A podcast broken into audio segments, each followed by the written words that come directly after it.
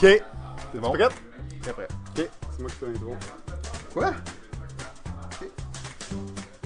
Bonjour tout le monde et bienvenue à Balado Ludique, un podcast entièrement dédié aux jeux, mais plus précisément aux jeux de table et aux jeux de société.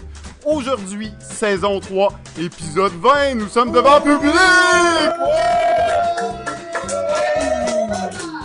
Et oui, pour la finale de la saison 3, euh, nous allons parler euh, de sujet Feed by Calax, alors les essentiels à voir dans notre bibliothèque. Mais avant tout, et comme à toutes les semaines, je vais vous présenter mon collaborateur, ami de longue date, homme aux mille et un projets, mais surtout aujourd'hui. Aujourd'hui, finalement, on peut lui attirer un vrai titre.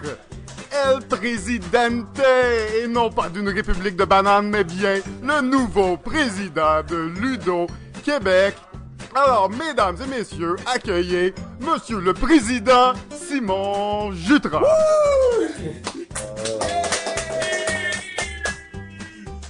Simon, ça va? Euh, ouais, ouais, ouais. Ça va toi? J'ai on a- Ben ouais, ça va bien, ça va super bien. T'es un peu pris au dépourvu. euh, Qu'est-ce qui se passe? T'es là comme. euh, ok, c'est moi qui fais l'intro aujourd'hui. What? Ok, c'est bon. Ben là, je t'en devais. Je t'en devais au moins une, le nombre de fois que tu m'as présenté, que tu m'as honoré de tous tes mille J'avais surnoms. préparé un beau speech pis tout, mais là tu m'as mis hors, hors Sorry. jeu et j'ai perdu tous mes, tous mes contrôles. Euh, ben oui, effectivement. Puis Jeff, ben en fait, je vais quand même en profiter pour te renvoyer la balle parce Ben que ouais, ben euh, ouais, ben toi aussi, tu es maintenant sur le CA de Ludo Québec. Oui, absolument. Écoute, euh, en tant que, que organisateur de zone proto qui est présent depuis trois ans au salon, je trouvais que c'est important de, de rentrer un petit peu plus dans, dans l'organisation puis m'impliquer un peu plus dans cet événement-là qui a euh, vraiment pris euh, du gros galon cette année puis qui va encore grossir l'année prochaine puis d'être au courant aussi euh, de ce qui se passe à l'intérieur puis d'essayer de, de, de contribuer à ce salon qui va vraiment euh, continuer à grossir. Euh, je pense que c'est vraiment quelque chose qui nous passionne, que je trouve intéressant. Et euh, j'ai vu là, ben, la chance de faire une expérience différente, de mettre peut-être euh, mes connaissances extérieures au jeu, euh, au pro- euh, pas au profit, mais dans le fond au bénéfice du jeu. Et euh, je trouve ça quand même intéressant. J'ai bien hâte de voir qu'est-ce que ça va faire. Euh, comme je vous ai dit, j'avais préparé un beau discours. En fait, la seule chose que je dois dire maintenant, en fait, c'est Bonjour tout le monde! Bienvenue à Balado Ludique, un podcast entièrement dédié aux jeux, plus particulièrement aux jeux de table et aux jeux de société. Aujourd'hui, saison 3, épisode 20. Bou, bou, bou, bou, bou! Devant public! Euh, Je suis Simon et comme à l'habitude, je suis en compagnie du grand chef des jeux, Monsieur Jean-François Chrétien. Euh, salut Simon! Bon, pour les gens qui écoutent, ils vont peut-être trouver que c'est un peu bizarre.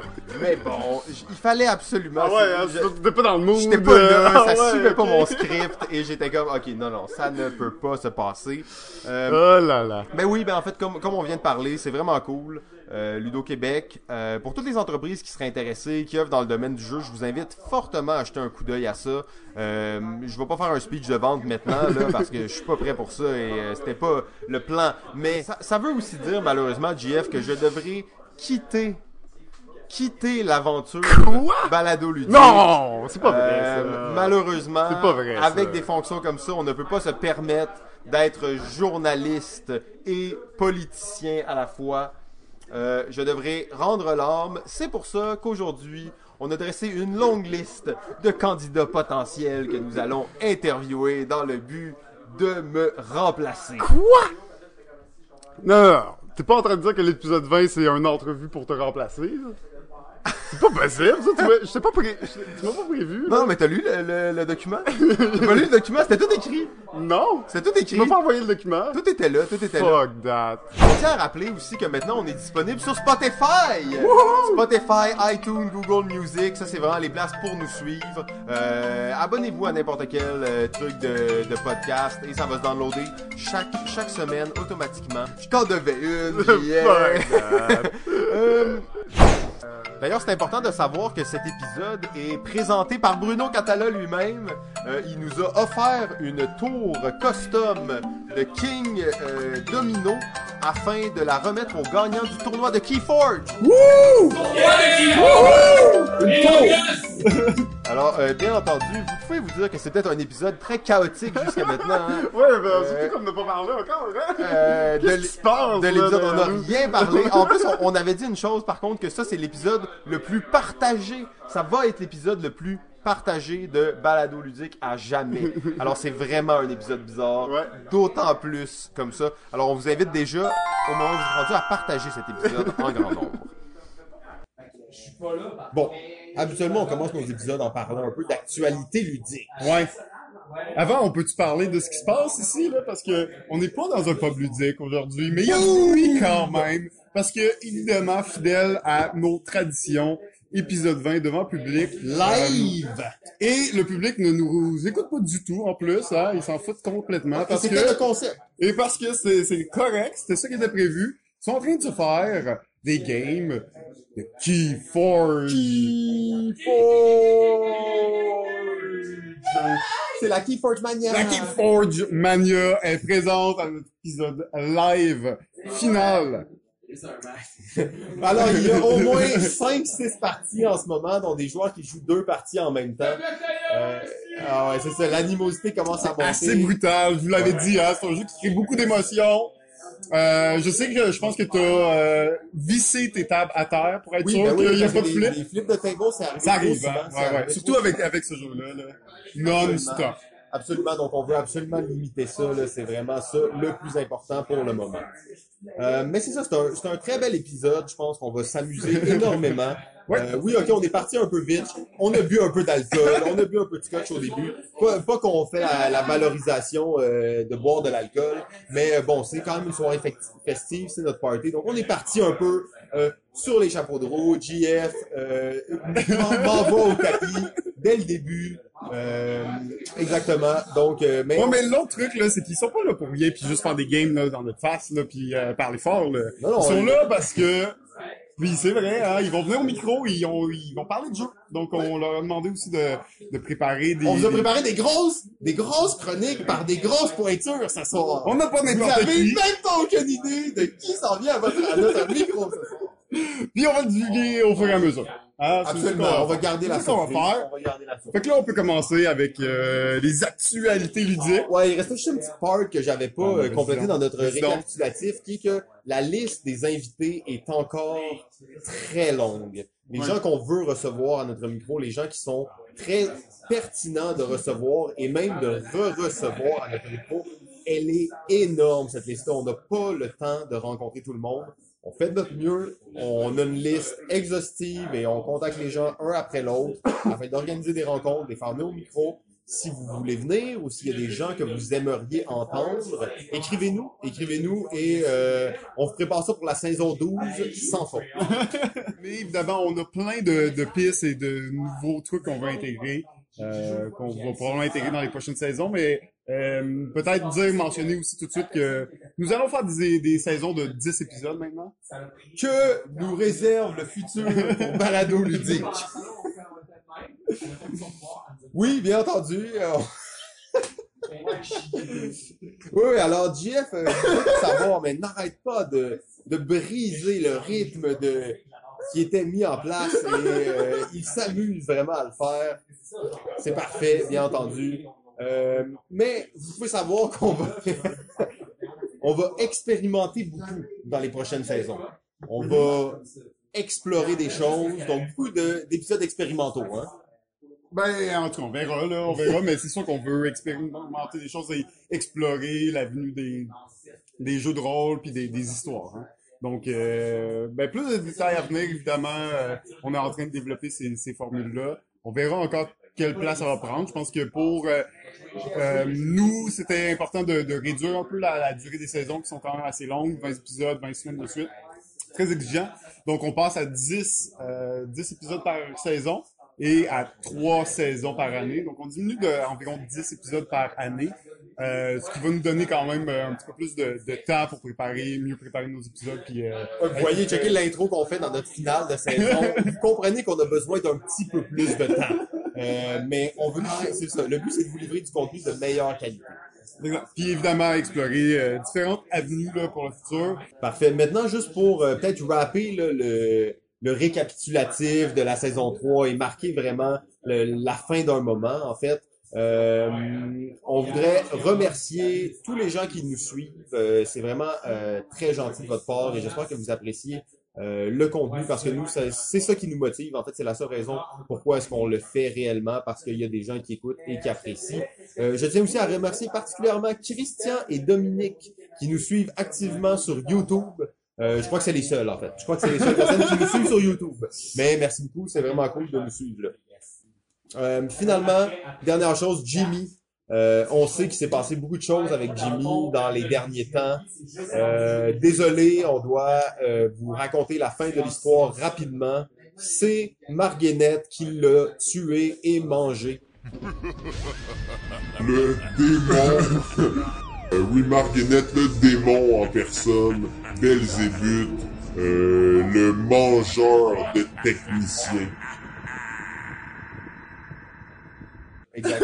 Alors c'est triste, c'est triste. Euh, on est donc à la recherche d'un technicien. Ouais, Euh, on sait, vous savez, on a quelques ennemis mortels maintenant avec le temps. On s'est fait euh, plusieurs. euh, On a accusé beaucoup de monde à tort, hein, aussi, pour dire que euh, c'était peut-être pas la meilleure idée.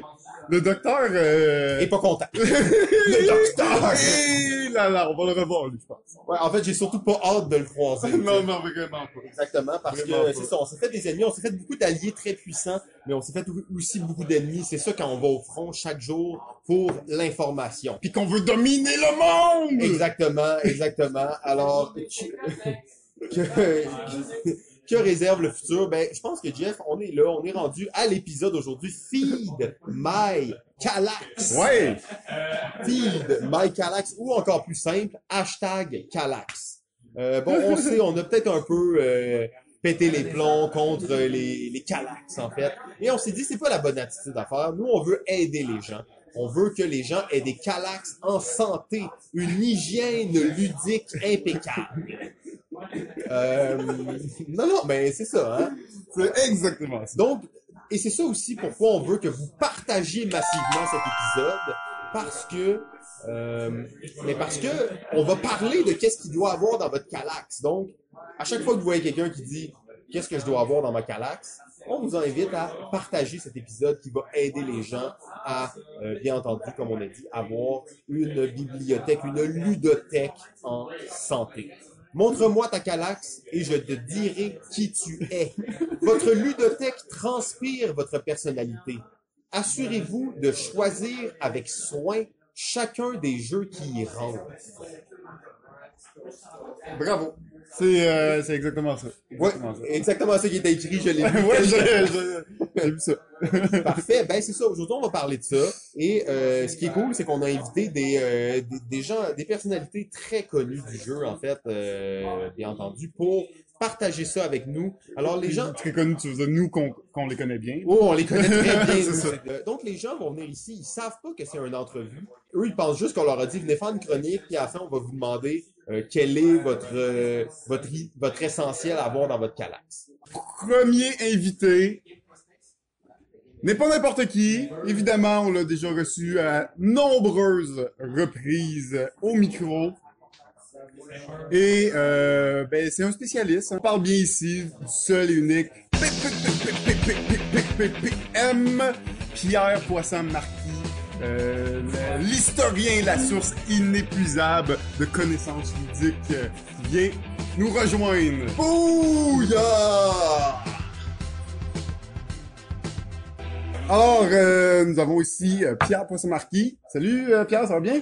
Ça va bien, je m'appelle Pierre, et c'est mon nom. ouais, exactement. T'es venu euh, nous parler de quoi aujourd'hui? euh? tellement de possibilités que je peux même pas guesser. Là. J'ai même pas euh, une petite piste. Là. Qu'est-ce que... pas? Pas? Ben, écoutez, euh, je sais pas exactement sur quoi m'arrêter, parce que justement, il y a tellement de pistes. Je me dis que, dans le fond, euh, on peut parler de jeux underground. Oh! Nice! C'est une spécialité d'ailleurs, hein, je pense. Je pense qu'il y en a de plus en plus qui, qui me perçoivent comme ça, fait que je me suis dit, pourquoi pas pousser ça à fond? No- Notons qu'à chaque job, Pierre a sa salle euh, personnelle remplie de ses jeux et qu'on appelle affectueusement la, la salle de Pierre des jeux de marde. Euh, et ce sont euh, principalement des jeux obscurs, je pense. Euh, pour la plupart. Pour la plupart. Pour la plupart. Mais il y en a qui ne sont pas. Il y en a même qui sont, euh, qui sont au moment où ils sont là. Et après ça, tout le monde en parle 4-5 mois plus tard. Ça devient, euh, ça devient bon à cause de toi, c'est ça que tu veux dire. Là. Ouais, tu Tu parles des, des trends, là. J'osais pas le dire. Qu'est-ce que je veux dire? Clairement. Alright, excellent, bon sujet. Bon, alors, euh, on va parler par exemple d'un jeu qui vous a fasciné, justement, à ces jobs. Quand vous êtes allé euh, au job de je ne sais plus quelle année, je pense que ça doit remonter au moins à déjà 4 ans ou 5 ans. Ah ouais, hein? Ah 4 ouais. ans ou 5 ans, un jeu qui nous a marqué. C'est quoi, tu penses, Simon? C'est quoi? Va nous parler d'un jeu qui nous a marqué il y a 4-5 ans au Jab. Do, D, cadron. Voilà. Et voilà. Qui est un jeu, en fait, euh, tellement particulier. Surtout que ça fait quand même un bon bout de temps que c'est sorti, ce jeu-là. On parle d'un jeu qui remonte à... Hmm. En quelle année que c'était fait déjà, ça? Je pense que ça tourne autour de l'année 2002-2003. Ok, quand même. Euh, honnêtement, euh, avoir le look de la boîte, je pensais plus que c'était les années 80, mais euh, ok. Ah, ben, le look de la boîte, euh, c'est qu'en plus, la boîte que- qui, qui sert à serrer le jeu, c'est une boîte que j'ai fabriquée moi-même. Ah, ok. Parce que quand tu achetais ce jeu-là, anciennement, ça venait d'un auteur qui était à son compte, qui s'appelait Angelo Poradi, qui est un, un des, un des auteurs de la scène ludique italienne, parmi les premiers qui a probablement euh, été actif dans, dans la scène des, des jeux modernes italiens. Maintenant, à cette heure, euh, les jeux italiens, c'est c'est très très couru.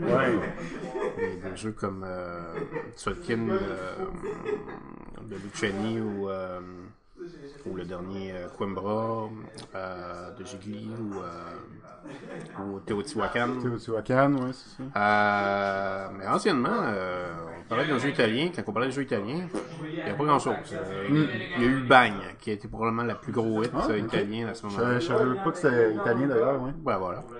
Euh, puis après ça, il y a eu Kingsburg.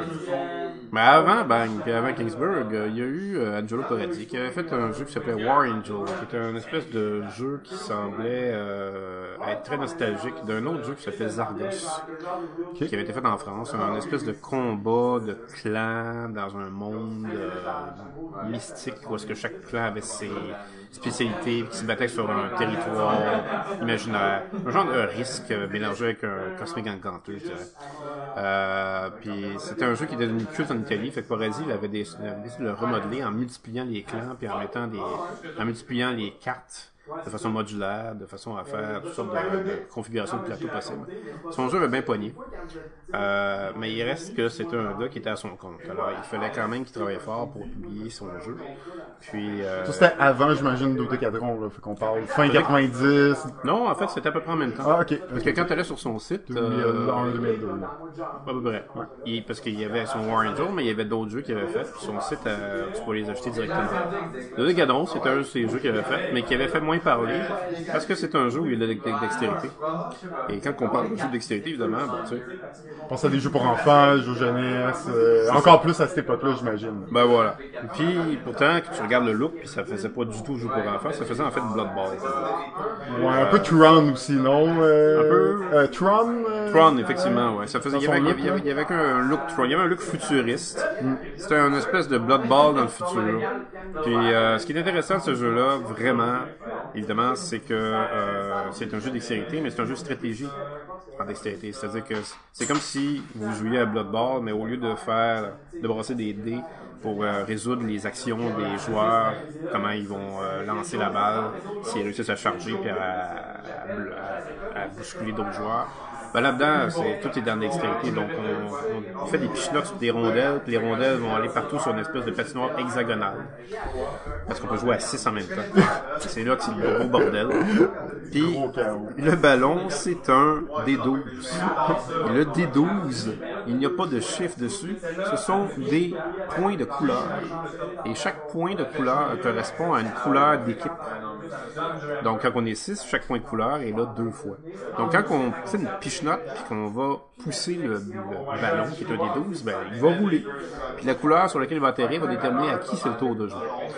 Puis ça devient un gros chaos, mais c'est un chaos tellement euphorique que t'en viens à aimer ça. Puis évidemment, tu veux lancer le ballon dans un des buts d'un des, équipes. Mm. Puis là, t'as des joueurs aussi qui vont avoir des, des pions, qui vont avoir des pouvoirs spéciaux, puis euh, ça va faire en sorte que ça va mettre encore plus d'action.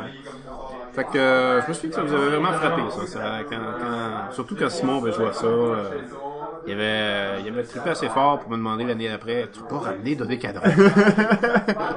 Ouais, ben ça, ça a été le hit du deux- de 2 heures du matin au Jab, là, il y a quelques années, justement. Là. en effet, on a fait quand même plusieurs parties. euh, c'est un jeu assez enlevant, mais euh, en effet, mais quand tu parlais de, de, de jeu, euh, de- c'était un auteur indépendant, Ouais. qu'est-ce que qu'est-ce que tu veux dire par là? Ça veut dire qu'il qu'il y avait pas d'éditeur, puis il y avait Non. pas de distributeur, puis il faisait tout, Ouais. toute la chaîne lui-même. Oui, il, Euh, il se publiait lui-même. mais Il faut dire aussi Est-ce qu'il que- faisait le visuel aussi de son jeu Oui. ou euh, ok ok 100% Il faisait- là, il c'est un, 100%. un artisan là. Tout à fait. Mais avec les moyens du bord.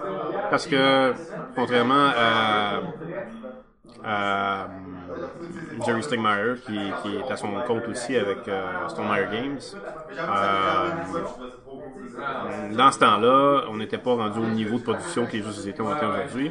Donc, il, Paradis se permettait un peu de faire confiance à son public de chevronné qui n'était pas si exigeant que ça sur le prix de la présentation. Donc quand j'ai reçu le Dodecadon, moi, j'ai reçu une boîte.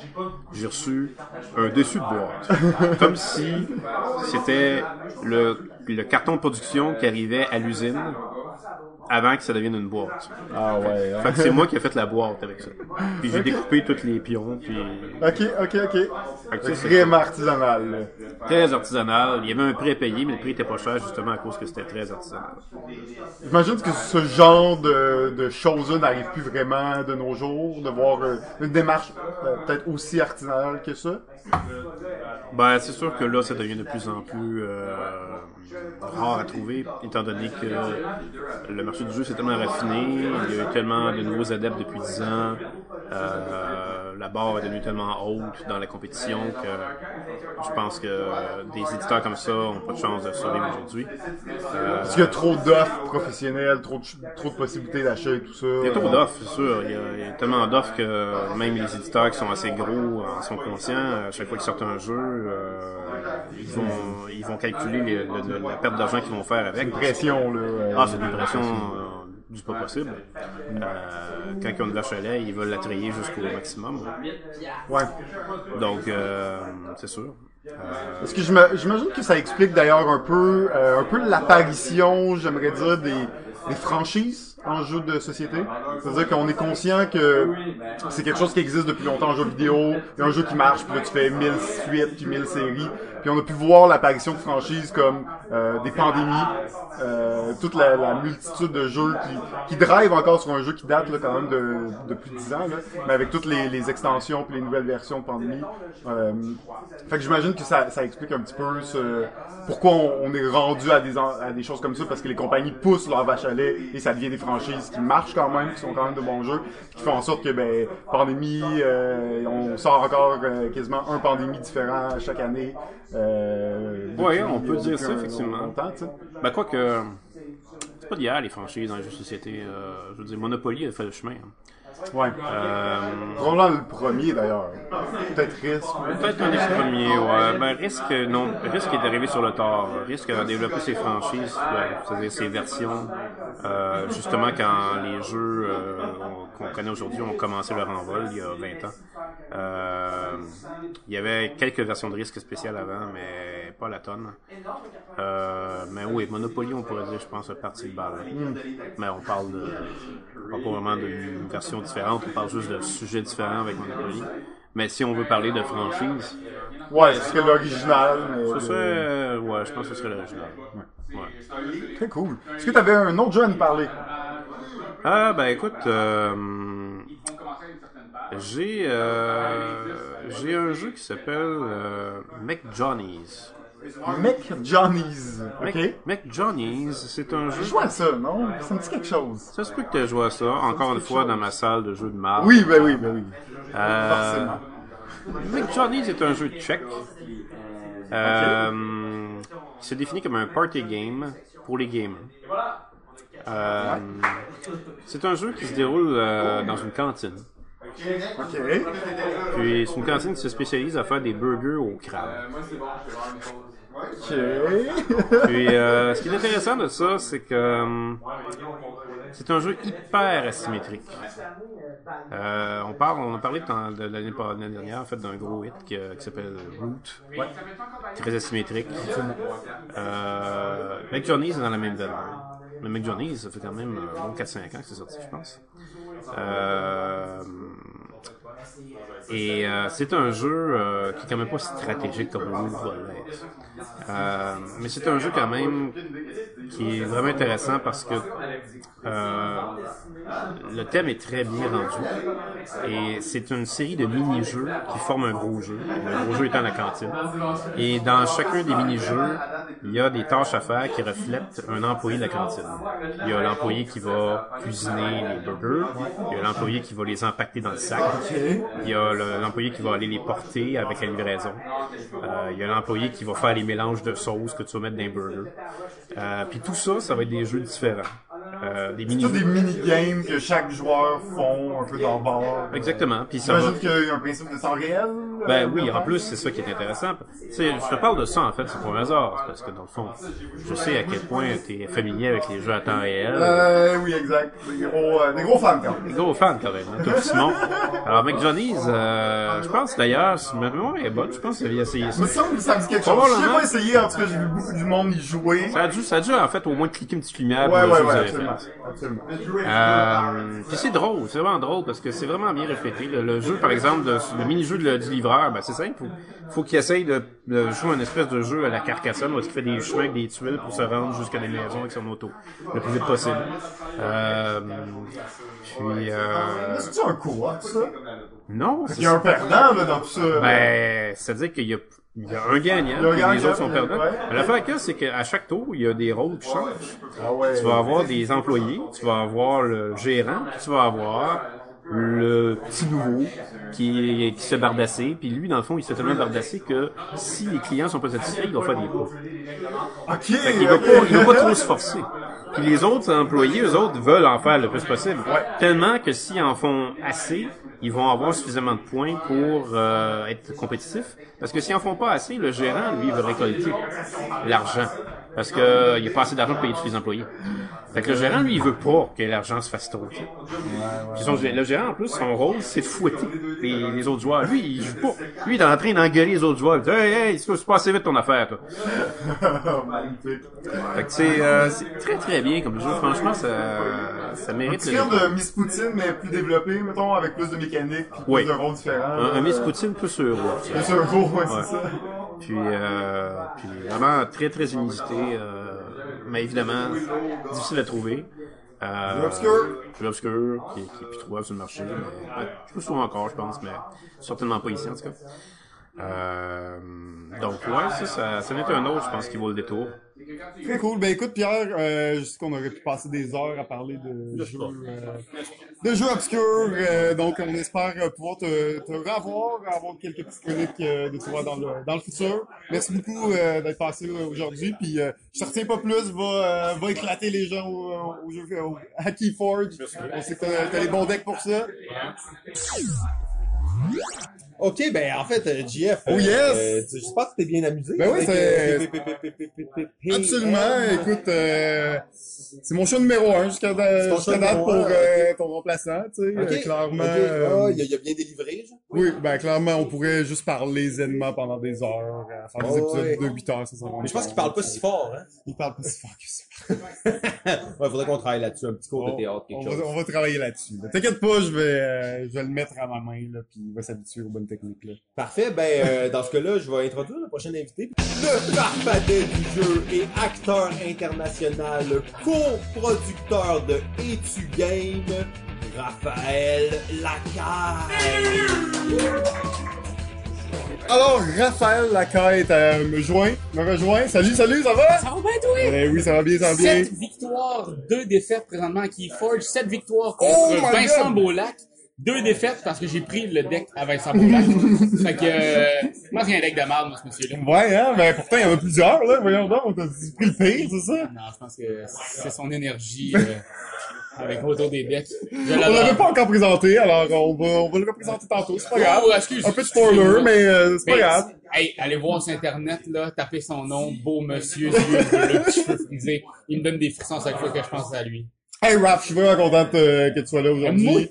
C'est vraiment cool. J'ai de plus en plus là, j'écoute toutes vos vidéos. Hein? Pour vrai, là, votre dernier sur euh, jeu 2019, excellent. T'as aimé ça? Ah, T'as aimé j'ai ça, vraiment Kevin beaucoup aimé ça. Il a tenu l'accent là tout le long, puis j'étais comme impressionné. Faut voir impressionné. combien de fois, par exemple, Pierre-Louis peut, a l'air de décrocher. C'est Oui. assez impressionnant. Mais, mais ça passe bien, ça passe bien. C'est vraiment, euh, vraiment impressionnant. En tout cas, j'ai vraiment beaucoup aimé ça. Puis euh, pour vrai, euh, la référence euh, au niveau des, des, des, des jeux de société. Puis euh, je sais que vous allez tout le temps euh, dans les conventions, puis vous couvrez beaucoup. Euh, énorme travail, je le sais, faire de la vidéo. Hein, euh, c'est beaucoup de troubles, mais euh, Mais c'est fun parce que le public aussi est avec nous, puis euh, il y a des gens comme vous aussi qui font en sorte que on, on se fait voir, puis nous, ben, c'est ça qu'on a besoin, tu sais, fait que puis c'est aussi de démocratiser le jeu, fait que on a le même Absolument. but que tout le monde. Ben je c'est pense, ça. c'est- C'est parler de jeu pour le démocratiser, pour qu'il y ait plus de monde qui joue, puis plus de monde qui s'intéresse à ce médium euh, qui est euh, magnifique. Ce jeu, Oui. euh, magnifique. Alors, euh, qu'est-ce que qu'est-ce que tu veux nous parler aujourd'hui, là, Raph? As-tu un petit sujet pour nous là? Un petit sujet. Ben en fait, euh, moi je voulais voir, y a-tu trop de jeux de société en... Oh, c'est ça. qu'il y en a énormément Ah ouais, qui hein? sortent à chaque année. 4000, plus de 4000? Plus de 4000. Et ça, c'est sans compter tous les extensions, probablement. Toutes les Kickstarter qui disent qu'ils vont sortir puis qui sortent pas. Faut dire que euh, sur les 4000, il y a au moins 40% que c'est du Kickstarter à chaque année. Ouais. Peut-être 30, 40, je- là je m'avance, Oh, ouais, un petit peu... Euh, Ça, on- n'est pas des professionnels pourcentage Kickstarter-esque. je suis censé de ma tuque, là, en neuf, là, je sais pas de où ça sort, mais en tout cas, euh, il y a quand même beaucoup... Euh, énormément de jeux. puis Il y en a pas beaucoup qui percent, euh, tu sais, qui traversent le Hmm. mur de, de devenir, euh, ben, pas, un, connu. pas un best-seller, mais ouais, un petit peu plus connu. qui, qui, qui euh, mettons, vit plus d'un an. Ouais. Tu sais, pratiquement là, au point où les jeux, ils sortent puis ils sont oubliés. de- Sur 4000, mettons, là. Il y en a combien en a que combien? tu te souviens l'année passée? Tu sais, que tu fais comme, ah, ça, je vais jouer, euh, Ouais, peut-être une vingtaine. c'est fou, là. C'est fou, Red. Tu penses qu'il y en a trop? Est-ce qu'on est rendu à ce point de saturation où ça fait presque mal au, Je, je pense pas que ça, au domaine? je pense Ou... pas que, Parce que j'ai pas l'impression que ça va diminuer, là. Dans le sens que ça va. Je pense, que ça va- je pense que dans, dans 3-4 ans, on va pouvoir avoir la même conversation puis dire ça l'a genre triplé depuis la dernière fois qu'on en a parlé, tu sais. Fait que Il y a je- trop de jeux, C'est 10 000 par année. T'en te souviens combien l'année passée? 3. Ah, ok. Parce que non, ça va pas en diminuant. euh, plus la démocratisation en fait du jeu dans le monde euh, augmente, on dirait que plus il y a de joueurs, mais plus il y a du jeu aussi. Et plus il y a de jeux, fait en sorte que les jeux deviennent de meilleure qualité parce que c'est de sortir Mhm. du lot. Donc, un meilleur design graphique. Euh, il y a maintenant des jeux avec une meilleure jouabilité. Euh, Kickstarter, je les enlève un peu de ça parce qu'à la base, eux autres c'était des plots à public, fait qu'ils ont besoin d'avoir un beau visuel. Et euh, mais l'affaire c'est que je pense que eux autres ils s'auto euh, samouraï dans le ventre là, voyons, ils s'auto euh, comment c'est ça? Oh non. Euh, Harakiri, ils s'auto exactement. parce que des fois l'idée de base d'un Kickstarter va se faire dénaturer par les pledges et va devenir comme une genre de grosse bouillie de jeu qui, à la base, là, ton, ton jeu principal était nickel. Mhm. Mais t'as juste trop voulu en faire une pizza hawaïenne. Quand la pepperoni fromage, c'est la meilleure. Ben en même temps, tu veux, t'écoutes ton public. Tu sais, Kickstarter t'a amené aussi comme créateur à vraiment suivre ce qui se passe puis suivre ce que les gens disent. Fait qu'on dirait que je pense qu'au bout du compte, les, les auteurs sont influencés. Puis c'est pour ça que Kickstarter aussi, ça reste théoriquement le moyen pour les jeunes auteurs, les jeunes compagnies d'édition de débuter. Euh, donc c'est quand même normal aussi que euh, il y a, ce soit peut-être pas nécessairement la même qualité ou disons que le bagage d'expérience fait une grosse différence entre quand tu crées un jeu là. Euh, donc on peut se sentir un petit peu euh, de ce côté-là, mais aussi le fait que tu veux être réactif, tu veux plaire à ton public, tu veux que avoir plus de, de views évidemment et tout ça. Donc peut-être que des fois ça peut avoir ce, ce phénomène un peu pervers de, de changer un peu la, la nature du jeu. Ça, c'est vraiment, je pense c'est propre à Kickstarter. T'sais, après ça, quand on regarde au niveau du jeu de société en soi, je pense que l'idée d'avoir plusieurs jeux qui sortent à chaque année fait vraiment en sorte que euh, on sort moins souvent de la grosse dompe. Euh, Hey, de- j'ai une idée, euh, t'as juste à le faire toi-même, voici le print and play. Ouais, ouais, ouais. Tu sais, Des fois, il y en avait dans le temps que ça avait l'air un petit peu plus d'un print and play qu'un jeu de société bien édité. Et maintenant, il n'y a plus ça. Mm. Je trouve, moi, je pense qu'il y a son, il y a son côté positif à ça de faire plein plein de jeux. Mais peut-être son côté négatif, c'est que des fois, on se perd dans une marée de jeux. Euh, je regardais juste l'année passée, Matago avait, je pense, 20 jeux ou 25 jeux à Cannes qui allaient sortir dans les 4-5 prochains mois. J'étais comme, hey, yoï. Déjà là, le jeu que je suis en avance d'essayer est déjà du passé. Ouais, Ce qui est ouais, plate, ouais, parce que euh, Roberto Fraga a travaillé genre 30 ans sur euh, Princess Jane. C'est vraiment un estifi de bon jeu. Ah ouais, hein? Mais là, maintenant, on en parle. Tu sais, ça a passé entre les cracks. Ben, ça, c'est sorti il y a quoi, 3, 4 ans? L'année passée. C'est sorti l'année passée? Bon, je me trompe de. T'imagines? C'est celui avec les miroirs. Oui, oui, c'est vrai, ben oui, t'as les raison. raison, C'est vraiment impressionnant comme jeu. L'idée de mettre des miroirs dans un Ouais. jeu qui va pas coûter plus cher que 40, 45 piastres. Tu fais comme, Bon matériel, belle présentation, tout était là, tu sais. Exactement. Pourtant, ça, ça a pas mal. Ça- Parce qu'il y, a il y a beaucoup de jeux. Fait qu'il y a- il y a ça qui est le côté négatif, je pense, de ça. Mais toi, penses-tu qu'il y en a trop?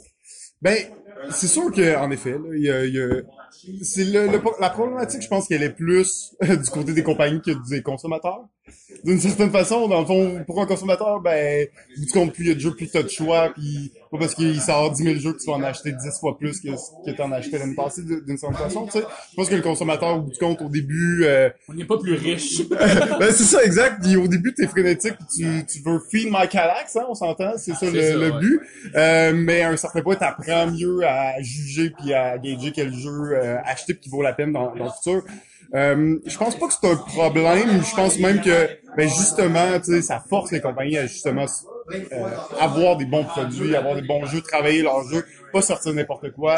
Euh, c'est pour ça que c'est de plus en plus dur, évidemment, comme auteur de se faire signer, parce que les, les compagnies vont être très, très regardantes, tu sais. Maintenant, quand t'as une compagnie de jeu, tu regardes les protos, tu peux pas signer un bon jeu. Tu peux signer un chef-d'œuvre, tu. Dans le sens que t'as comme pas le choix. Si tu signes pas un chef-d'œuvre, t'as aucune chance qu'il dure dans, le- dans, sais, dans ça, le tu le futur. sens, toi, en tant que créateur de jeu? Ben, euh, je le sens surtout dans la communauté. C'est sûr qu'au Québec, ça a toujours été quand même difficile par le, le nombre moindre peut-être d'éditeurs puis la proximité avec les autres euh, régions, mais mais moi je pense que c'est ça va ça va être plus difficile côté compagnie dans le sens que t'as pas le choix, tu peux pas te planter, tu t'as pas le droit à l'erreur, faut que ton plan marketing soit parfait, faut que tu sais tout marche vraiment bien pour que ton jeu sorte. Puis même dans les conditions idéales, c'est pas sûr que ça marche.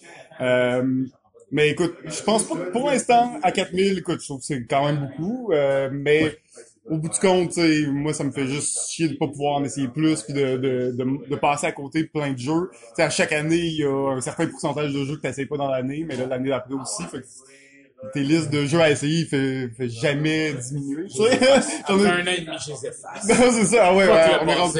C'est ça, après un an et demi, si puis plus personne n'en parle, le jeu plus là, regarde, on, passe à autre chose, t'as plus le choix. hein. T'as plus le choix, malgré que plein de bons jeux, de jeux qui, qui valent la peine, qui auraient pu avoir un buzz, qui passent inaperçus, ça va arriver malheureusement. Mais maintenant, Mais ça se voit aussi, on dirait que j'ai comme l'impression que certaines compagnies maintenant euh, ciblent aussi leur marché beaucoup Ouais. mieux.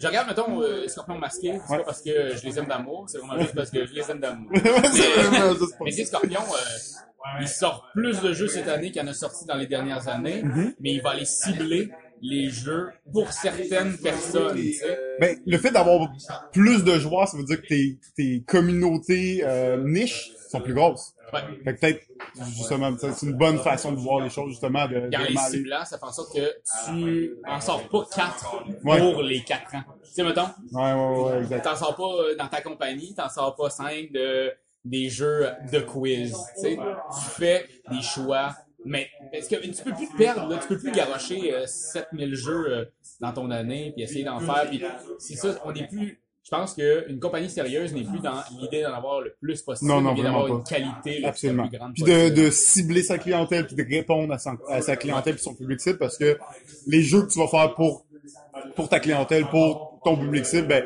cette communauté-là va se sentir interpellée puis va interagir puis c'est aussi en allant chercher la communauté que ton jeu va rayonner, il va avoir une, euh, une visibilité parce que on s'entend que oui, les influenceurs, oui, les, les podcasteurs, les gens qui font des vidéos, oui, on en parle, sauf qu'au bout du compte, c'est beaucoup du bouche à oreille de euh, groupe Facebook, hey, euh, qu'est-ce que vous me conseillez comme jeu comme ça, puis là, tu sais, c'est- c'est les gens là qui, qui donnent les, les commentaires. Fait pour que ton jeu il marche, faut que les gens l'aiment soient capables de le conseiller aux autres.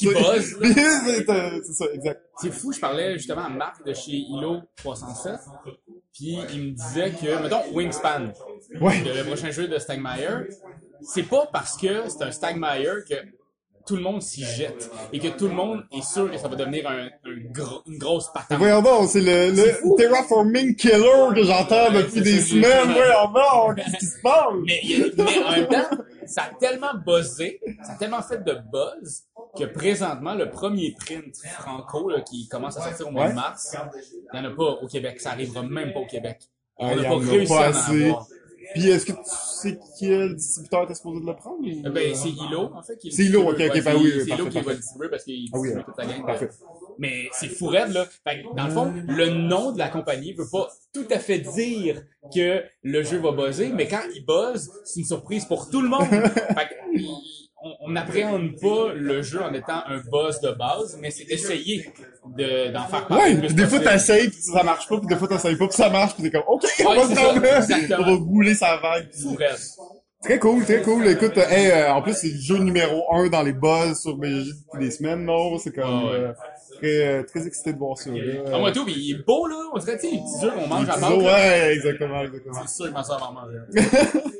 On parlera pas de ma soeur sur votre Non, podcast. non, non, hey, Simon est pas cours, hein? Simon est pas là, de toute façon. il, est- il est concentré sur sa game. Euh, Bon, parfait. Tant mieux, tant mieux. On va l'attirer.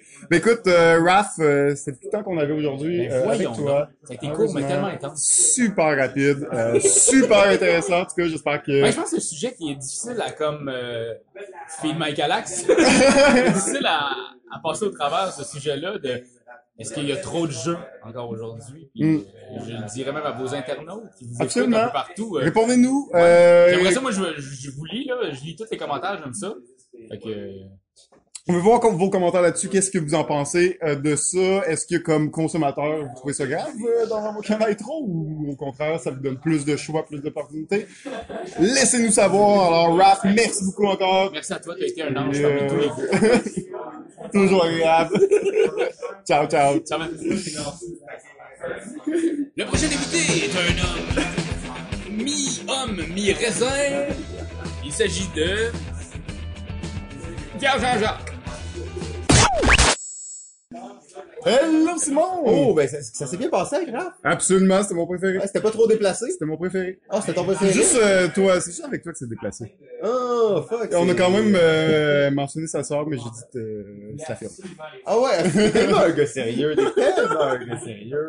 Euh, Jeff, c'est, c'est clair Yes. que c'est, tu, tu vas porter ça comme un champion. Je suis pas inquiet du tout euh, de laisser ça entre tes mains. En fait, ça, ça me fait. Ah, moi en plus, je suis pas plaisir. inquiet que tu sois plus là, t'inquiète pas. Magnifique. Ben, euh, je vais t'amener le, le prochain invité, en fait, qui est nul autre que Vincent Beaulac, le parasite du jeu, créateur de contenu extraordinaire. C'est vraiment réellement l'un des gars les plus sympas dans l'industrie du jeu. Il a frayé son chemin, il s'est greffé à tous les groupes et maintenant il est partout. Alors, euh, nous avons au micro euh, Vincent Beaulac. Salut, salut euh, Vincent, ça va? Ça va bien, toi, Ça va super bien, ça va super bien. Alors, euh, Vincent, alors tu fais des vidéos, hein, tu sais, on... Le Raph, tantôt, il, nous disait là, d'aller googler ton nom pour voir qu'est-ce que tu faisais, que t'es un beau bonhomme pis tout. Euh, Ah, Raconte-nous mais- euh, dans ça un petit peu. Je ne suis que le reflet de Raphaël, c'est juste ça, là, tu sais. Quand, quand il se regarde, euh, quand il me regarde, c'est parce que je suis en train de le regarder. En tout cas, Oh, c'est deep, c'est deep avec Vincent Beaulac. Ah, vraiment. Non, mais écoute, euh, moi, dans le fond, euh, je fais, euh, oui, en effet, je fais de la vidéo. Euh, je me suis greffé à euh, une chaîne YouTube qui, euh, qui était déjà existante, qui s'appelle l'École du jeu. Euh, grosso modo, on fait euh, vraiment de la couverture de jeux, euh, différents jeux qu'on va couvrir. Euh, puis on fait vraiment, euh, on est assez varié dans notre contenu, je te dirais. On fait euh, des, des tops de différents jeux, différents types de jeux. On va faire aussi euh, des explications de mécanique. On va faire des, euh, des déballages. Moi, j'en fais pas des déballages vraiment. Fait que Ah non? non, euh, je suis pas. Euh, Ça te, tu serais pas? C'est pas, pas ton truc. Non, c'est pas mon truc, c'est pas Tu mon fais truc. des événements, par contre. Oui, énormément, ça, j'adore faire ça. des. Spécialiste, là, des événements, là. Ah, Euh, ah, veux, veux pas, là. J'ai pas le- j'ai l'impression que, Ben, ah, dans, dans l'école du jeu, ça. ben, surtout, hein, ben, c'est ça, mais t'es partout, t'es à tous les événements, fait que, euh, oui, mais c'est bien correct, il en profite, hein, il faut bien, euh, Mais j'aime ça, j'aime ça vous voir, les gars. J'aime ça vous rencontrer. J'aime ça trouver, découvrir le- la, la communauté. Pour vrai, on a vraiment une belle communauté, je trouve, euh, dans le jeu de société. absolument. Puis, Ouais, ouais, euh, puis justement, euh, écoute, c'est, drôle qu'on parle de ça parce que... ben, C'est ton sujet. ben oui et non. Tu sais, mon sujet, en fait, c'est euh, des différentes choses qui me... Pas qui me tracassent, pas qui me gossent, mais que j'aimerais, tu sais, que, que j'aimerais qu'on aborde. Puis que j'aimerais qu'on parle, puis que je pense qu'il pourrait être, à, à la limite, peut-être... Euh, péjorative, disons-le ainsi, pour l'industrie. Tu sais, Ok. Ok, tu m'intrigues, vas-y. Ouais, mais moi, en fait, il y a vraiment deux choses. Puis après ça, moi, je voulais que tu, que tu me partages euh, une de tes, euh, une de tes choses que tu penses qui serait comme un peu négative, entre guillemets. Faut qu'on a jasé de ça. Vas-y donc. Euh, puis encore une fois, hein, je, je, je, je veux pas être prétentieux. là, tu sais, je fais juste, je fais juste te donner mon opinion telle quelle. Aucun problème. Euh, la première chose, euh, moi, qui, qui, je pense qui pourrait devenir un peu négative à la, à la longue, c'est vraiment la, la, la construction de, de, de, de- du hype autour de certains jeux, autour de euh, certains produits. Euh, j'ai fait en fait, j'ai fait une entrevue avec Bruno Catala euh, au jeu au, euh, au jeu au bout. Au jab, au Ouais, jab. au jab. euh, ouais, absolument. Puis euh, j'ai une très très belle entrevue d'ailleurs avec lui. Puis à un moment donné, euh, il me parle justement que euh, lui à l'époque quand il avait créé euh, Shadows over Camelot, les, euh, les chevaliers de la table ronde, euh, puis que là le jeu commençait à prendre de plus en plus d'ampleur.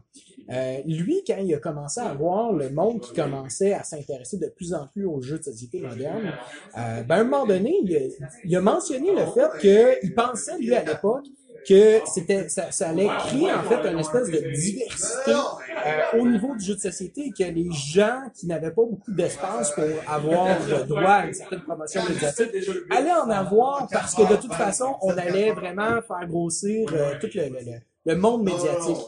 Puis finalement, on se retrouve euh, quasiment dix ans plus tard. En fait, dix ans plus tard. euh, C'est un des premiers co-op, hein. On parle de 2008, si je me trompe pas. Ouais, là, quelque chose comme euh, ça. Ouais, j'ai pas, je, je me souviens pas exactement, mais probablement. Puis on se retrouve quasiment dix ans plus tard. Puis finalement, c'est le contraire qui se passe, c'est-à-dire que mettons des jeux qui euh, qui reçoivent de l'attention euh, médiatique, ben en ont tellement puis tellement de plus en plus à un point tel que on nommait peut-être certains jeux de société qui sont un peu moins euh, un peu plus méconnus tu sais Euh, je vais te donner un exemple mettons de cette année euh, il y a certains jeux moi que pour être honnête je me suis assis devant ces jeux-là puis j'étais un petit peu déçu parce que on m'a tellement dit il faut que tu essayes ce jeu-là ça va être extraordinaire ça va être malade finalement quand je m'assois dessus je suis comme oh my god ça va être débile ça va être débile Puis finalement je suis turn off total je suis totalement Après avoir joué, là. après avoir joué. Ok, ok, tu sais, ok.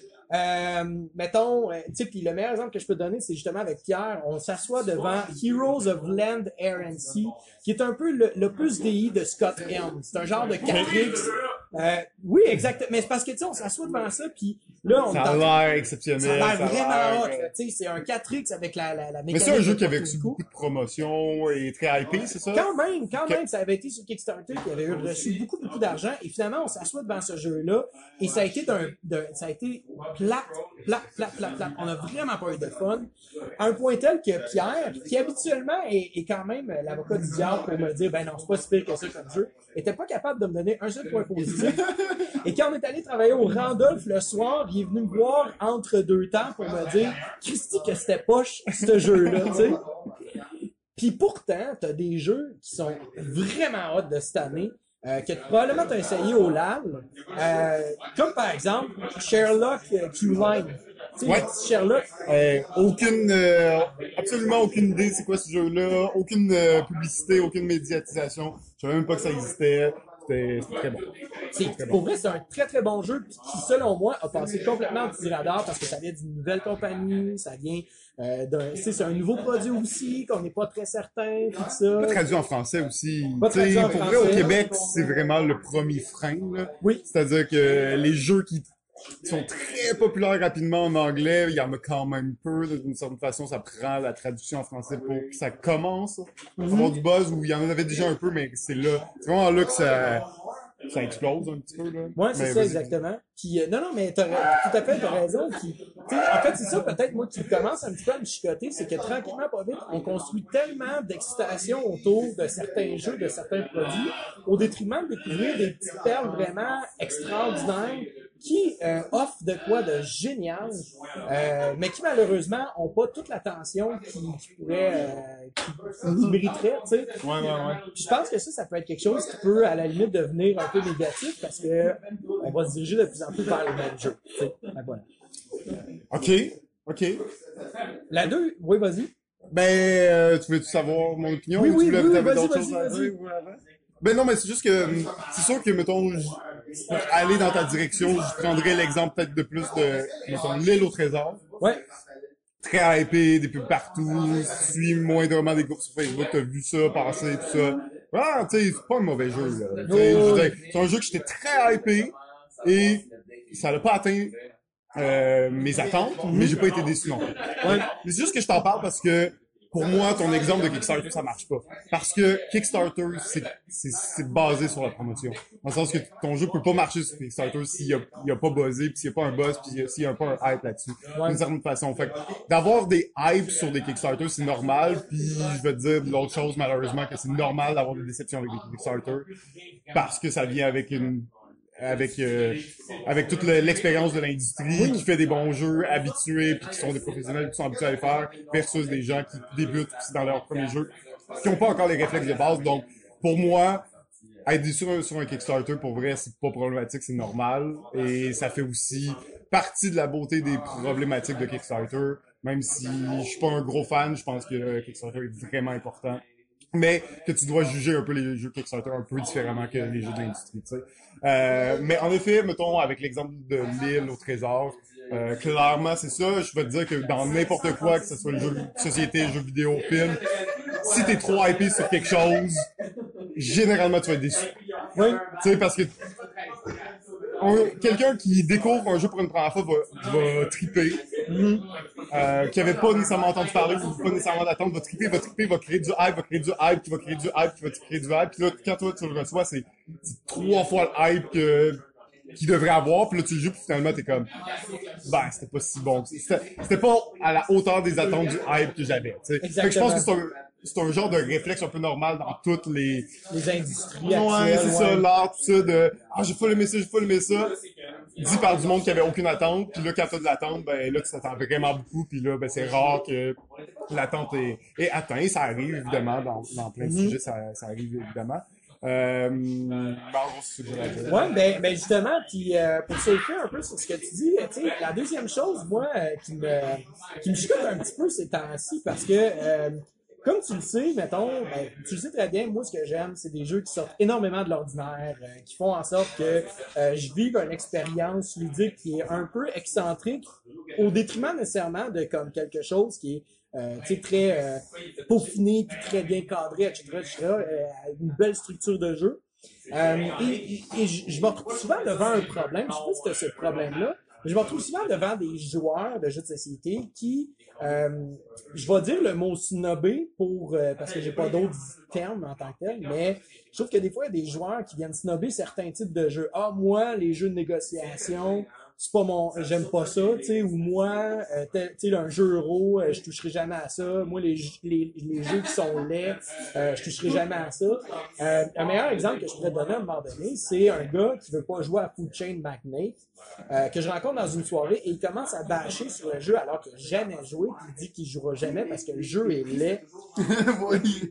Mais avait raison là-dessus, au moins. Oui, mais... moi, ma réponse instantanée, ça a été de lui dire, si tu veux pas jouer à des jeux laids, ben, tu joueras jamais à quoi que ce soit qui a été fait avant 2012, tu sais. Ben, oui, là.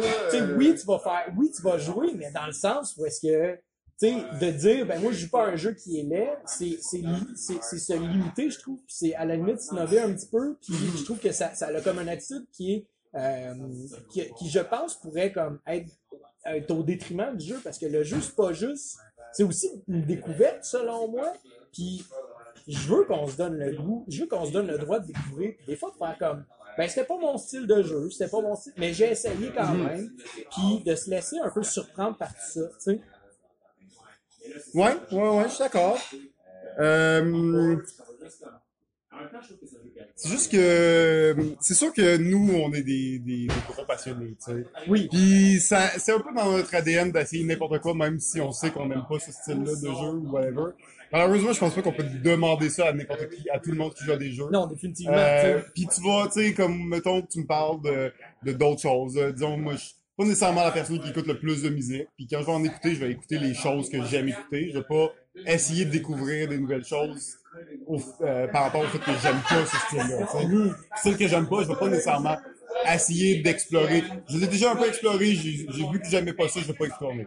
Contrairement à mon attitude versus le, le jeu euh, société où je sais là, que moi, je suis pas un joueur d'Angry Trash. là. Jeu de confrontation à 6 joueurs qui dure 4 heures, là, qui est fucking random pis chaotique. Euh, J'haïs ça, tu sais. Sauf que je vais quand même me de... Ça me dérangera pas de l'essayer, dans le sens que je vais l'essayer, je vais voir les nouvelles mécaniques, je vais voir qu'est-ce que qu'est-ce qui est attirant dans ça, puis je vais avoir cette ouverture-là parce que j'aime ça puis je veux le découvrir. Ouais. Par contre, malheureusement, je pense pas qu'on peut demander ça à tout le monde. tu sais. Non, en effet. Puis c'est normal, il y a du monde qui vont pas aimer ça. Puis pour vrai, euh, ça peut arriver que quelqu'un dit j'aime pas ça, j'aime pas ça. Tu finis par réussir à le faire découvrir un truc, puis il va juste soit dire ok j'aime vraiment pas ça, j'y retourne plus, ou il va faire ah c'était pas super, puis puis tu l'aides à progresser là-dedans. Euh, mais c'est dans nos devoirs de, de passionnés du jeu de de contagier, euh, de, de, de propager la contagion, puis de, de justement essayer de donner le goût aux, euh, aux autres de- d'essayer des nouveaux styles. Mais il faut aussi que tu acceptes le fait que s'ils l'ont essayé, ils n'ont pas aimé ça. Ah oui, euh,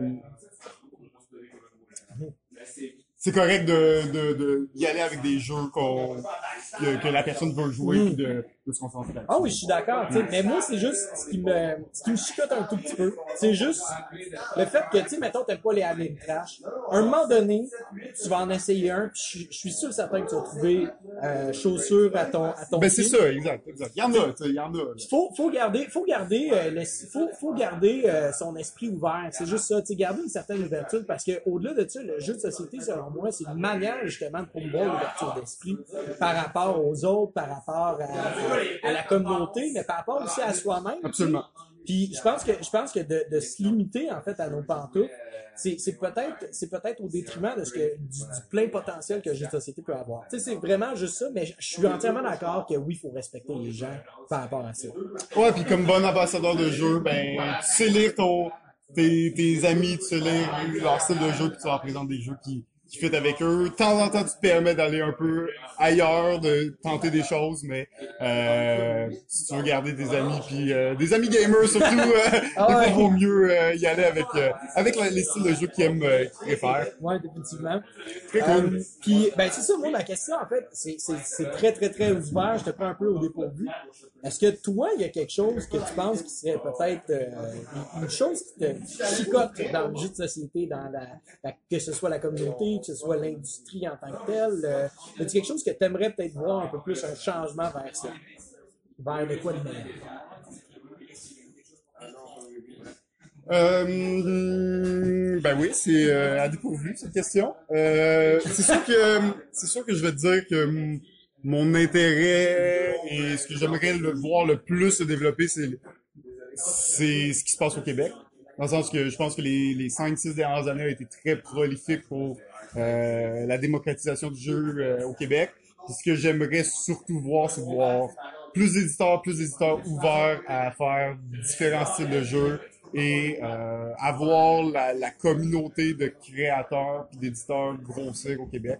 Euh, puis euh, justement qu'on soit plus ouvert à l'international parce que c'est pas en tant que tu sais nous on est un peu isolés là. Mal- malheureusement euh, les Français sont très loin de nous. Euh, au sud et à l'ouest on a des, des, des anglophones donc on est un peu isolés sur notre territoire puis j'aimerais vraiment ça voir une ouverture Viens de gagner! Yes! J'aimerais vraiment ça voir une ouverture euh, des aussi des autres entreprises internationales de, de s'intéresser un peu à notre à notre euh, microcosme si on veut dire qui, qui s'intéressent au Québec qui viennent au Québec. Parce que quand tu veux aller voir les compagnies américaines les compagnies françaises t'as pas le choix il faut que tu te déplaces. Dans Ouais. des conférences dans des conventions à l'extérieur Euh, très peu de gens se déplacent au Québec puis pourtant ça commence à être un peu un hub de tu sais autant le Montréal un hub de jeux vidéo ben de plus en plus je pense qu'on va avoir ce truc de euh, sur le jeu de société, mais j'aimerais que ça se développe plus, puis j'aimerais que ça se développe au point où on commence à intéresser intéressé de l'international. Puis tantôt avec Pierre, on, il nous disait qu'à quel point les jeux italiens euh, dans les années 2000 c'était pas connu, puis qu'on savait pas qu'il se, il passait rien, puis que maintenant c'est quand même connu. Ben tu sais, j'aimerais ça que le Québec arrive là au point où à l'international, on peut dire, il y a les jeux québécois, ça existait pas dans les années de- 2010, mais maintenant, dans les années 2020, ils sont là, puis il y a plein de jeux. Tu sais, j'aimerais qu'on devienne cette espèce de, de, de hub de création de jeux, qu'on soit, qu'on ait une reconnaissance aussi à l'international. Ouais, définitivement. Puis je pense aussi que, selon moi, ça va passer à la base euh, avec l'espèce de, partenariat, euh, que ce soit dans n'importe quel domaine euh, du jeu de société. Tu sais, juste présentement, ce que, ce que vous faites, c'est génial, c'est d'inviter différents, différentes personnes tu sais, du, du monde médiatique. Tu sais, que ce partenariat puisse être existant. Euh, puis s'ouvrir aussi aux autres, tu sais, notamment, mettons, euh, on va parler du Randolph, par exemple. Je trouve ça super intéressant qu'est-ce qu'ils font. Euh, tu sais, même si le style jeu ou, euh, tu sais, euh, mettons, du four Marie, c'est pas dans mes cordes, euh, ben, un, un jour, ça l'a été, tu sais, on a tous joué à Cardigan Manly, puis on s'est tout fait comme, hey, c'est donc bien drôle, qu'un moment donné, on a passé à d'autres choses. Exact. Mais si ça peut être un tremplin, justement, pour qu'une personne passe vers un autre, euh, un autre jeu- des jeux plus euh, modernes, plus complexes, pourquoi pas? Puis, puis tu sais, c'est de reconnaître ça, tu sais, puis de, de, de s'entraider là-dedans, puis de ne pas se voir comme étant de la compétition, mais vraiment comme étant une espèce de, de, de, de, comp- de complémentarité entre, entre les différents, euh, les différents, euh, les différents partenaires. hein. Absolument. Écoute, euh, Vincent, c'est Oui. super intéressant. Je pense qu'on aurait pu... euh, Jaser. Ouais, vraiment Longtemps. J'espère qu'on va avoir la chance de, de te revoir dans quelques chroniques dans les prochaines saisons. Très solide, moi. Écoute, Alright. euh, fait que merci bien gros euh, à tout le monde. Et euh, je te souhaite à toi et à tout le monde qui est ici un bon jouage. euh, bon jouage! bon jouage! Alright. Hey, merci beaucoup. De rien. Oh, salut Simon! Hey, salut JF, ça va? Ben oui, ben oui, de retour. Oh, ça s'est bien passé? Je m'ai pensé, c'est mon préféré. Ouais, t'étais allé dehors? C'est mon préféré. T'es-tu allé dehors? Non. Ok, ok, t'es pas allé dehors. C'est bon, je me disais, Non, on pourrait, on pourrait aller dehors. Ouais, t'es-tu occupé? ben, je suis un peu occupé, ouais. Je te dirais que... je pense que Feed My Calax, euh, ça va être le prochain épisode. Non, non, non. Il n'y a, pas le temps, là. il y a de y encore plein de de monde à parler, là. On m'a, dit, si cet épisode-là ne dure pas trois heures, les gens l'écouteront pas. Si cet épisode-là dure 3 heures, les gens l'écouteront pas. Ah Oui, ils l'écouteront en trois shots ou en quatre shots. Mais comment tu veux partager un épisode de Feed Macalax alors que pendant trop- deux heures et demie, on parlera pas de Feed Macalax? Ouais, ok, on- ben, c'est un peu ça le gag, en fait. Là, vous êtes rendu à une heure Ah, et j'ai quart. spoilé le gag! c'est ça! Ouais, mais là, au moins, les gens, vous savez, on en parle plus loin. maintenant parce qu'on en parle pas partout. Non, non, on en parle à la fin. Vous pouvez skipper un petit peu, mais en même temps, on vous conseille pas parce que nos invités sont absolument remarquables. D'ailleurs, là, tu Je suis viens de bien d'accord, je suis bien rencontrer d'accord. Vincent Beaulac. Ça a bien été? Mon préféré. Ton préféré, ok. Fait que c'est le top 1 sur la liste de remplaçants. Euh, donc, on sont pas en tous mes préférés.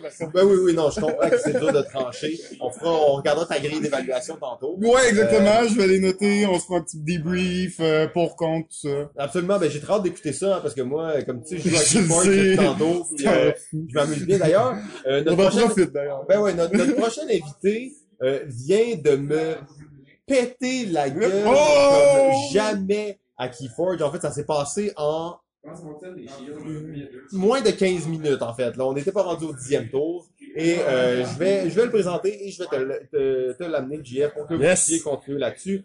Alors, il s'agit du designer et fermier aux mains d'or, le créateur, en fait, le co-créateur de JDSQC Stats, qui est un, un groupe, en fait, une page Facebook, une entité qui répertorie tous les stats et, en fait, leur popularité a explosé comme jamais. En fait, c'est probablement l'un des, euh, des plus fulgurants départs qu'on a vu. Là, ça doit faire pratiquement un an qu'il compte, peut-être plus. Pourras creuser ça avec lui. Il s'agit de Pierre-Marc Duguay. Hey, salut Pierre-Marc, ça va bien? Yes, Jeff, ça va? Ben oui, ça va, ça va. Écoute, écoute Pierre-Marc, là, on sait que, tu sais que t'écoutes nos épisodes, t'es un gros fan, vraiment content, là, finalement, de, de t'avoir notre micro et tout ça. Comme euh, Simon disait, euh, tu répertories des statistiques, mais c'est pas très clair ce qu'il nous a dit, là. Tu peux-tu nous, nous en parler un peu? Ouais, c'est euh, une des choses les plus geeks que j'ai fait ok, parfait. Quoique j'en ai plus qu'une à mon actif. T'as pas joué 70 games de Gloomhaven en 2018? Euh, 88. Ouais, je pense que ça, c'est plus geek. Ça, c'est plus geek? Ok, ouais, peut-être c'est plus geek. Ouais, ouais, ouais. Euh, fait que ouais, euh, le, euh, J- JDS QC Stats, en fait, ça part euh, d'une page Facebook euh, qui, je trouvais, était complète. Il y avait beaucoup de monde, il y avait des belles discussions. C'est celle avec laquelle je me suis identifié le plus rapidement, je te dirais, à travers les plusieurs qu'il y a. Il y en a qui sont spécifiques à Montréal. ou quoi que ce soit. Ouais. Ça, c'est beau- jeu de société, tu sais, c'est bien ça. Exactement, exactement. Puis qui font d'ailleurs un événement à la Naudiale, 12 heures ludiques. Ben oui, on va monter là d'ailleurs. Ben, vous étiez là. Toi aussi. Ouais, ouais, j'y étais justement ben, pour présenter euh, les statistiques. Fait que le but en fait de ça, c'est un peu de créer un, un, un répertoire un peu comme Board Game Geek, mais québécois, Ok. où on, on pourrait un petit peu aller chercher ces informations-là de, des habitudes de jeu euh, des, des, des joueurs québécois. Mhm, Fait que de recenser les jeux qui ont joué dans l'année, combien de fois, tout ça. Pour voir les, les tops, faire des tops, j'imagine? ou- Ouais, ben exactement. En fait, c'est pour aller voir c'est quoi les tendances. Premièrement, pour voir s'il y a des jeux tu sais, qui ont un hype, puis après ça, ils descendent rapidement, des Mhm. jeux qui sont stables, c'est quoi les jeux qui sont les plus joués? Après, des fois, on parle souvent des jeux qui sont beaucoup achetés ou des jeux qui sont hype, mais qu'est-ce qui est vraiment joué par les joueurs? Ouais. Moi, c'est ce qui m'intéresse un petit peu dans, dans cette recherche-là que je fais de manière bénévole avec euh, Jonathan Galarno. Ouais. Puis, euh, c'est ça. À, à chaque semaine, on demande aux gens qu'est-ce que vous avez joué, combien de fois vous les avez joués ces parties-là? Puis, à chaque semaine, on rentre ça sur un gros fichier Excel de d'une base de données de 2000 jeux. là. On est rendu à 2000 jeux qui sont dans notre, Ok. notre base de données. Différents, vous pouvez euh, Exactement. mettre à jour. euh, Puis là, ben, on, à chaque semaine, on se met, OK, ce jeu-là, il a été joué trois fois par telle personne, blablabla, puis après ça, je passe à autre personne, OK, euh, puis on accumule ces données-là pour que euh, à chaque mois, on puisse faire un petit compte-rendu de, bon, hey, dans les jeux, euh, les neuf jeux les plus joués ce mois-ci, c'est telle, telle, telle chose. Ce qui est, ce qui est vraiment fascinant, en fait, c'est que les données sont assez stables en général. Donc, on voit vraiment des jeux qui restent de mois en mois ouais, qui sont comme des, des, des, des classiques, puis d'autres qui sortent et qui reviennent, qui sortent et qui Il reviennent. y en a-tu qui restent, mettons, un mois, puis après ça, tu les vois plus jamais? Ouais, ou- définitivement. C'est La plupart, sûrement c'est ça que tu veux entendre, mais c'est ça que je vais te dire. Les Kickstarter en général. Ah, mais c'est pas ça que je recherche particulièrement, mais clairement, c'est ça, le- c'est ça. le- Non, mais en fait, en fait, c'est pas tant que les gens peut-être arrêtent d'y jouer, c'est juste parce qu'il y a un gros boom au moment Ouais. où les gens les reçoivent, parce que tout le monde les reçoit en même En temps. même temps. Tandis qu'un jeu publié de manière plus conventionnelle, ben, on l'achète pas tous en même temps. Exact. Tu sais, oui, quand il sort, il y a un le- petit boom, mais pas tant que ça. tu sais. que- Ouais, c'est comme un buzz, mais réparti sur plusieurs semaines, qui fait que c'est plus continu que... Exactement. Fait que, si on fait Ouais. l'avocat du diable, là, il y a, y a- il y a beaucoup de ça. En Ben fait, oui, c'est sûr, tu reçois ton, tu reçois ton jeu, ça fait un an, deux ans, trois ans, je sais pas, là, j'ai jamais kickstarté un jeu. mais, non plus, yes! Yes! puis, euh, puis finalement, ben là, tu le reçois, dans- tu sais, ça, ça prend des années, puis là, tu le reçois, c'est sûr que tout le monde y joue en même temps, tu sais. Ouais, ouais, exactement. Tout le monde en même temps reçoit, mettre leurs photos de leur boîte qu'ils ont reçu, pis tout ça. Donc, euh, ok. Fait que tu peux vraiment le voir la tendance chez les Kickstarter, surtout. Surtout? Puis à- en contrepartie, des jeux euh, qui sont populaires, ben, on peut vraiment voir est-ce qu'ils sont populaires de mois en mois, euh, c'est c'est quoi les tendances. Puis ça, je trouve ça fascinant, mais en fait, je fais des graphiques un petit peu à- avec ces données-là à chaque mois pour... Ben, designer graphique, hein, d'ailleurs, euh, Ouais. c'est pas pour rien, fait des très beaux visuels, ça, ça donne le goût de les regarder, ces statistiques-là, évidemment. Donc, euh, c'est super aide, cool. ça Ben aide, oui. ça aide, ça aide, Ça beaucoup, puis ouais. euh, ben c'est ça, là, à Joliette, tu t'as présenté un peu euh, le, le top de l'année, un peu. Mi-année, dans le fond, parce qu'on a ça. commencé en mars 2018, fait que c'est quand même assez récent. OK. Fait que ça fait bientôt un an, là. Ouais, c'est ça, exactement. Fait que le but, c'était d'en faire un mi-année pendant euh, le 12 heures ludique. Puis après ça, au mois de mars, euh, ben, dans deux mois, euh, en d'en refaire un, un de l'année globale, voir c'est quoi, c'est quoi les jeux qui ont été le plus... euh, Jusqu'en euh, 2018 ou jusqu'à... Mais dans ce le que fond, on peut pas vraiment faire exactement par mois puis exactement par année parce qu'on a commencé en, en mars. Ouais, ben, ça. ça va être la dernière année. OK, de mars à mars. Exactement. Exactement. Euh, puis, puis je trouve que c'est un outil qui peut être intéressant pour euh, pour des magasins. J'ai beaucoup d'amis dans le domaine du jeu qui justement m'ont- approché pour dire Hey, je peux-tu avoir tes données? ouais, c'est ça. Ouais, on leur donnes-tu? Ben, si c'est mes amis, oui. OK, OK, OK. Non, mais je leur prête, dans le sens que, ouais, c'est ça, je leur dis, OK, ben, tu peux, tu peux, tu peux garder, là, check ça. Ben oui, absolument. Je trouve que c'est quelque chose d'in- d'intéressant à... OK, fait que euh, dans toutes les stats, là, toi, le master des stats maintenant, board game, qu'est-ce que qu'est-ce que tu peux euh, ressortir euh, dans peut-être le jeu le, le, le plus joué dans les dernières années ou euh, le plus récurrent? Euh, fait que jusqu'à récemment, peut- peut-être les six premiers mois qu'on l'a fait, Azul, Azul, tout remportait le temps là, hein. clairement la palme d'or. Claire, il y a deux, trois jeux qui sont venus euh, le dépasser. Puis un qui est le concurrent immédiat, qui est Sagrada. Ok. Ah Euh, ok, quand même. il y a quand même une tendance qui, qui, qui met Azul en premier, mais je te dirais qu'au Québec, Sagrada est populaire presque éga- de manière égale. Ah ouais. Euh, mais ouais, sur le long terme, Azul quand même reste euh, en avance.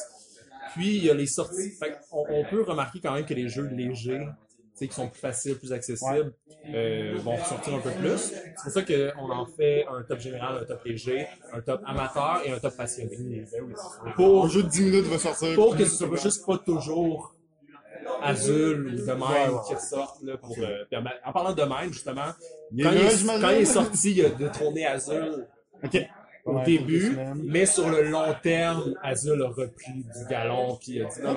Azul est plus joué que Domain en général mais quand il est sorti on a, on a vu que Domain vu que on a des games de 10 minutes ou même moins c'était T'en fais beaucoup. c'est ça, t'en fais quelques-unes. Le nombre de parties jouées peut dépasser la- les- les parties de, de Azul. Ouais. Ensuite de ça, on a un Welcome qui, est, euh, qui, qui- qui est venu détrôner Azul pendant quelques mois et même ce mois-ci, le dernier mois, il est encore en avance sur Azul. Fait que c'est un autre jeu qui, qui vient euh, concurrencer un petit peu dans les jeux légers. Bon, on connaît un peu, euh, on connaît un peu le jeu là par son succès de pouvoir jouer à n'importe quel nombre de joueurs, très Ouais. facile à comprendre, mais en même temps, Le roll and write sans dé. c'est ça. C'est un, c'est un bon succès, Ouais, vraiment. ouais. Fait que lui aussi mérite euh, sa place. Bon, récemment, on a eu Keyforge, Ouais. qui, euh, Ouais, ouais, qui, ouais. qui, lui est pas classé sur BGG dans le même niveau que Azul. Fait que c'est un, un jeu amateur que qu'on a nommé, c'est-à-dire qu'il y a une difficulté, un niveau de difficulté entre 2 et 3. Fait que J'ai pris les niveaux de difficulté sur BGG. Sur BGG, Ouais. c'est comme ça que t'es, t'es classifié. Exactement. Fait que. Entre 1 et 2, c'est un jeu léger. Entre 2 et 3, c'est un jeu amateur. Et entre 3 et plus, ça peut aller jusqu'à 5, euh, c'est un jeu Passionné. passionné. Donc, euh, les règles sont plus complexes. En fait, c'est un niveau de complexité que, euh, que n'importe qui peut aller voter sur Board Game Geek pour dire, OK, non, moi, ce jeu-là, j'ai vraiment trouvé complexe. Tu sais, je vais aller vous donner un 4 ou un, Ouais, un ouais, ouais. ça. Fait une moyenne, tout simplement. C'est pas un algorithme très compliqué. C'est pas la meilleure des données, parce que n'importe qui peut aller un peu falsifier ça, mais la, je dirais que la force du nombre fait que c'est quand même assez intéressant de dire OK, mais ce jeu-là, Ça donne une idée. ça donne une idée, tu sais, à peu près. Puis Azul est sur le bord d'être un 2, en fait. Ah ouais. Ouais, fait qu'il est sur le bord d'être un jeu amateur, ce qui est bizarre un petit peu. Tu dis non, c'est quand même un jeu léger. Ce qui fait qu'il y a plusieurs jeux amateurs, en fait, qui sont quand même assez légers aussi. Donc, euh, Keyforge a pris d'assaut complètement le top amateur. Et même tous les tops, en fait, les premiers partout en ce moment. Sérieux, Donc, pour hein? les deux, pour ça pour les qu'il y deux a- derniers mois. Pour y a plus de boutiques qui en ont, puis que c'est la pénurie à Montréal, là, les gens s'arrachent les cheveux de la tête pis tout, là. Il y a des Exact. vols, là, répertoriés à cause de ça. Il y a des vols répertoriés. Ouais, ouais, non, c'est Pourquoi pas? Pourquoi pas? Euh, c'est triste par contre. Euh, non, non, achetez votre deck, puis euh, hein, volez pas pour les decks des autres. euh. De toute façon, il est déjà répertorié sur un site internet. C'est ça, il est codé, la police a le numéro, ils vont le retrouver. Il y a des puces maintenant, là, dans les cartes, là. T'as plus d'idées, là. Ah, ça marche pas, ça, là. Exact. Euh, fait Les que- passionnés, là. Parle-nous de passionnés. Ah ouais, on veut, là. on veut parler des passionnés. Parler de passionnés, Ben, écoute, à ton, à, ton, à ton grand plaisir, je suis sûr. Oh non! Oh Faut pas non! oublier que j'écoute hein, les, podcasts. Oh non, j'ai chaud! Non, en fait, non, t'as pas chaud parce que le top 1 incontesté des joueurs, des jeux passionnés, c'est bel et bien Terraforming Mars. Oh, bon choix. Alors, Terraforming Mars, je trouve que c'est un phénomène, en fait. Ça me C'est fascine. fou, hein? C'est un phénomène, ce jeu. Ouais? Parce que c'est le Seven Wonders Des gamers? des gamers. Et en fait, c'est les Seven Wonders du, du, monde du jeu de société, dix ans plus tard, qui ont évolué dans quelque chose de plus, tu sais, plus avancé, on dirait. Le monde ont- ont joué tellement les jeux que là, tu sais, ils sont prêts, ils, sont, ils étaient mûrs pour autre chose. Puis ils sont capables d'absorber un jeu de 3 heures et plus. On s'entend, là, à 5, c'est long. Ça peut être moins long, là, je vous l'accorde. Ouais. Si t'es habitué t'en joues beaucoup.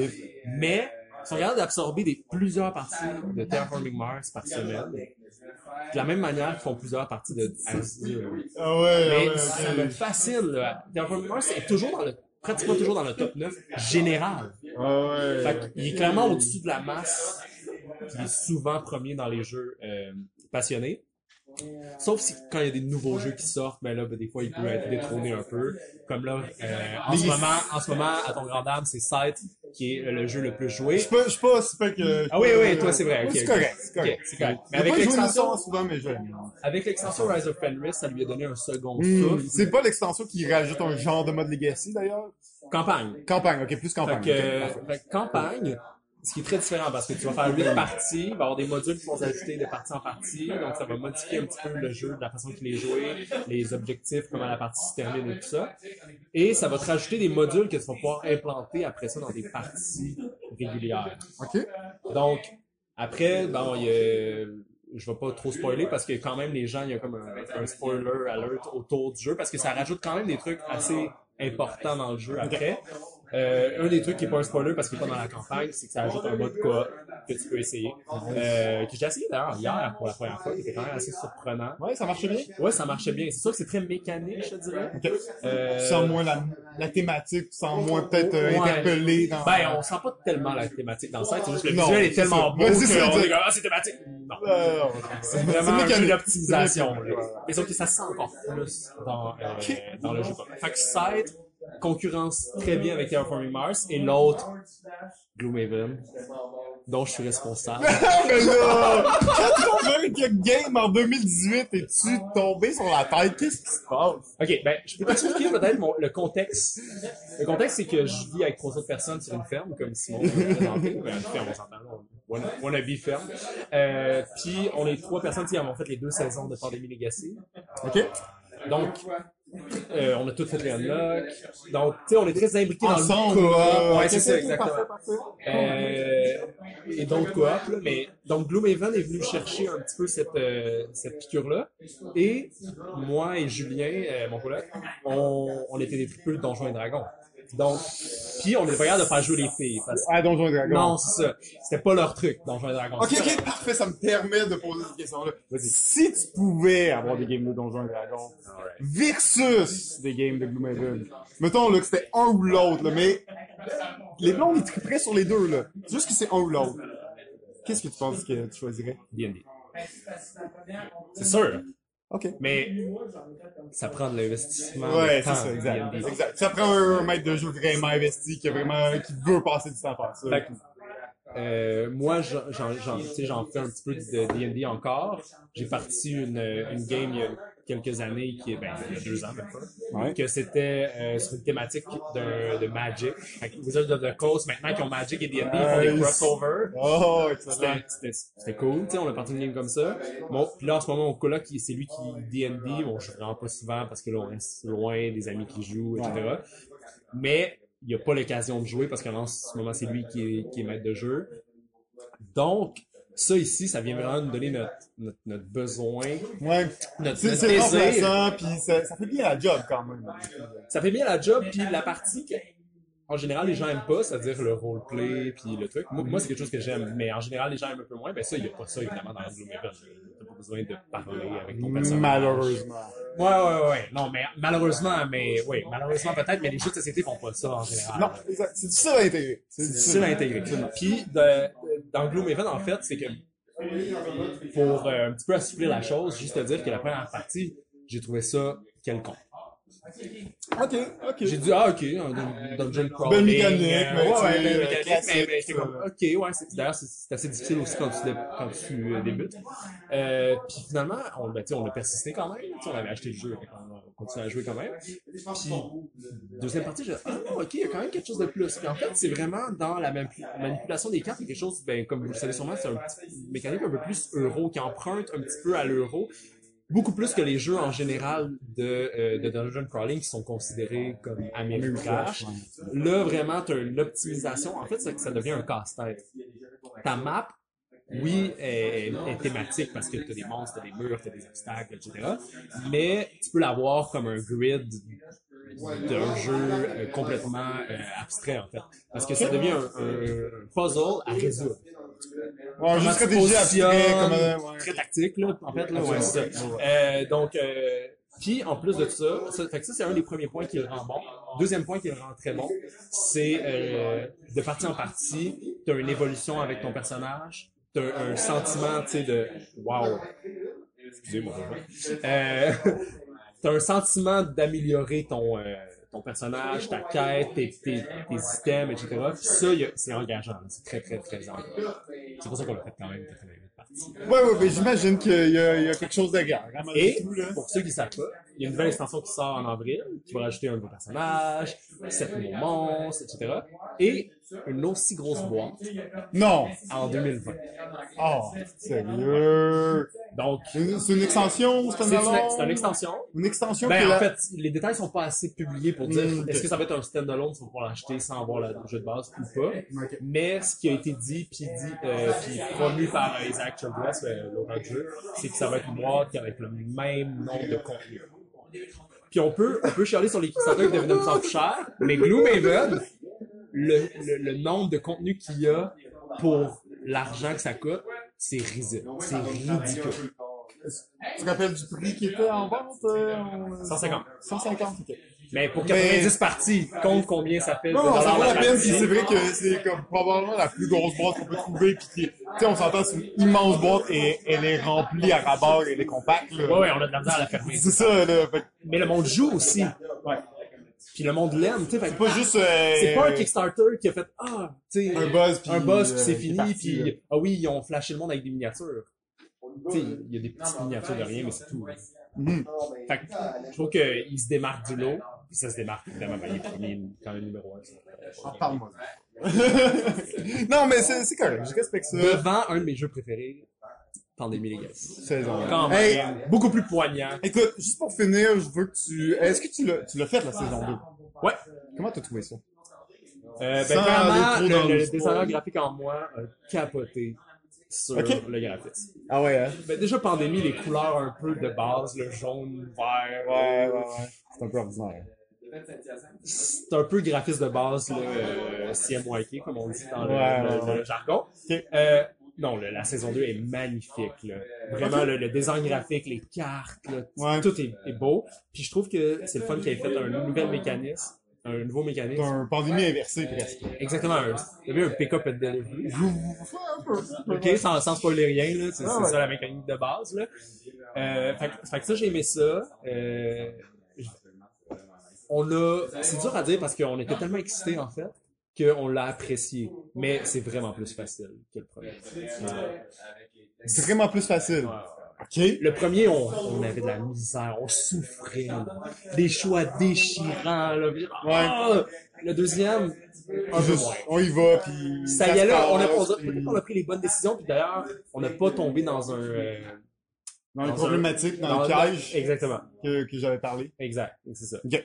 Donc, euh, nous, on n'a pas vécu de, né- de, de bien passé, puis- majeur, mais pas du tout. C'est bien, parce que c'était le dénouement, un peu le, la résolution narrative qui me semblait un peu euh, moins forte que dans le premier, tu sais. Ouais, exactement. Ça, ça je l'accorde, mais du fait que c'était un, quand même une, mé- une nouvelle mécanique, Ouais. avec un design réinventé, l'exploration, tu sais, faut la faire. cool. Nous, on la faisait parce qu'on trouvait ça excitant. Ouais. Fait que ça s'est bien passé à cause de ça aussi, je pense. Fait que tout ça fait que expérience vraiment à A1. Mais au point où, je- au, point où dans mon top 10, les deux, je suis pas capable de dire, ben ouais, je mets les deux ensemble. Pandémie Legacy, saison, whatever, ça fait partie de mon top. Ok, cool. Ben, c'est c'est bon à entendre. J'ai entendu un petit peu euh, différents trucs selon l'expérience. Hein, euh, vraiment des gens qui ont vraiment détesté ça, comme du monde qui ont vraiment adoré ça. Fait que c'est un peu. euh, moi, je suis un peu dans le milieu. J'ai l'impression que tout était là, mais que on est tombé dans dans une craque qui a fait que c'était- on n'a pas eu le- l'expérience optimale qui a fait que. Ben, c'était pas aussi bon qu'on qu'on aurait souhaité, disons. Mais tout était là. Ouais, Tout ouais. était là. En tout cas, moi, je suis acheteur pour saison 3, c'est grave. Saison 3. Ça sent bien, hein? Ça Oui, sent oui, bien, oui, saison c'est- 3. c'est- ben, été confirmé, mais il n'y a pas de date pour passer, mais. Bien, excité, écoute, Pierre-Marc, c'était un plaisir, merci beaucoup. Euh, je pense qu'on aurait pu passer euh, encore plusieurs heures à en parler de Gloomhaven, autres. Presque convaincu, mais pas tout à fait. Malheureusement. Toi qui aimes D&D en plus. Bizarrement, hein, bizarrement. Mais je pense que c'est, on dirait que c'est cette immersion-là qui me manque dans Gloomhaven, qui, Mais avec ta blonde? on s'en reparlera un fois. Merci beaucoup, Pierre-Marc. Écoute, euh, Ça fait plaisir. euh, c'était vraiment, vraiment cool. On va se reprendre bientôt. À ciao. bientôt. Merci. Qu'est-ce qui se passe? Qu'est-ce qui s'est qu'est-ce qui s'est passé? Oh my god! Qu'est-ce qui s'est Oh passé? my god, je suis corrompu! Je le savais dans mes veines! Ouais, là, t'as parlé avec un gros fan de Gloomhaven, de ce que j'ai compris. Ça a l'air d'être le meilleur jeu au monde. Je vais me faire 80 games cette année. Le meilleur jeu au monde? Ça a l'air assez dramatique, je trouve. ok, euh, ben, fait que là, tu vas me dire que c'est ton préféré. Ah ouais, c'est sûr! Ok, ok. Euh, ben là, il nous reste un invité à recevoir, Jeff. J'espère que tu as commencé à faire ton choix. Euh, ça approche quand même euh, la, la fin des choses et tout ça. Fait que euh, le, le dernier invité n'a pas vraiment besoin de présentation, à part que c'est le seul et unique ludologue du Québec. Euh, Ok, on fait ça comment? Alors Sylvain, bienvenue! Salut, ça va? Salut, ça va bien, Ça va super bien, ça va super bien. Euh, Sylvain Autretier au, au micro aujourd'hui. Écoute, je pense que tu n'as plus besoin de présentation. Tu présenté à plusieurs reprises. Effectivement, Euh, je commence à être euh, la, la troisième roue du carrosse. On a un carrosse! OK! Est-ce qu'on était une F1? Mais bon, on, on va accepter ça, on va accepter ça.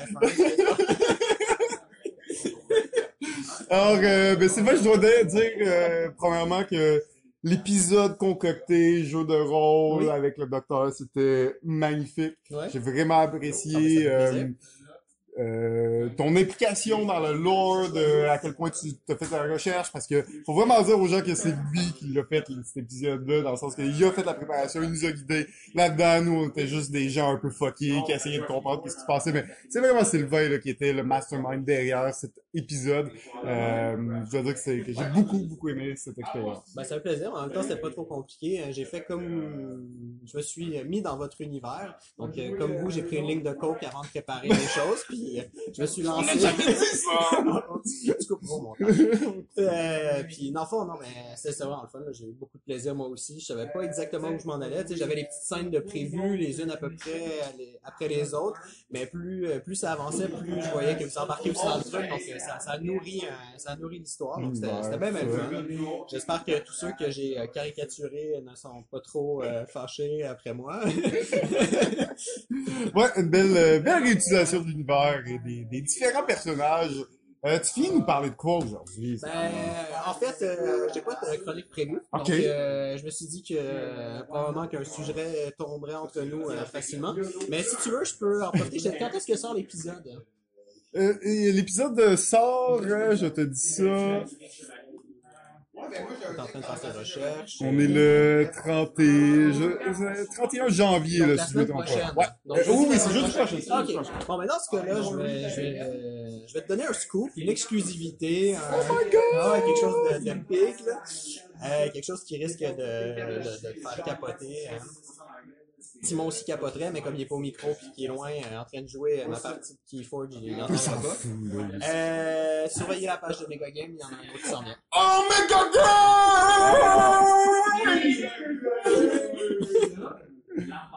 Un nouveau!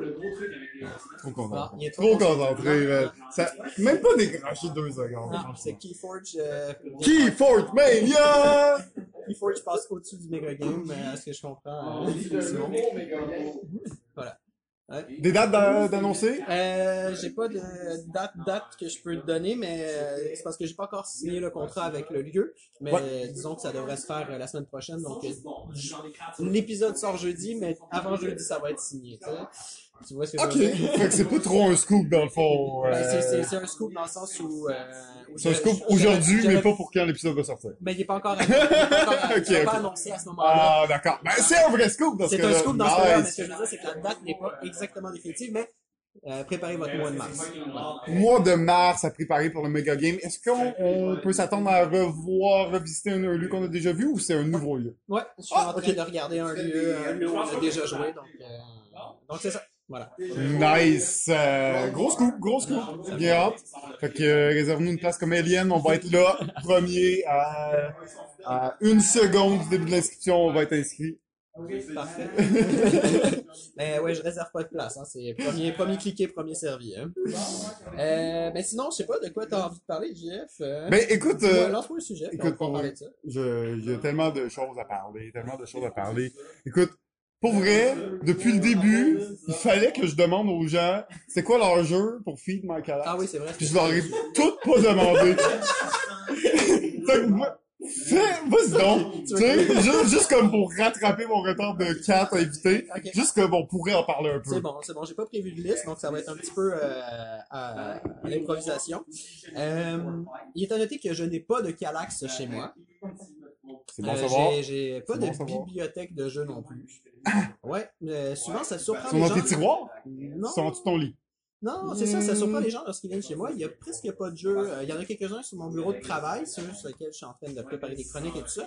Mais la majorité des jeux ne, ne sont pas chez moi. Elles sont euh, cachées euh, dans mon cabanon. À l'extérieur?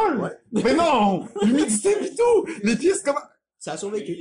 Ben voyons! Ouais, ça fait 7 ans. Ça fait 7 ans qu'il y a des jeux qui sont là depuis 7 ans, mais ils sont en, en bon état. Cool! Ouais, mon cabanon est isolé. Ok. Quand même, euh, Ouais. What? Ouais. Donc mon cabanon est plein de jeux. Donc euh, quand les gens viennent chez nous, ils sont tous surpris où sont tes jeux, t'en as-tu, tout ça. Puis là, je les amène dans le cabanon, sont comme, Oh my god! T'en as beaucoup? Je sais pas, en fait, j'ai jamais vraiment compté. euh, le dernier des Plus de 100. Oui, ça c'est sûr. Plus dernier- de 200? C'est une bonne question peut-être, euh, parce que le dernier décompte que j'ai fait, c'était il y a genre 7 ans, quelque chose comme ça, lorsque j'ai déménagé, puis genre, je dépassais la centaine à ce moment-là. Mais je suis pas un acheteur euh, compulsif, mais je reçois beaucoup de jeux pour des T'es un testeur pis tout ça. Ouais, c'est ça, c'est ça. euh, Vu que je teste, c'est ça. T'es amené à en recevoir beaucoup. c'est ça exactement. Donc, euh, donc euh, ça se remplit. Puis aussi, j'ai des, comme je fais des animations, euh, j'ai des valises de jeux d'animation aussi. Hmm, des jeux spécifiques pour des ça. activités. C'est ça. Donc, ma collection personnelle n'est pas forcément une bonne collection sur laquelle se fier pour filer sa calax. C'est une collection plus de travail, si on veut. Une Ouais. collection qui a, qui a beaucoup de jeux euh, pour des publics différents, mais surtout d'introduction, tu sais, pour euh, des euh, pour des familles, pour des plus jeunes, tu sais, des 3-5 ans. J'ai des jeux comme ça chez nous, même si j'ai pas de 3-5 ans qui viennent jamais chez moi. tu sais. Bon, mais parle-nous de ça à la place. Là. Tu fais des, des animations dans la bibliothèque, c'est ça? À différents lieux. On sait que tu animes à la bien évidemment. Mais pas juste là. Non, effectivement, en fait, je fais des animations euh, à la récré deux fois semaine. Mais, mais à part de ça, je fais beaucoup d'animations dans les bibliothèques. Euh, ça a commencé en quelque sorte avec euh, Montréal Joue, euh, il y a maintenant sept ans. je crois. Euh, vous en parliez avec Claude. chose comme euh, ouais, ça, c'est. Euh, comme j'animais des jeux, puis qu'il voulait un animateur, euh, j'ai été, euh, j'ai été approché. Euh, puis tranquillement, ben, je me suis fait connaître dans les différentes bibliothèques. A une bibliothèque où je suis, euh, disons, régulier. Euh, où je fais des animations chaque semaine. Comme par exemple, à Saint-Léonard, euh, on peut me trouver quasiment tous les lundis avec des ados, à les faire jouer à des jeux de société. Puis un jeudi sur deux, à faire du Scrabble avec des aînés. OK. Ah ouais, du Scrabble, ouais, je fais ça. Toutes les deux semaines. Euh, mais sinon, je fais des animations euh, sporadiques à gauche, à droite. euh, puis à Laval, j'en fais quand même régulièrement. Justement, j'ai fait un- le centre jeunesse de Laval. Tu sais, c'est quoi un centre jeunesse? Ouais, absolument. Euh, donc, c'est des, c'est des jeunes qui sont un peu, euh, tu sais, dans des situations un peu particulières.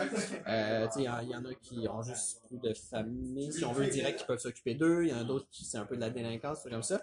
Euh, et euh, quand on m'a proposé d'aller animer là-bas, disons que j'étais un petit peu, euh, un petit peu mal à l'aise parce que j'ai aucune formation, euh, avec ce type de clientèle, si on veut.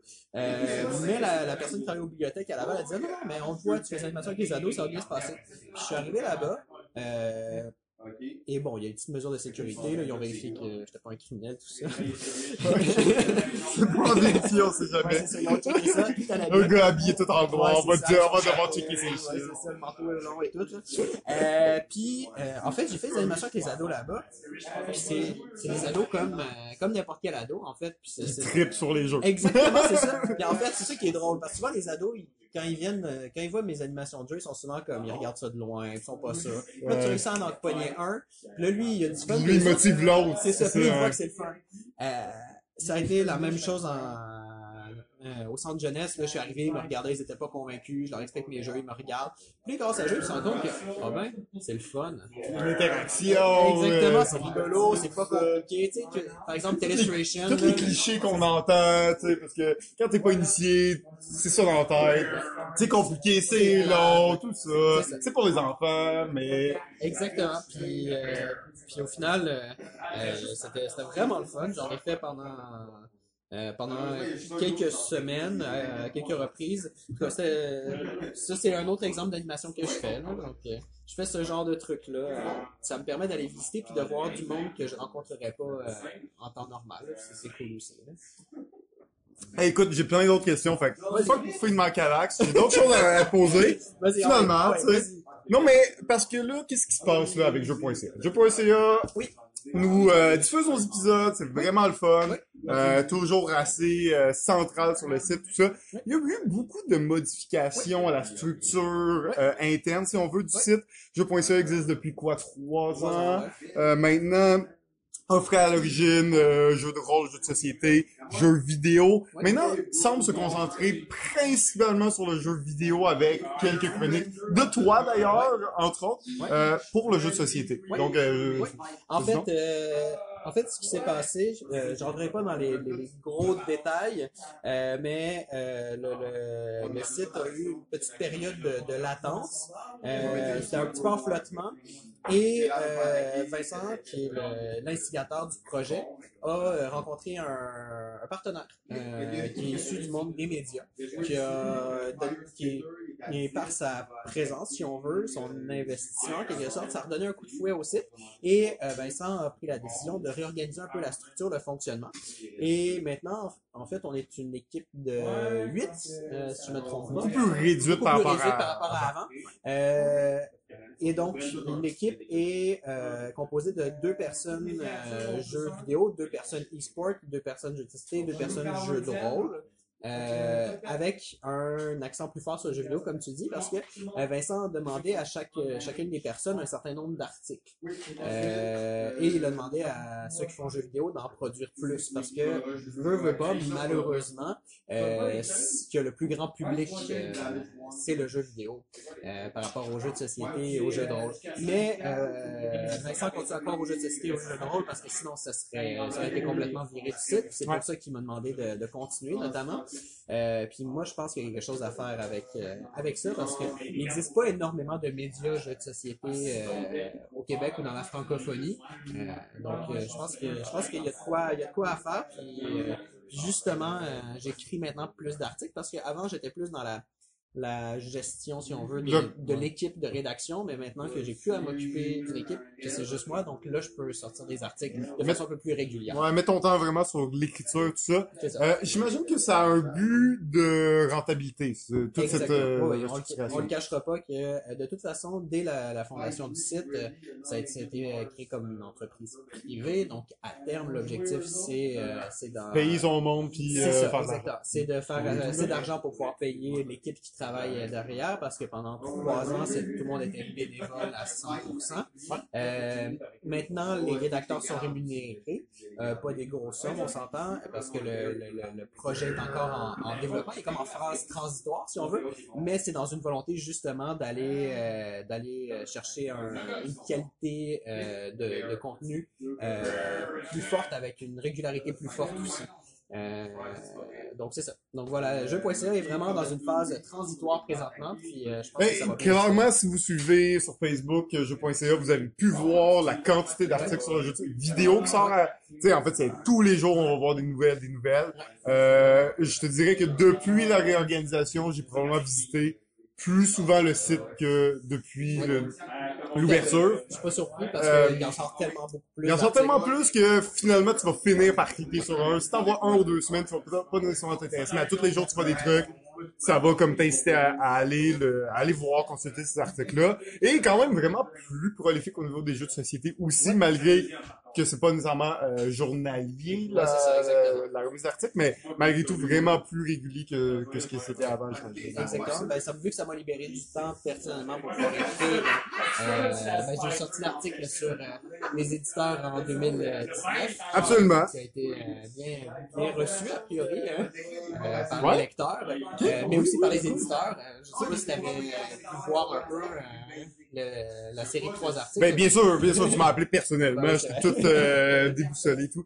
Euh, oui, ben oui, ben ce que je trouvais le fun, c'est que t'es vraiment allé chercher tous les petits éditeurs. T'es allé chercher même, euh, tu sais, Goblivion, que au bout du compte, il va te faire d'autres jeux, on sait pas, mais euh, J'essaie qui, est présent dans, dans, dans l'univers ludique là, en ce moment, puis qui, qui vient de sortir un jeu. Ça vaut la peine d'en parler. Exactement, parce qu'on commence à avoir de plus en plus d'éditeurs au Québec euh, qui, se- qui commencent à s'installer. Euh, c'est pas non plus euh, comme en France où, euh, où là c'est complètement. Non, puis c'est mais- beaucoup euh, des histoires qui commencent avec des Kickstarter, donc aussi beaucoup d'autoproduction puis de, de jeux qui s'éditent eux-mêmes d'une certaine façon. Il y a aussi une nouvelle compagnie, Synapse, Oui, qui qui va... est euh, euh, la semaine où je sortais mon article. Ouais, c'est ça, hein, c'est ça, c'est comme... euh, Ouais. Qui- premier jeu est de est euh, une création de l'éditeur, mais euh, il y a deux, euh, deux autres jeux dans les boîtes qui sont pas de lui. euh, Absolument, je le sais, puis je suis tellement content parce que c'est le premier jeu ever que pendant un, événement de speed dating entre des éditeurs et des auteurs, un jeu soit signé. Euh, Au malheureux- Québec, c'est malheureusement, au Québec, ouais, malheureusement, c'est ça, même dans ce genre d'événement-là, euh, il y a pas beaucoup de jeux qui sont signés, c'est très rare. Ça permet de faire les contacts, puis de, de mettre des, euh, des, euh, des visages sur les noms, puis de créer les contacts entre la, la communauté d'auteurs et tout ça. Mais c'est vraiment content de voir que qu'enfin il y- il y avait un jeu potentiel. Surtout que c'était des étudiants en jeux vidéo qui ont créé le jeu-là, un genre de collectif. Donc, je veux pas trop en parler parce que c'est pas encore sorti, puis on aura plus de nouvelles éventuellement. Euh, mais bon, euh, j'étais content de voir aussi d'au- d'autres entreprises comme ça. Euh, Flyers Game qui va super bien. Euh, aussi, euh, évidemment, Triton euh, Noir, qui- qui ben, Triton Noir, Kickstarter, plus gros qui a Kickstarter. explosé. euh, Ouais. comme disait Simon, plus gros Kickstarter canadien. de- c'est ça. dans, le jeu, dans le jeu de société. à- Jack Bro aussi, qui est euh, Jack Bro avec Nouvelle-France qui, ouais, qui s'en euh, vient, qui puis fait une collection euh, autour des mille et une nuits. Euh, ils m'ont raconté ça. Oh, oh, des petits points. Ok, Ouais, ouais. ok, Ben, c'est, cool. c'est oui. Des, des, euh, des, des La- suites à, la- la- à 40 valeurs, c'est ça? C'est hein? ça exactement. Ils vont, Ouais, ok. ils vont sortir comme une trilogie de trois jeux dans cet univers-là. Euh, sinon, euh, avec qui d'autre? J'ai parlé? J'ai parlé avec la gang de Sphere Games, hein, qui sont, font une espèce de partenariat de travail avec, euh, euh, comment il s'appelle? John, euh, John? Euh, oui, euh, the Gun. Kevin Scottagon, ouais, c'est ça. Johnny Scottagon, c'est un film. T'as raison. Et là, t'as le, le slingshot, euh, Suzy, c'est ça. Suzy aussi de, de cette compagnie. non, mais c'est ça, il se passe beaucoup de choses du côté des éditeurs. Puis je pense que c'est en partie euh, grâce au fait que euh, les créateurs de jeux euh, sont plus présents et plus dé- décomplexés qu'on pouvait le voir avant. Euh, je sais pas, toi, si tu le vois beaucoup plus que moi, mais j'ai vraiment l'impression que les créateurs de jeux se sont aussi un peu pro- professionnalisés. Euh, ils sont plus sérieux dans leur démarche, euh, ils travaillent entre eux, tu sais, il y a vraiment une communauté qui existe. Puis juste, juste de ça, ça- juste euh, ça, ça, ça montre que euh, il y a de quoi d'intéressant qui se développe au Québec, tant dans la création de jeux que dans le jeu en au sens large. Mhm. Puis, euh, puis donc c'est ça, donc avec plus d'auteurs de jeux vient plus de d'éditions de jeux par voie de conséquence, parce qu'il y en a qui se lancent dans l'auto-édition comme on dit. Puis quand ça fonctionne bien, après ça, ben ils vont peut-être avoir envie d'éditer des jeux de d'autres Oui, personnes. j- ouais, j'espère, j'espère. Euh, D'une certaine façon, Jack Bro, c'est un peu ça, parce que Jack Bro, deux jeux, euh, Viking Guard et 40 valeurs créés par les frères. Euh, de Jack Bro, évidemment, mais euh, le, leur nouveau, le Nouvelle-France, c'est un, un de leurs amis dans, dans, dans le réseau là, qui a créé un jeu, gagné le Plateau d'Or 2018, et euh, se retrouve édité par, euh, par euh, Jack Bro. Donc, c'est vraiment le fun de pouvoir aussi voir que des auteurs qui deviennent éditeurs finissent aussi par éditer d'autres jeux. Puis ça, ça va... Euh, C'était un de mes souhaits que j'ai souhaité avec, euh, avec Vincent, entre autres, mais euh, que le... le la présence du jeu de société, euh, en, au terme des éditions, on se diversifie un peu plus, qu'il y en ait plus, puis qu'on puisse tu sais, éditer des jeux de stratégie de deux heures, puis qu'il y ait un marché pour ça, puis Ouais. qu'on saute c'est sur le en monde. beaucoup. hein. Au Québec, c'est très difficile. Pour vrai, la majorité, yeah! La majorité des... Euh... Le public est en feu. là, est c'est, en feu! Euh, parce que oui, on sait que la plupart des auteurs québécois qui veulent éditer des jeux plus gros vont souvent aller aux États-Unis France, euh, pour trouver des éditeurs. euh, euh, Il y a des exemples de jeux faits par des Américains, faits par des Belges, faits par des Français, d'auteurs québécois, donc il y en a quand même de plus en plus, évidemment. Donc on, on va souhaiter ça, on va souhaiter ça, mais oui, c'était super le fun. Et évidemment, tu sais, je veux dire, on t'a pas tout révélé nos secrets. hein. Tu, tu- peux te douter qu'évidemment, il y a des trucs qu'on va, on va garder l'exclusivité de, de divulguer. Il y a aussi des trucs on- sur lesquels on travaille puis on n'est pas encore sûr que ça va sortir en 2019. On souhaite, là! Mais on n'est pas encore sûr. On va juste pas en parler. Évidemment, il y a d'autres nouvelles qui vont arriver dans l'année. C'est pas, euh, nécessairement le, le reflet de 100% des jeux qui vont sortir, mais c'est vraiment cool de voir ça, de voir l'implication des, des éditeurs aussi. J'étais vraiment Euh, content de leur réponse. euh. Ouais, j'imagine qu'ils étaient motivés puis qu'ils trouvaient ça le fun. Puis euh, t'es un bon ambassadeur là, pour, euh, pour euh, les, la communauté du, du jeu. T'es connu de tout le monde, donc euh, c'est vraiment vraiment très très le fun comme truc. Mais écoute, moi je, je suis content de voir euh, que jeu.ca va dans la bonne direction parce qu'au bout du compte c'est ça le but. Euh, même euh, on en a pas parlé beaucoup, mais tu sais Ludo Québec avec le salon du jeu. Ouais. S'il avait pas pris la la la tangente de, de, de payer, de charger les gens, on- ça aurait jamais pu avoir la prestance qu'il y a en ce moment, la grosseur qu'il y a en ce moment. Tu sais, pour faire des choses dans la vie, ça prend de l'argent. hein. On, a, on veut faire des choses bénévoles, on veut vous donner des choses, on veut que vous veniez à des activités gratuites de jeux de société, mais ça coûte de l'argent, l'organisation, les, des gens impliqués, des, des trucs que t'as pas le choix de dépenser de l'argent. Sans subvention euh, publique, c'est vraiment difficile. Et en jeu, en jeu de société au Québec, les subventions publiques, il y en a zéro. Il y a des millions de dollars en jeux vidéo. Et si on avait 10% du budget du jeu vidéo, on capoterait puis on ferait 1000 affaires de société, mais on a zéro aussi. Donc, faut dire qu'on n'a pas le choix d'aller dans cette direction-là. Faut pas reprocher ça, faut au contraire encourager, puis ça fait juste aider l'industrie à grossir, puis avoir de la crédibilité, puis évent- éventuellement peut-être réussir à, à aller chercher le gouvernement, puis avoir un peu de, de fonds publics pour des événements qu'on souhaite qu'ils soient gratuits, mais malheureusement, c'est pas possible dans, une condition, dans les conditions actuelles. Effectivement. Ben, je, tu parles justement de la, la gratuité du salon. Euh, à la base, lorsque j'ai lancé le salon, je le voulais gratuit. Ça avait été dans, dans mes critères de base euh, lorsqu'on lorsqu'on a fait ça. Mon intention derrière était de réussir à aller chercher un public qui n'était peut-être pas réceptif à la base aux jeux de société. Euh, en disant, ben c'est gratuit, donc tu dis, bah, je peux bien aller voir à quoi ça ressemble. Puis euh, on l'a vu les, les, années où, où je l'organisais que la réponse a été super bonne, mais je suis tout à fait d'accord que le step à faire payer les gens, c'est pour permettre au salon de prendre de l'ampleur et d'aller rejoindre plus de monde. Mais à la base, la gratuité, je la voulais pour cette raison-là, pour euh, pour débuter un Pour peu, débuter, pour continuer la, démocratisation du jeu tout ça, mais à un certain point, t'as comme pas le choix de faire l'autre step parce que sinon, même l'événement peut pas grossir puis va, au contraire, attirer, en fait, repousser les, les gens à venir. C'est ça. On a, on, a, on a toujours eu le problème, et ça s'est vu encore cette année, de- d'espace trop petit par rapport à la- l'achalandage. Euh, ça, c'est le gros problème du salon. Bon, c'est pas, c'est pas la fin du monde. Au contraire, on dit c'est grossi, sauf que un beau problème. c'est que c'est c'est sûr que sans argent, euh, sans entrée d'argent de la part des participants, euh, pour réussir à aller vers une salle plus grande et plus, euh, plus classe, si on veut, euh, il, il fallait faire. C'est ça. Donc, euh, Enfin, sorti des cafétérias de cégep, rendu dans des vraies salles, centre communautaire. des centres communautaires. Ben, il fallait partir Il fallait commencer petit, c'est bien Je correct. préférais ça plutôt que faire l'inverse. Commencer au palais des congrès, puis se péter la gueule. puis- Ben oui, exactement. Ça prend plusieurs années de mettre en place, puis la renommée, puis la réputation d'un d'un festival, donc euh, qui, qui commence à être de plus en plus là, de plus en plus là. Donc, euh, écoute, euh, pour vrai, Sylvain, on a pu en parler euh, de mille affaires, j'ai mille autres questions pour toi. t'es déjà rendu à la fin de ton truc? Ben oui, ben oui, écoute. T'as même pas Euh, dernière, un dernier sujet. un dernier sujet? Je suis là, là. Oh my god. Euh,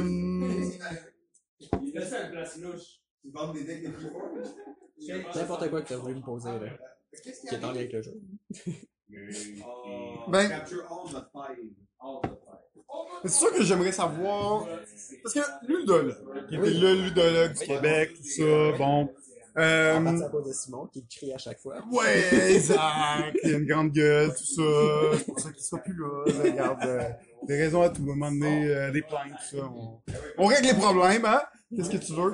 Euh, mais bon, à part, à part ce titre-là, dans le fond, t'es, t'es un des rares, peut-être, vraiment journalistes du jeu de société. C'est-à-dire que, tantôt tu disais justement, il n'y a pas de médias, il n'y a pas vraiment de, de, de, de médias dédiés aux jeux de société, même que tu peux voir que des médias spécialisés en jeux vidéo vont faire du, du euh, la couverture d'événements euh, de jeux de société, puis c'est eux qui vont être dans les journaux de Montréal, puis dans les, les, les trucs plus mainstream, si on veut.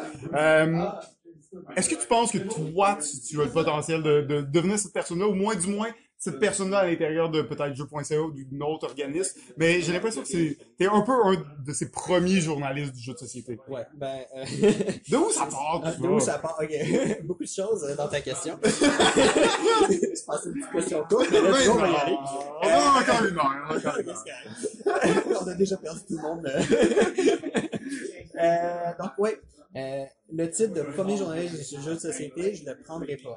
Ça, c'est clair, je le prendrai pas. Je vais le donner à Catherine Goldschmidt, euh, qui, euh, ceux qui sont dans le milieu du jeu depuis longtemps la connaissent. Ceux qui sont euh, plus récents, malheureusement, je me doute que vous la connaissez pas parce qu'elle est, elle a quitté euh, le Québec et elle est allée euh, euh, vivre en Californie. On en a d'ailleurs un petit peu parlé de Catherine pendant l'émission, euh, l'épisode avec Daniel, Daniel, oui, euh, Charbonneau. Donc, euh, pour ceux que ça intéresse, c'était l'épisode 11. Ouais, je vous invite à aller écouter Daniel, qui est une très grande dame euh, du jeu. Qui, euh, bref, euh, on va, on va éviter les. Oui. Catherine, Oui, c'est fait c'est elle, pour, pour toi, c'est elle la première Oui, journaliste. Oui, hein? oui, parce que parce qu'elle elle avait des piges dans différents médias, euh, alors que moi à l'époque je travaillais comme euh, responsable euh, des communications et des événements pour Philosophia, donc il y a 10 ans de ça. On, euh, je l'ai je l'ai rencontrée comme ça, puis effectivement elle elle faisait déjà ça. Euh, puis c'est quand elle a quitté en Californie en quelque sorte qu'elle m'a qu'elle m'a qu'elle m'a donné un petit coup de pouce, notamment pour euh, pour récupérer ses- sa pige euh, chez les débrouillards. Oh, ben oui, ben oui. Ouais, donc, je fais des chroniques de jeux pour les débrouillards. C'est encore, c'est encore le cas? Tu le fais depuis quand même quelques années, non? Je le fais depuis, euh, je pense, 6 ans maintenant, quelque chose comme ça. OK. Puis c'est des chroniques sur le jeu de société dans le magazine des Débrouillards. De façon mensuelle, euh, je, les- je suis en contact avec les distributeurs. Les distributeurs m'envoient des jeux euh, que je fais tester par des jeunes entre 8 et 12 ans. Le jeune me renvoie son commentaire en quelques phrases avec photo. Et moi, ce que je fais, c'est que je fais le descriptif du jeu et euh, je sors une chronique euh, descriptif, commentaire du jeune, point fort, point faible, avec photo et visuel du jeu. Puis ça sort à chaque mois dans le magazine. Euh, dans la section On a essayé. J'ai fait quelques autres petites collaborations avec les débrouillards. Notamment, j'ai fait un article sur euh, comment créer un jeu de société où j'expliquais, et là je sais que c'est pas tout le monde qui est d'accord avec ça, mais l'idée c'est de synthétiser pour des jeunes, où dans le fond, on peut utiliser la méthode scientifique pour faire un jeu, l'essai-erreur. hein. Par essai et erreur, tu arrives à développer ton jeu. Puis c'est une espèce d'alliage entre un côté créatif et un côté mathématique aussi de jeu de société. Donc j'ai vraiment pris l'axe science, si on veut, pour parler du jeu de société. Être en plus que euh, un, un, un truc que tu fais sur le coin de ta table euh, et que tu peux improviser. Il y a quand même un travail sérieux derrière. Très sérieux, oui, oui, exact. Puis c'est un mix entre science et art aussi. Ouais, hein. c'est ça, exactement. C'est un beau mix, je trouve. euh. exactement. C'est exactement ça le propos que j'avais dans, dans cette chronique-là. Donc, euh, ouais, c'est ça. Puis sinon, ben, si tu veux aller plus, plus large, euh, je dois avouer que ça me déplairait pas d'être euh, journaliste jeu euh, de façon plus large. Euh, ben, je fais des chroniques pour euh, RDS jeux vidéo, mais c'est vraiment du jeu vidéo euh, que je fais là, même si des fois je passe sur la limite. là. J'ai parlé par exemple de terraforming l'application.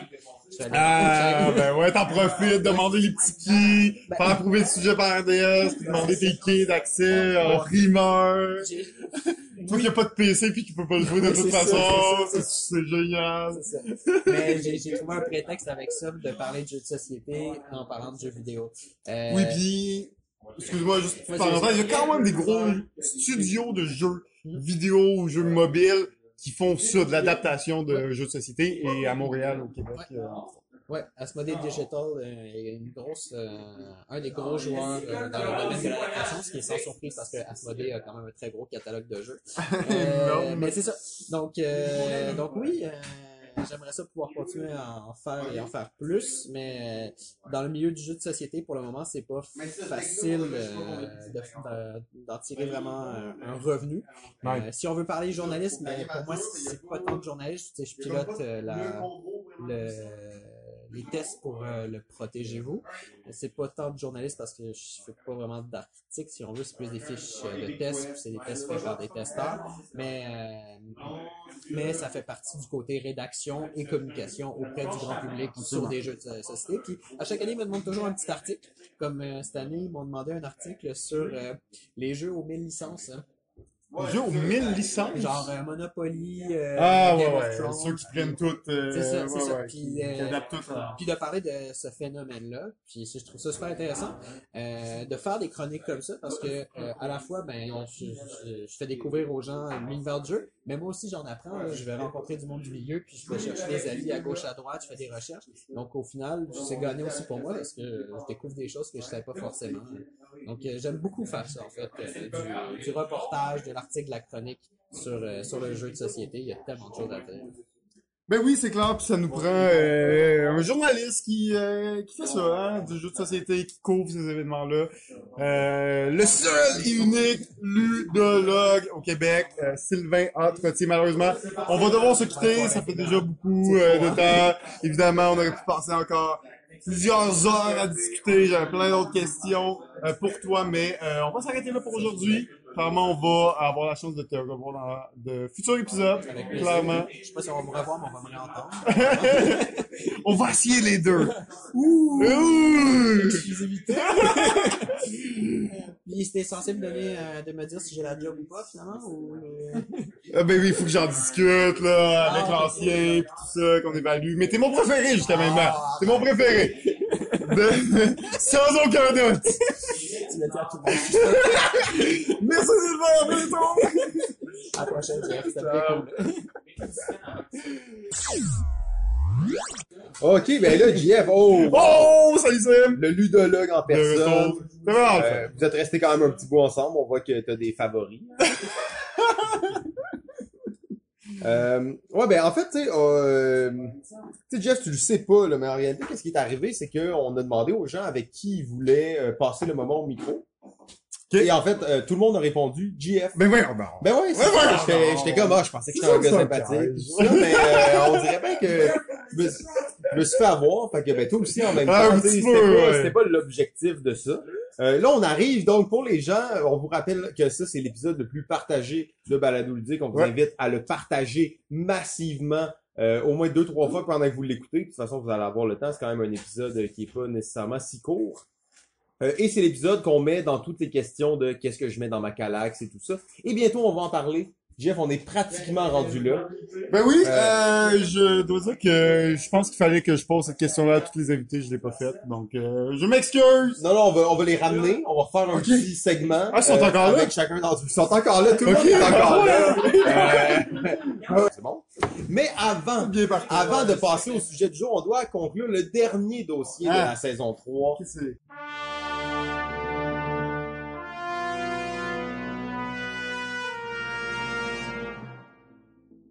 Le tournoi international de Ricochet Robot.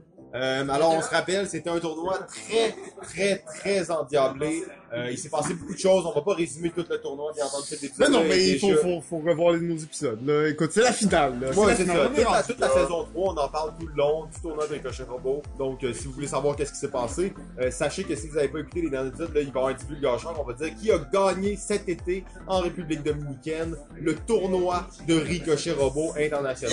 International. International. Alors, la finale, c'était, comme on le sait, le seul et unique ludologue du Québec, Sylvain A. Trottier, contre José Melinda. Euh, José Melinda, euh, la Top champion. top champion, c'est c'est la seule joueuse professionnelle Ouais. de Ricochet Robot au Absolument. monde. La seule. Euh, donc, elle est, elle est exceptionnelle. Ça paraît. Ça Elle était là, elle était prête, son fan club était prêt, tout déjà sous. Tout le monde était là, en fait, mais c'était quand même parce qu'il y avait une espèce de petite tente et euh, elle avait sa masseuse et euh, son, euh, son porteur d'eau aussi. Euh, donc c'était quand même, tu sais, elle était à l'ombre, tout ça. On sait, on peut imaginer le ludologue en plus à la plage. hein. Ouais, mais le leader à la plage, il s'en foutait en noir, habillé, genre, du pied, des pieds à la tête, col roulé long, noir. Des lunettes fumées, il était là. La chaleur, ça m'affecte pas. Ça m'affecte pas. Fait que là, ça, ça l'a amené, dans le fond, euh, la- deux théories par rapport à ça. C'est que les vampires ne sont pas affectés par la lumière du soleil. Ou sinon, c'est pas un vampire. Euh, donc, un des deux. Guess what? Je vote quand même pour le 1, malgré tout. Euh, donc c'était ça. Donc là, la finale était là. On s'entend tout le monde qui participait, sauf Hubert, bien entendu, qui avait été euh, violenté, Tabassé, durant- tabassé de malsainement dans les euh, dans les bosquets. Euh, et ben c'était le tournoi, la grande finale, tout le monde était là. Euh, et les, les attentes étaient les plus élevées. C'était, faut le dire, c'était une partie serrée. Euh, Le ludologue, ça reste quand même, on le sait, on connaît son slogan, on ne joue pas avec le ludologue. Euh, donc C'est pas parce qu'on on veut pas jouer à des jeux avec lui. ah non non, c'est parce que tu joues pas, tu te fais torcher. Tu te fais fucking absolument, torcher. Absolument, absolument, c'est clair. Euh, donc c'était Ricochet Robot à son plus beau en fait, une relance constante entre José Melinda et euh, le ludologue. C'était un point après l'autre, un point après l'autre. Et des, des coups assez difficiles. On a vu des 8, on a vu des 11, on a vu des 13. Euh, c'est rare que dans une finale on voit des 13 en fait. Ouais, ouais, exact. Il n'y a pas eu de petits coups, de petits deux ou euh, trois de merde un peu là. hein. C'était juste tout des Ah, coups des, des beaux coups. Puis, tu sais, c'était élégant. En fait, tu voyais que la des foule s'extasiait devant ça. Ouais. Euh, c'était, il y, a- il y a eu des coups là-dedans. On, on pourrait dire des coups pratiquement légendaires, en fait, des coups qui vont passer à l'histoire. Euh, je pense en fait sur le, le triangle bleu quand Melinda a utilisé le robot rouge pour euh, ricocher sur le jaune, mais Ouais. euh, juste sur le côté du mur. Donc c'était, vraiment bien fait. C'est genre de move qu'on voit pas beaucoup là. Ouais. La passe à l'espagnol, c'est comme un, move vraiment précis qui, tu tu le vois à peu près, genre tu peux le faire comme une fois sur 1000 games, c'est arrivé là, genre le final. Ouais, c'est ça, ça c'est quand même assez rare. Puis ça demande des bons joueurs, mais ça demande aussi des joueurs qui pensent à l'avance. Parce que quand tu joues à Ricochet Robot au niveau professionnel, tu veux pas juste gagner ce tour-ci en le moins de coups possible. Tu veux placer tes robots pour la suite. Exact. Puis je pense que c'est peut-être ça. C'est peut-être ça qui a. C'est ça qui a fait la différence, Ouais. je pense. C'est un peu Euh, ça qui a fait la différence, mais aussi que on dirait que que, que voulait toujours trop pousser à l'avance. Puis à un certain point, la dernière game, celle-là, là, celle qui, qui était là, là, qui était la, la, la grande finale, ça y a peut-être glissé un petit peu en Ça- primaire ça- ça y a glissé Parce que les réflexes sont là, euh, hein, les réflexes, tu, tu penses tout le temps à ça, puis ça fait partie de ta stratégie. euh, Exact. Euh, je- euh, moi, je pense quand même qu'il a été affecté un peu par le soleil. Malheureusement, c'est ça. Mais Non, malheureusement. Non, non, non. Euh, donc, ben, José Melinda l'a emporté sur le dernier, le dernier coup. Le dernier coup. C'était très serré.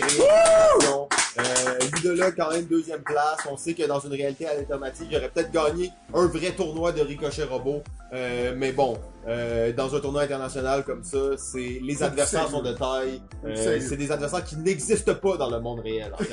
C'est des gens qui sont excessivement puissants. Ben, en fait, je pense que là, on est maintenant prêt à euh, se lancer dans le sujet de l'épisode. Mais voyons, donc, ça fait deux heures et demie! Feed by Calax. Non, non, on a commencé à 13 minutes. Euh, alors, on va demander, dans le fond, Feed my Calax, c'est quoi? On en a parlé un petit peu au début. Je sais pas s'il y a des gens qui sont encore là.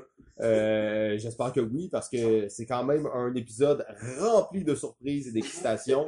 Euh, là, on a fait des entrevues pour savoir qui allait euh, rejoindre, qui allait devenir euh, des collaborateurs à long terme de euh, Balado Ludique. Bien entendu, on a fait croire à JF que c'était pour euh, pour me remplacer. Euh, je ne quitterai pas, mais je devrais utiliser un pseudonyme pour la suite. Comprenez, avec les nouvelles fonctions qui, qui sont revenues sous ma responsabilité, je ne peux pas être être journaliste et politicien à la fois. Donc, euh, je reviendrai sous un pseudonyme à déterminer pour la saison 4. Et Balado Ludique ne sert pas seulement à informer les gens sur le monde du jeu, mais bien aussi à permettre à des gens de vivre leurs rêves. Aujourd'hui, nous recevons de la fondation Rêve d'enfants le fan numéro un de Balado Ludique. Oh, bouh! Le fan numéro 1 de Balado Ludique. Il a écouté tous les épisodes, il connaît tout ce qui se passe. Il écoute cela en voyageant à travers le monde. Il écoute cela en avion, en train, dans les transits. Il reste informé de l'actualité ludique. Monsieur Vincent Jutras! Salut.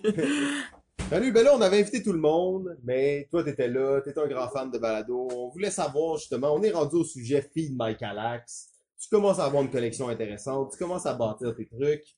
Dis-nous, qu'est-ce que, qu'est-ce qui est essentiel dans ta ludothèque?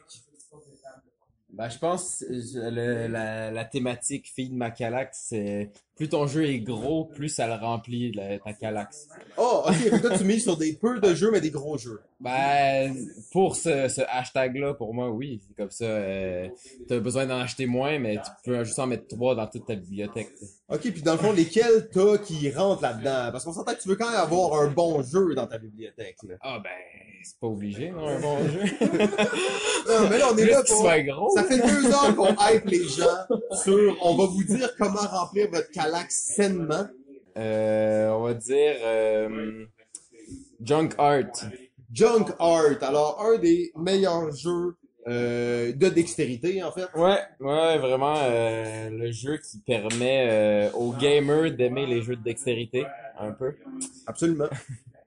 Puis euh, sinon euh, Rampage qui est aussi un, un très gros jeu.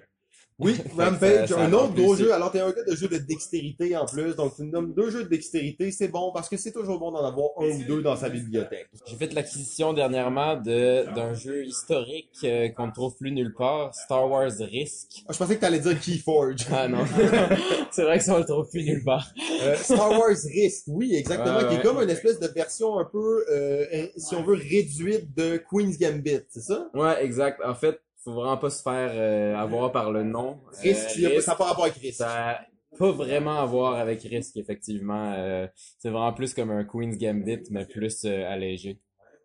Magnifique, très cool. Ben Vincent, très très content de savoir que tu nous écoutes aussi assidûment. T'es un fan des podcasts, je trouve ça très cool. Est-ce que qu'est-ce que tu veux pour le futur de Balado ludique? Qu'est-ce que t'aimerais que on rajoute dans les prochaines saisons? Ben, pour moi, c'est c'est vraiment... euh, J'aime bien suivre vos délires de... Nos délires. Vos délires de deux heures et demie. Vos dé- Ben, je sais pas, les...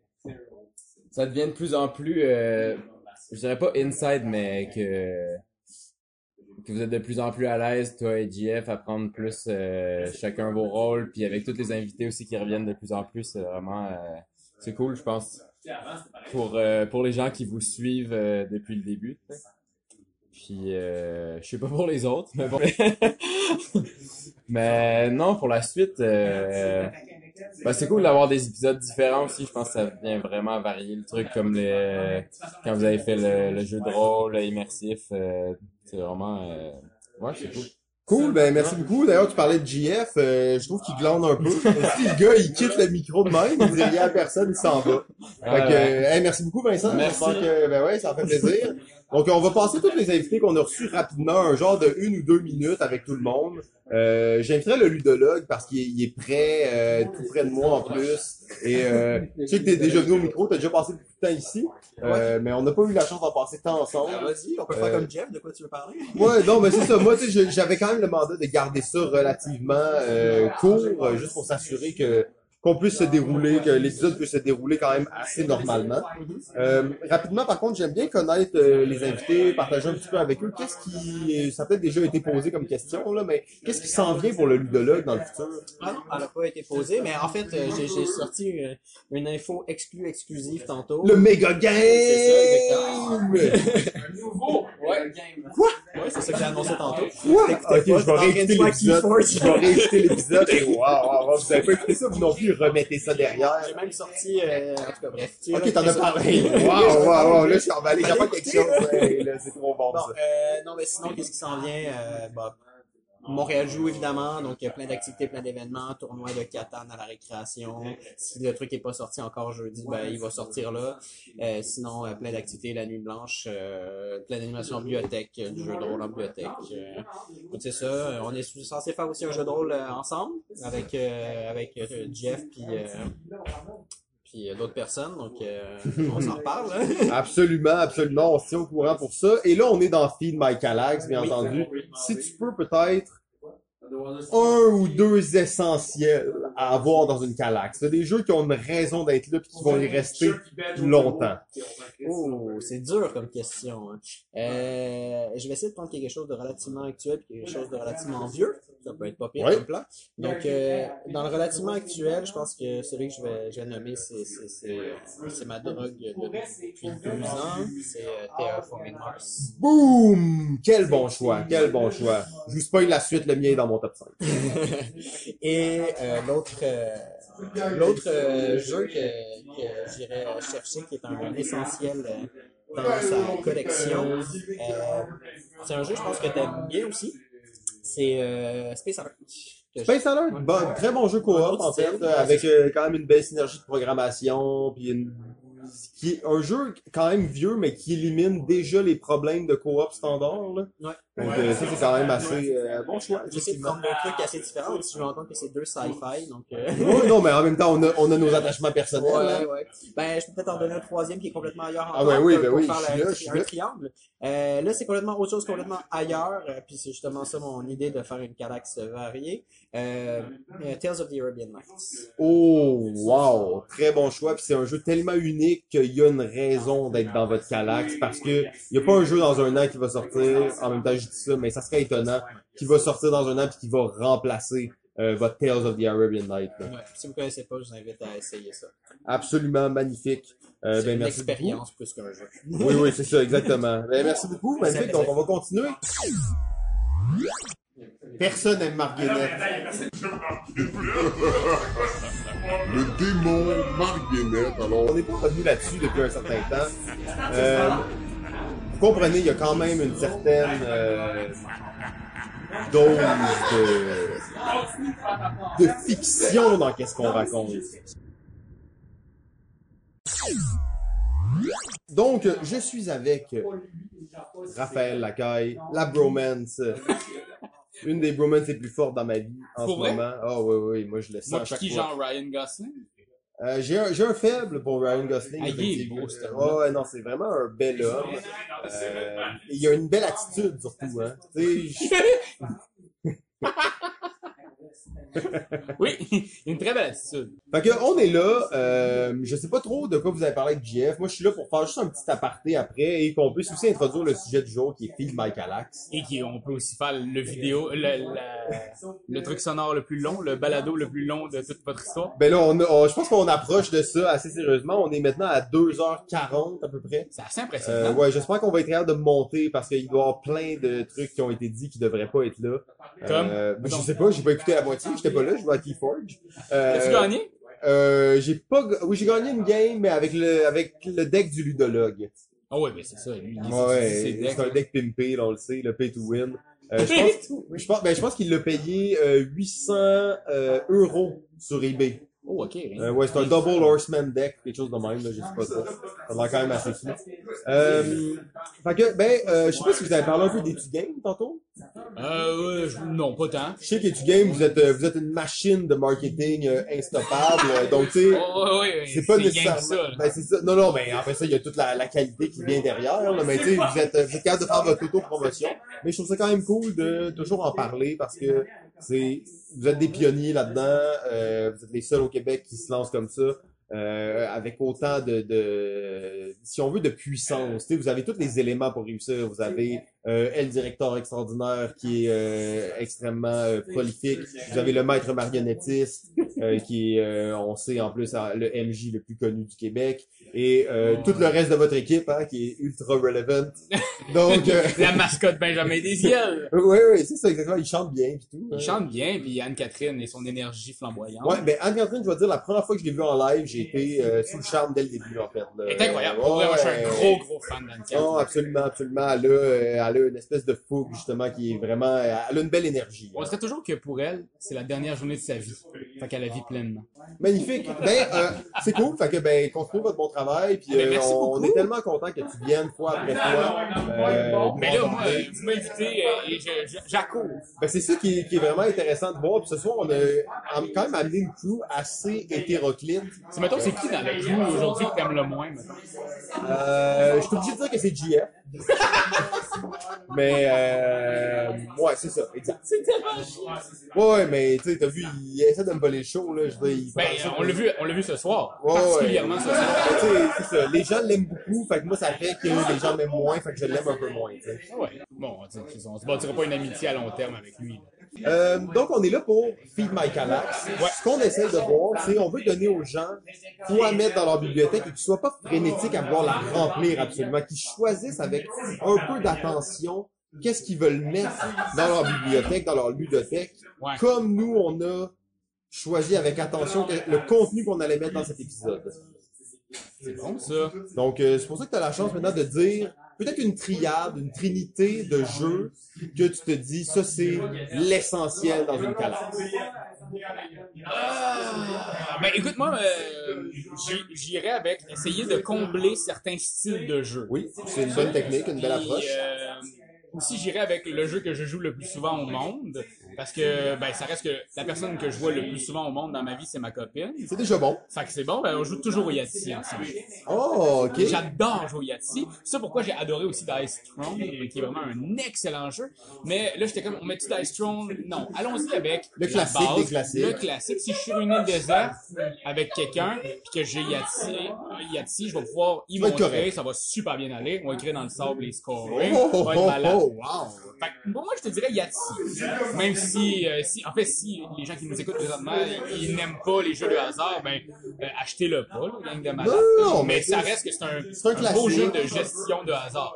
Sinon, euh, on a besoin, tu sais, on est des fois des- une gang de personnes, on a envie de jouer à des jeux. Je suis vraiment pas le genre de gars qui tripe sur les jeux parce que tout le monde gueule, que tout le monde parle fort.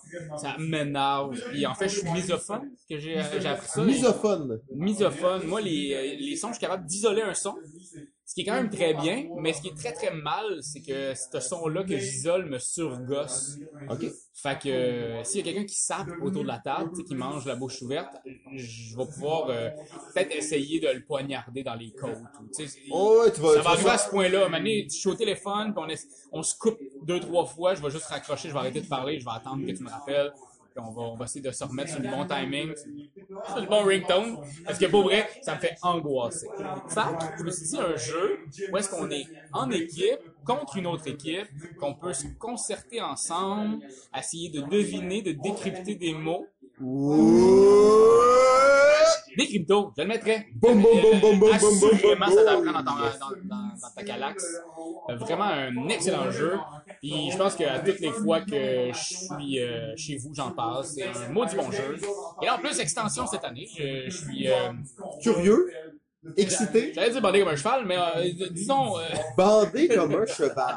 non, je, je suis... euh, j'ai les poils hérissés. Quand j'ai vu cette nouvelle, j'avais les poils hérissés.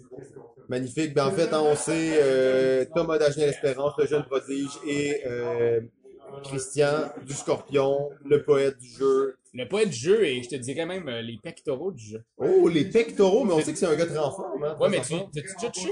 Oh, c'est non. impressionnant. Ah ouais, parce qu'il me laisserait toucher. Ouais, il est tellement fame. Il voudrait tellement. Oh! ok, bon, ben c'est bon. Maintenant, j'ai un but dans la vie. Euh, je vais tout faire pour l'accomplir. Parfait. Donc là, il y a des cryptos. Et là, je me suis dit, je suis un, je suis un gars qui tripe sur les jeux, euh, les jeux coopératifs. Et allons-y dans, dans, dans, dans un classique, allons-y avec un Pandémie. Mais l'affaire, c'est que Pandémie est très le fun. Mais Pandémie Iberia, pour moi, c'est euh, la crème des pandémies. Peut-être que le monde ne sera pas d'accord et ils crieront. Je m'en torche. Euh, vous m'écrirez en privé. Mais euh, sincèrement, c'est écœurant. Ok, moi, j'ai jamais joué à celui-là. Tu peux me dire peut-être juste rapidement une particularité là, qui fait une différence avec Pandémie standard. Il est mauve. Oh, tu vas, ok, achetez-le.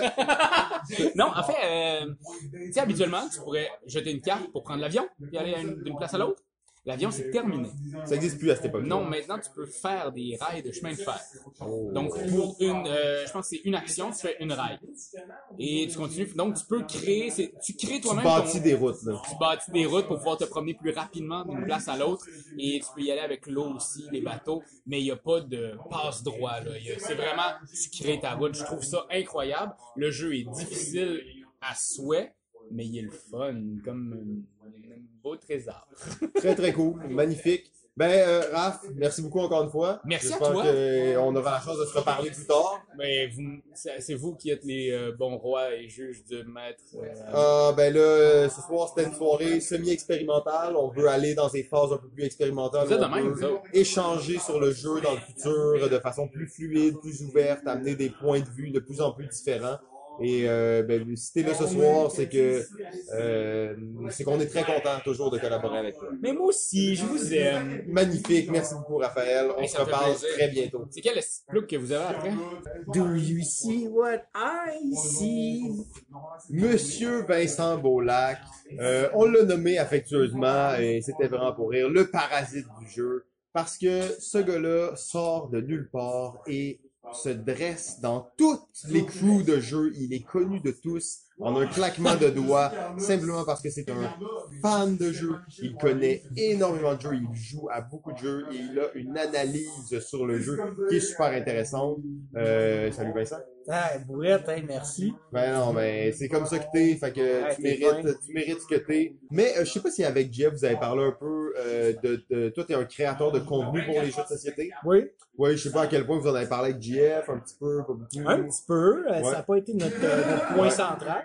Parce que là, moi, on fait un petit rapping rapide et on essaye surtout d'aller avec le sujet du jour, hein, qui est Feed Mike Alax. Mais j'aime bien toujours avoir un- permettre un petit peu à la personne de parler de ses projets euh, personnels au niveau du jeu. Donc, euh, toi, tu as fait des vidéos, notamment pour l'école du jeu, si je me trompe Ouais, pas. tout à fait. Euh, c'est quelque chose qui continue. D'ailleurs, tu en as sorti un tout récemment. Oui.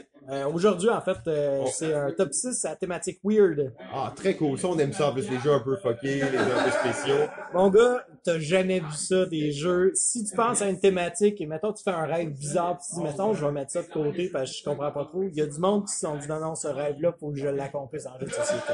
Ok, nice. Très cool, très cool. Euh, fait que t'as fait plusieurs vidéos. J'en ai vu aussi une bonne quantité. C'est des vidéos de très bonne qualité. Euh, on le sait, ça prend du temps à faire ça. Hein? Oui, définitivement. C'est quoi un peu, comment tu fais pour te dire, ok, là, je fais une vidéo, là, là je me lance, là, puis je pars là-dedans. là? Ben, euh, il y a comme, tu sais, je dirais, il y a plusieurs étapes. La première étape, c'est évidemment, bon, choisir ton contenu.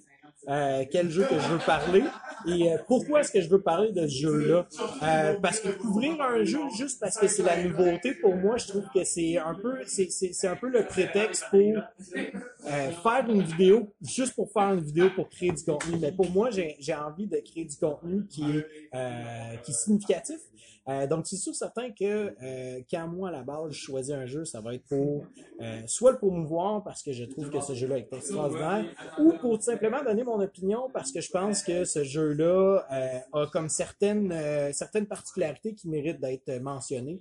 Euh, mais somme toute, ça dépend toujours aussi du type de vidéo.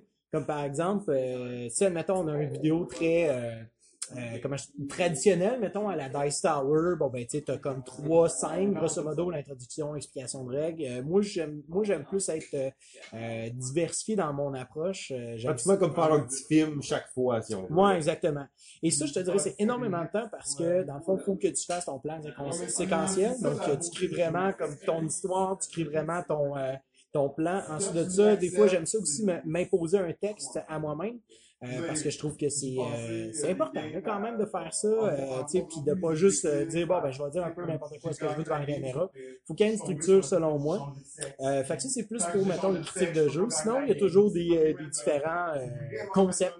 Comme là présentement j'ai un concept euh, que j'ai commencé qui s'appelle les critiques surprises parce que ce que j'ai réalisé malheureusement c'est que souvent euh, les gens veulent s'informer sur les jeux de société qu'on connaît, qui ont entendu parler, tu sais. Et souvent, il y a des jeux qui ont pas nécessairement créé un buzz ou qui viennent du passé, que ça fait quelques années qu'on a, on n'a jamais vu ou qu'il a été perdu dans On va les juste passer sous le radar. On sait, il y a 2000, euh, 2000 à 5000 jeux qui sortent chaque année. Euh, on en a parlé peut-être d'une centaine. là. Exactement.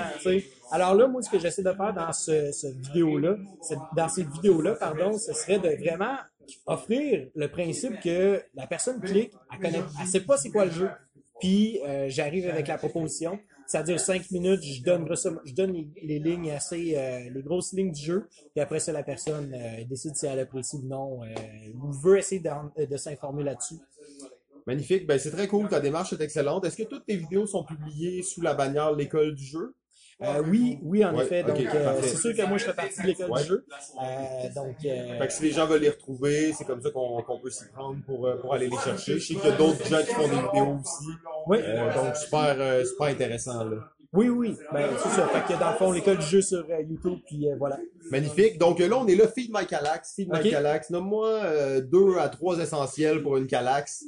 Euh, OK, comme ça? Ouais, ouais, comme ça, tu sais. Parce que là, on est là, désolé, on a été distrait un peu par le public, là, qui était, euh, qui n'acceptait pas qu'on avait pris quelques minutes pour discuter entre amis et Ah, euh, parler un peu de qu'est-ce que tu fais et tout ça. hein. C'est correct, hein. Euh, écoute, hein, on a une belle relation avec toi, hein. Ben oui, c'est ça, y a pas de problème. Fait que, euh, écoute, trois jeux.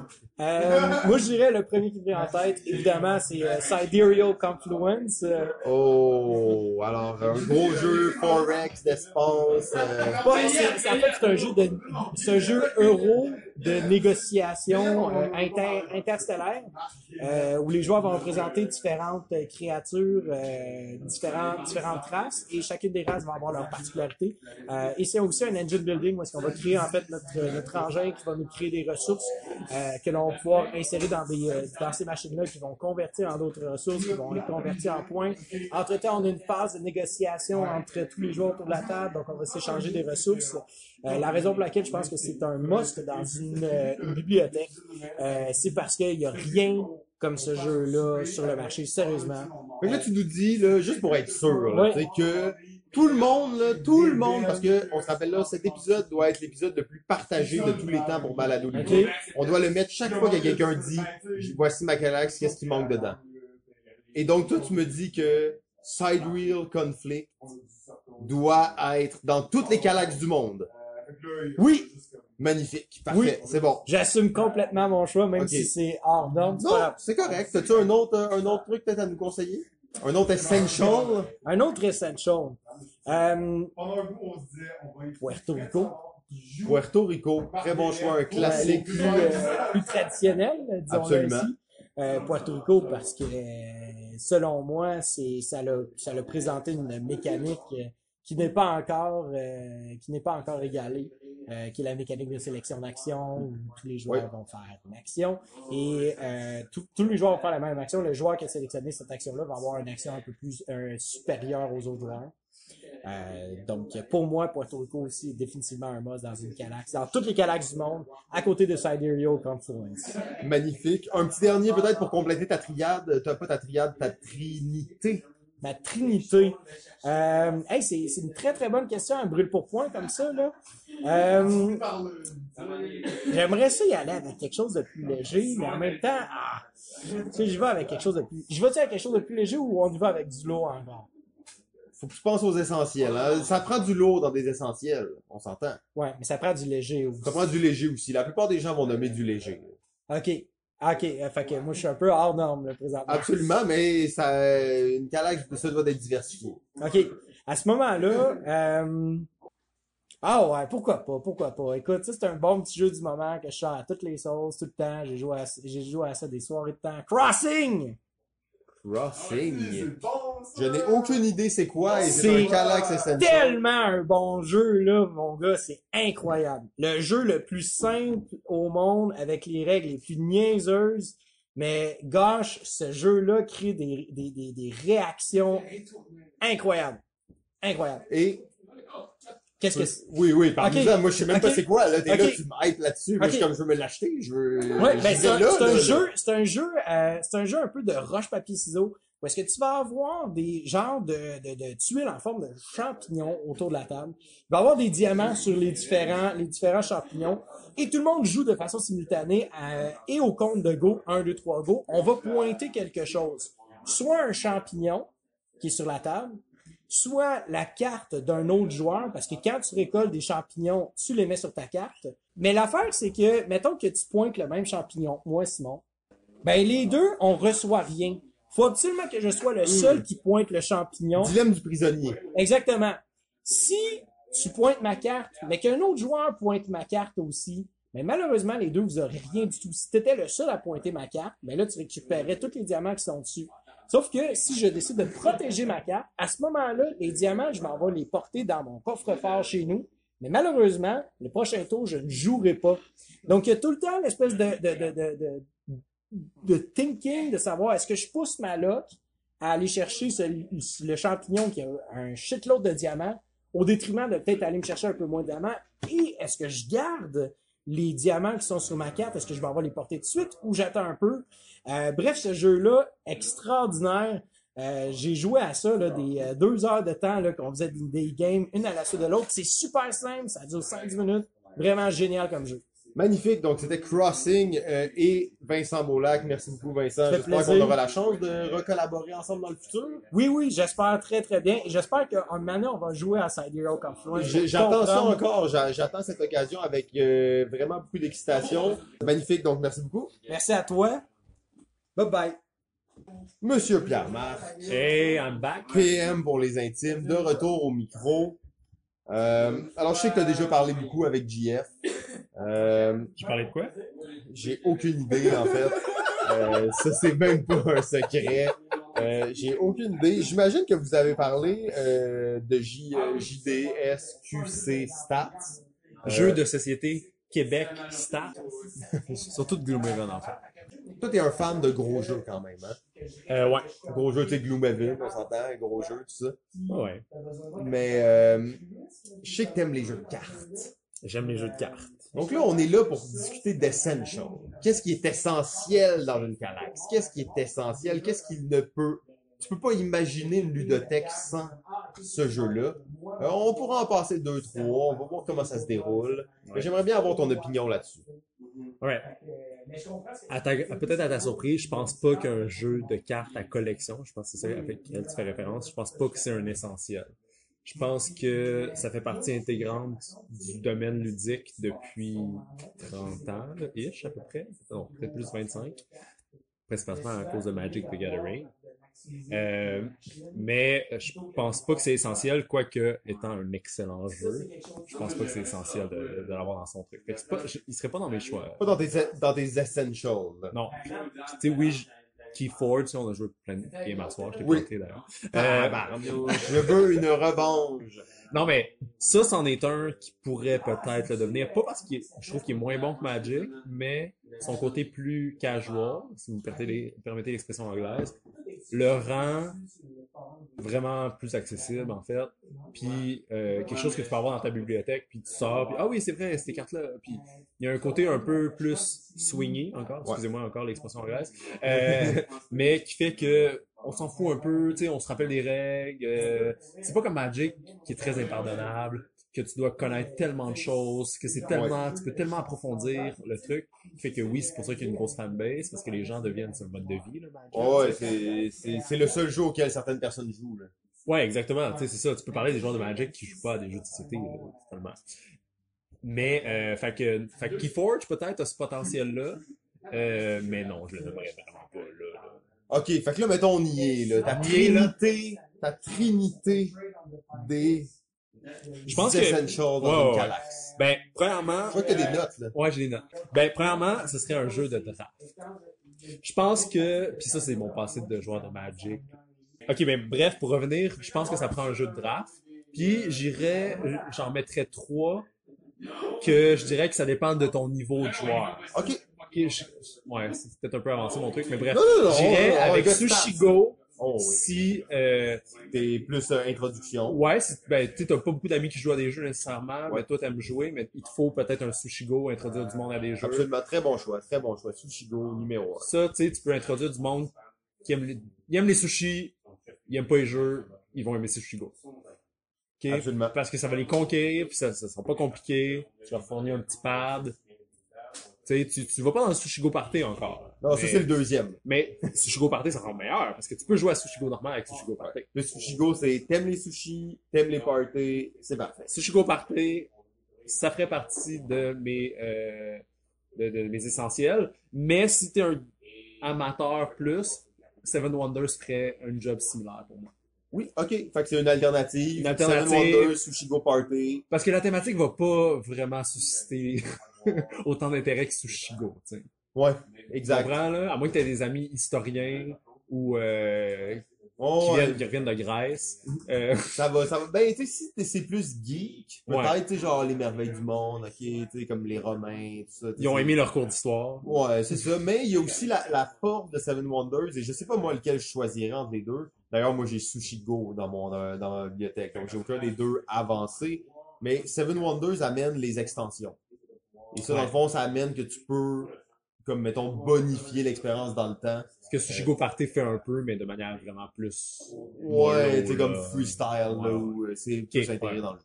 Fait Mais, ouais, ça. Puis pour les gamers, évidemment, ben, le nouveau venu, la révélation. Terraforming Mars. Terraforming Mars.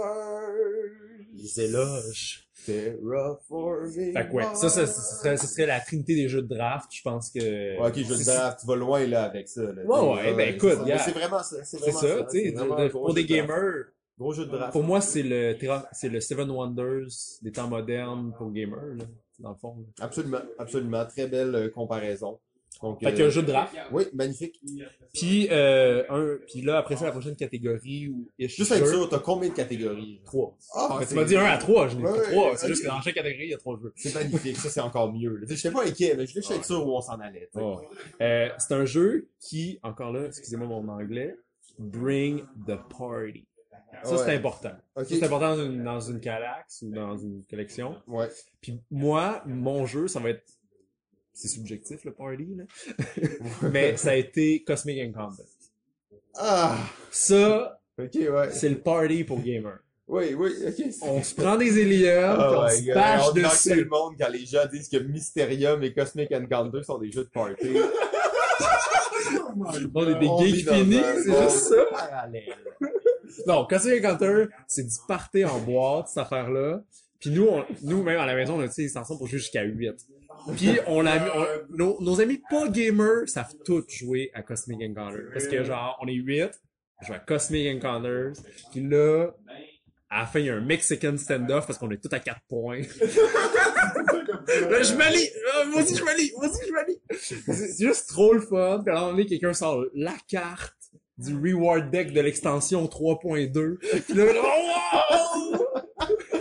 Eh les gars, sérieusement, il y a une catégorie de gens qui est plus geek que vous, et c'est les gens qui nous écoutent en ce moment. Donc, félicitations, parce que vraiment, c'est magnifique comme monde. hein. Si on peut en apprécier toute la richesse comme ça. Tu t'écoutes une histoire comme ça, je suis pas un fan, j'ai Cosmic Encounter. en Ah, fait. pour vrai? Un hater Mais de Jeff, il aime ça? JF, je sais pas s'il aime ça. ouais. C'est Ouais. une party game. Ok, euh, ok, ok. Mais euh, il y a d'autres jeux de party le fun là, essentiels dans sa collection. Puis un qui est sorti cette année, un auteur québécois Ah, ben avec un beau visuel, un éditeur québécois. Sérieusement, cette histoire-là, c'est rendu un gros circle jerk. Ouais, Euh, mais... euh, je pense pas qu'il y a un jeu qui a été plus nommé cette année. Genre, en fait, je pense pas que dans l'histoire des jeux québécois, il y a un jeu qui a été plus nommé. En fait, je pense que Decrypto a été plus nommé que tous les autres jeux québécois qui existent Ouais. ensemble. En l'espace de Un- un an. Euh, Mais- Quel phénomène, je veux dire, euh, en tout cas, moi je capote sur ce jeu-là. Je veux dire, après, combien de gens l'ont nommé juste aujourd'hui? La moitié des gens vont le nommer, euh, l'autre moitié y pensent. Euh, donc, Mais, mais l'affaire, c'est que c'est pas juste qu'on le dit pour plugger un ami ou pour plugger un truc québécois parce que genre on veut se sentir local. Je te montre mon BG Ah, Stats. c'était pas ça? Non, non, non. Ok.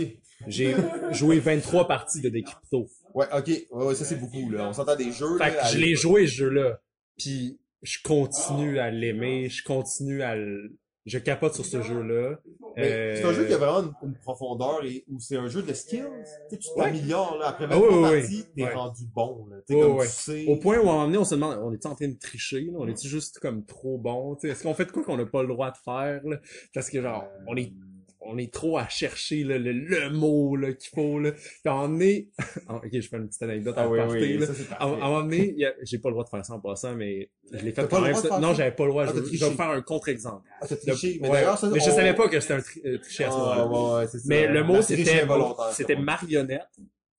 Puis j'ai, j'ai donné comme indice Marie-Antoinette. Ah. Ouais, mais t'as pas le droit de faire ça. Ça, c'est pas légal. Mais tu vois, c'est, là où t'es rendu quand tu veux vraiment être compétitif à des cryptos, c'est que tu- tout ton cerveau, il essaie de chercher toutes les astuces possibles pour essayer de gagner. Puis nous, en passant, nos blondes refusent de jouer avec nous. Fait que c'est toujours, je sais que c'est, c'est, c'est pas C'est les gars en contre filles. 2019, mais c'est, c'est gars contre filles. Ah ouais, mais ça, ça, ça rajoute quand même un espèce d'esprit quand même excitant. là. Ouais, parce que les filles disent qu'ils pensent pas comme nous, fait qu'ils veulent être ensemble, puis nous, on veut être ensemble, tu sais, comme... Ah ouais. Mais en même temps, on brise pas de couple de même, c'est parfait, là, c'est Ah, comme c'est magnifique, là. c'est c'est parfait. Ah, c'est très cool. Oui, c'est ça, c'est... Ok, fait que ça, c'était la... Attends, j'ai pas nommé un troisième jeu de party. Non, mais là, Mais, euh, rôle caché. Je dirais juste rôle caché, ça fait la job aussi, là, euh, avec Cosmic Encounter, des cryptos, genre jeu de mots. Jeu, jeu de rôle caché, ça fonctionne aussi, là. Je peux nommer des exemples, là, si vous voulez, à Vallon, euh, Récemment, j'ai joué à Good Critters, que j'ai trouvé excellent. C'est pas un jeu de rôle caché tout à fait, mais c'est vraiment bon aussi. Genre de jeu comme ça, je pense que ça vaut la peine d'avoir une expérience. Magnifique. Fait que toi, t'as lequel, mettons, là, t'en as juste un, là, juste pour qu'on tranche un petit peu, là? Dans tout ça, Dans les trois, là, dans, dans les trois de ben, party. tu m'aurais dit ça en 2017, j'aurais dit Cosmic, Ouais. mais là, je te dis des cryptos. Oh. Quel bon jeu, quel bon jeu. C'est tellement excitant de voir ça, en fait. Ça, ça, ça l'énergise, en fait, euh, l'ensemble des gens. Euh, c'est vraiment cool. Maintenant, on a, on a rendu à la troisième catégorie, si je me trompe pas. Ouais. Euh, celle-là, euh, C'est une catégorie vraiment pas claire, ambiguë. Ben, party, tu sais, je, je pourrais dire un jeu de confrontation, mais encore là, je, je trouve pas ça assez inclusif envers tout le monde. Fait que je reste dans une catégorie qui est plus inclusive, puis je vais aller avec un roll and write. Un? Roll and write. Ouais. roll and write. Ouais. Fait que euh, je sais que le Farfadet a dit le yum. Oui. Moi, je, je joue avec ma belle-mère, c'est correct, là. Ouais, bien.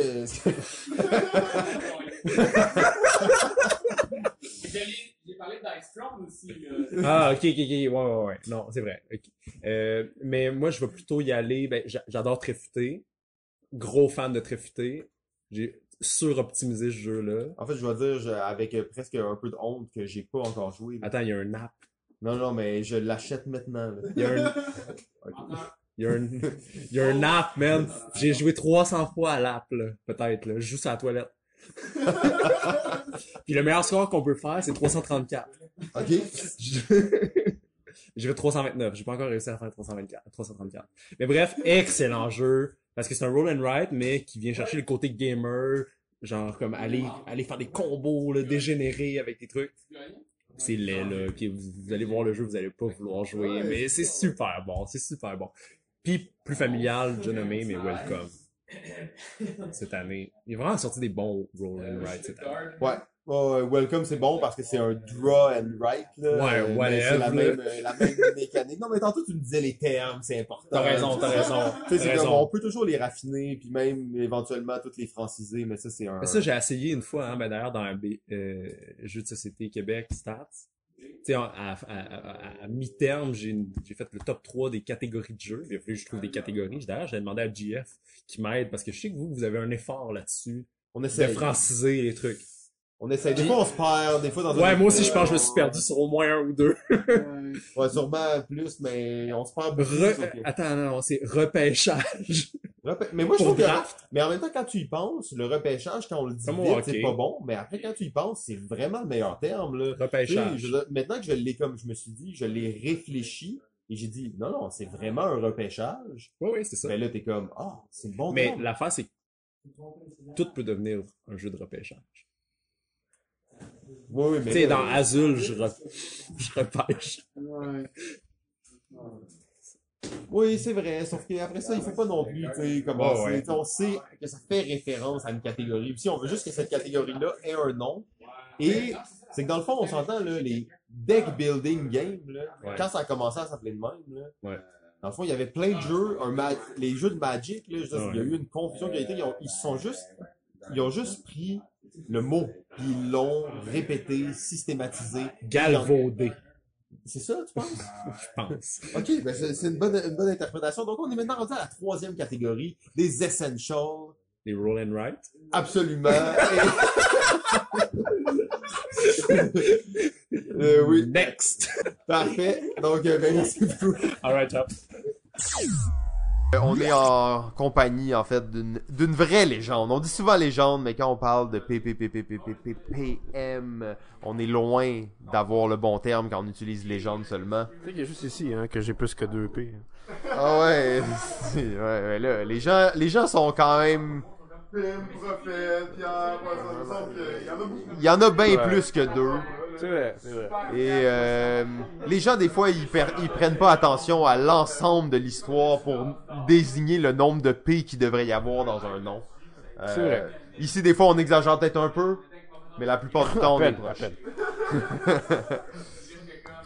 Ok, euh, mais je sais que t'as as discuté quand même avec JF, vous êtes, euh, vous êtes excité, mais vous êtes pas allé nécessairement au plus profond des choses. Oh, il y a moyen de se gaver encore plus. hein. Ouais, ouais, ce soir, en fait, c'est le genre de soirée, on peut imaginer ça comme une soirée, euh, tu sais, comme les petits, euh, quand il y a des cocktails, puis les gens se prennent avec des petites bouchées, là. Oui, oui, oui. Ouais, c'est comme, c'est une soirée cocktail où on, on fait goûter des petites bouchées, en fait.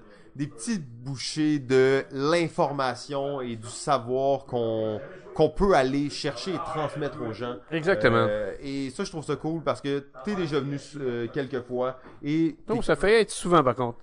Pardon? Ça fait être souvent. Ça a failli être souvent. A comme un lapsus de désir. Ouais, ouais, c'est ça, exact. Mais on, on en a parlé au un début. Le, le temps pour avoir les gens est manquant. Et tu sais, c'est pas que c'est juste qu'il y en a une liste tellement longue. On essaye de, de, de cycler, mais en même temps d'étendre notre liste. Et ça, on le sait, c'est une difficulté. Mais là, ce soir, on, on essaie de créer peut-être une, une atmosphère différente. On essaie de créer quelque chose qui pourrait... Euh, je sais pas. On va y revenir. hein, on s'emballe pas trop. On est dans une expérimentation. Ah, ça, euh, je te crois. Ça, je pense que ça va faire un, ép- un épisode en trois parties, je pense, votre affaire. Euh, expérimental. On espère encore que ça va être euh, sorti en une partie. Euh, Peut-être qu'on va être en retard sur la date de release, mais bon. Euh, donc on est là, on va parler un petit peu de jeu. On est sur un épisode Feed My Calax. Ouais, ouais. Les essentiels à avoir dans une Calax. Les essentiels à avoir dans une Calax. Euh, donc, on sait que c'est difficile, tout ça. Hein, c'est pas euh, quelque chose qui se fait nécessairement en claquant des doigts. Non, non, je peux te le faire avec quelqu'un d'autre. hein. Ah, Ok. Parfait, magnifique. Donc, vas-y avec ton un, un premier essentiel à avoir dans une Calax. Tout le monde devrait l'avoir. Acquire de Sid Saxon. Oh, Acquired de Sid Saxon. Avec les vraies règles. Oui, mais on s'entend que c'est toujours les vraies règles. Hein. Ouais, c'est vrai que, ouais, on- des fois on voit les fausses règles, mais c'est vraiment, ouais, il y a moins d'avoir les vraies règles. Mais Acquire de Six Saxon, c'est juste un incontournable parce que c'est simplement le jeu qui a donné naissance à notre hobby. Donc, euh, ne pas l'avoir dans un Calax, c'est un peu comme de dire, ben, je ne sais pas rendre hommage à qu'est-ce qui fait que je suis ce que je suis. Oh, alors c'est quand même un gros statement. Je n'ai pas Acquire dans ma carrière, je me sens mal. Alors, il vient de détruire des centaines de vies. Alors, c'était quand même assez... euh, ok, alors c'était c'était brutal. On est là avec... Et c'est pas n'importe qui qui le dit, hein. c'est PPPPPPPPM. Euh, donc c'est quand même assez... euh, c'est ça, ça- Je suis content de l'avoir. Je suis comme, oh yes, merci beaucoup. Parfait, donc on va continuer. Euh, on va un peu... Un autre jeu, peut-être un autre essentiel. Ben, moi, je dirais que tant qu'être parti dans les pionniers comme Saxon, on va prendre son grand ami Randolph, puis on va aller prendre son chef-d'œuvre aussi, qui est Ricochet Robot. Oh, Ricochet Robot. On sait que... Et, et en fait, s'il y a un essentiel à avoir, je, je, je suis convaincu que Ricochet Robot est dans les tops. Effectivement, quel bon choix. N'est-ce pas? Tu peux nous en parler peut-être un petit peu, nous le décrire en quelques mots. Ouais, ben Ricochet Robot, c'est euh, c'est un jeu euh, qui a, premièrement, la, la très rare qualité de pouvoir être joué autant à 1 qu'à 100 personnes. Puis c'est- Puis c'est prenant, peu importe le nombre de joueurs. Et euh, c'est c'est un des meilleurs jeux pour garder ton, ton cerveau en forme.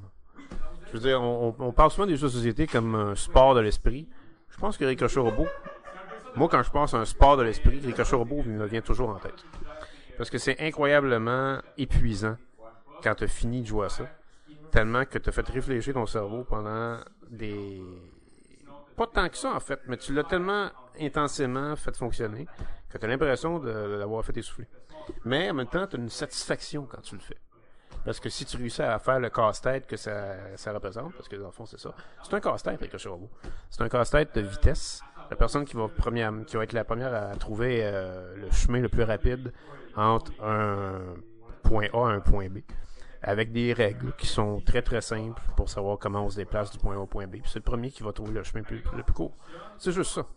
Ah ouais, ben c'est c'est vrai, tu, en plus tu le décris là, je suis comme quel jeu élégant, parfait, c'est ça devrait être le premier jeu dans votre Calax en fait. Ben voilà. Calax vide, non non, Ricochet Robot est-tu dedans, ça, yes, là tu pars bien, parce que c'est vrai que c'est un, un jeu qui, euh, j'aime pas tant amener de problème, mais une des seules choses que j'ai vues c'est que il y a certaines personnes avec qui ça va être un non.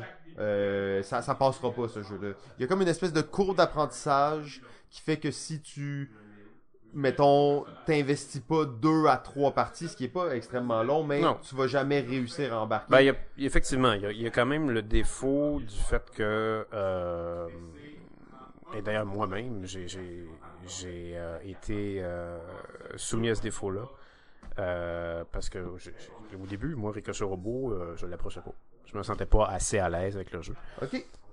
Parce que ce défaut-là, en fait, c'est qu'il est très discriminatoire. Euh, Ricochet Robot est un, un peu le même défaut que les jeux de mémoire.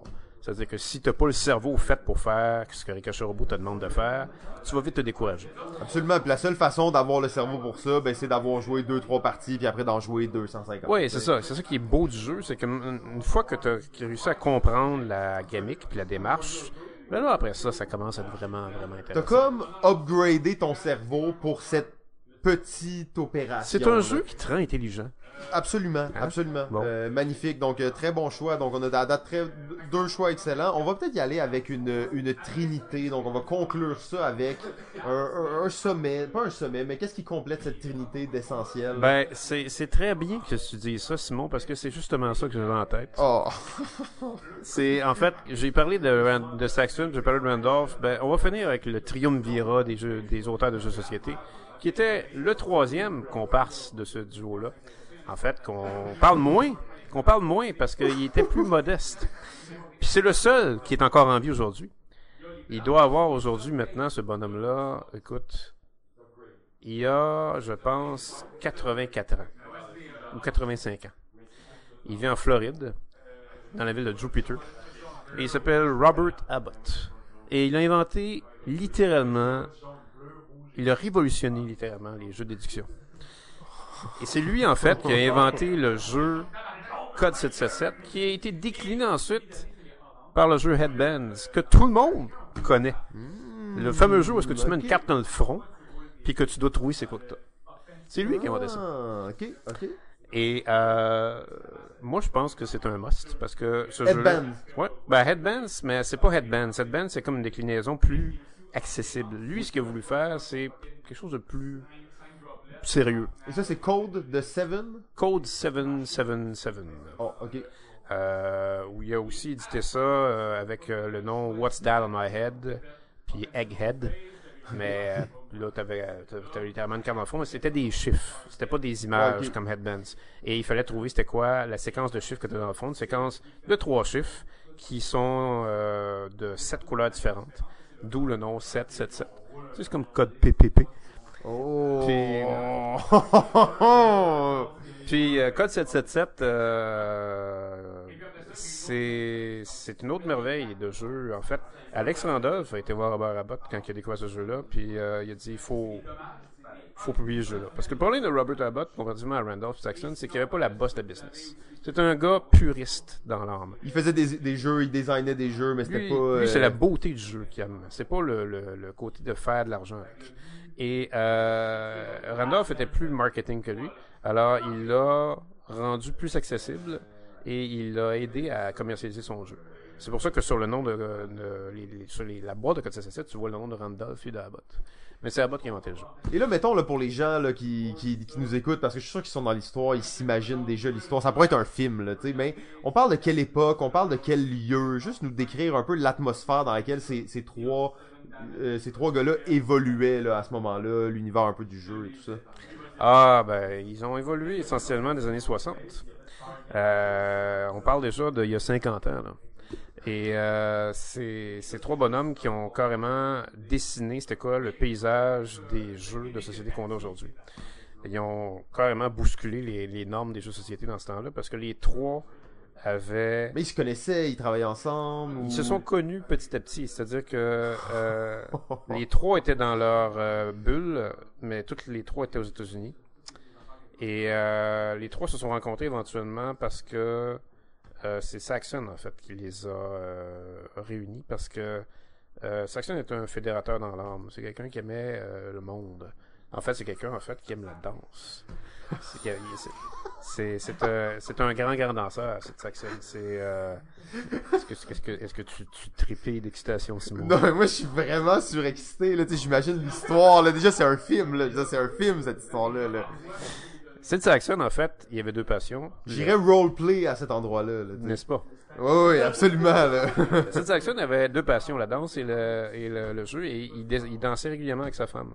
Mais quand tu rentrais chez eux, euh, Il travaillait sur des jeux. il travaillait sur des jeux et il y avait des jeux qui débordaient dans sa maison. C'est le gars qui avait la plus grande collection de jeux de société. Euh, maintenant, il y a un autre qui, euh, qui l'approche en Allemagne, c'est le fondateur, l'un des cofondateurs du Spiel de CRS. Euh, et c'est une collection de 20 000 jeux. Sid Saxon, 20 000 jeux! Sid Saxon avait 20 000 jeux chez lui. Ok. Alors, ça s'entassait, là, Il y avait 20 000 jeux chez lui. chez lui. Ok. Et euh, donc, c'était c'était une caverne quand elle est là. Euh, Mais il dansait avec sa femme, donc ça faisait que c'était un couple uni. puis tout Ouais, ça, ben exactement. C'est ça. Sa femme l'aidait à créer des jeux des fois. Très Euh, Et puis, ben, il a rencontré Alex Randolph et Robert Abbott en faisant des, euh, des conventions de jeux. Il invitait des créateurs de jeux à se réunir. C'est probablement la première convention de créateurs de jeux qui s'est faite. Comme on a maintenant le Canadian Artisans of Canada ou euh, les, euh, les auteurs français comme euh, Boza et euh, Maublanc et Fiduti et bon, tous ceux-là, en fait, qui peuvent se réunir à ce qu'on appelle la cafetière en France. Mais Saxon a été le premier à faire ça avec Randolph et avec Abbott. Et les trois se sont réunis avec d'autres créateurs de jeux, dont un monsieur qui s'appelait Claude Soucy, qui se trouve probablement être le tout premier, mais ça reste à être certifié. Parce qu'on aurait pu parler de ça dans votre émission des jeux québécois. Mais Claude Soucy était probablement le tout premier des auteurs de jeux québécois qui existait. Ok, il était dans cette crew à cette époque-là? C'était en fait l'un des grands amis de Saxon parce que sa fille s'est mariée avec le fils de Saxon. Oh. Et, euh, Et ils se sont rencontrés comme ça, ils faisaient des jeux à... Ils se sont Ben, rencontrés. il habitait pas loin l'un de l'autre, à New York. Mais Claude Soucy, on soupçonne qu'il était québécois. Euh, il a fait euh, quelques jeux qui ont été publiés. Un qui s'appelle Lines of Action, qui est un, pure merveille de, de jeu de stratégie abstrait, qui a été, euh, qui s'est rendu dans les euh, jeux euh, remarqués pour le Spiel de Series en 1988. Et euh, il y a un autre jeu qui s'appelle Shikeria, qui était un jeu en fait euh, qui a été rethématisé sur la vie des riches. C'est un jeu de cartes.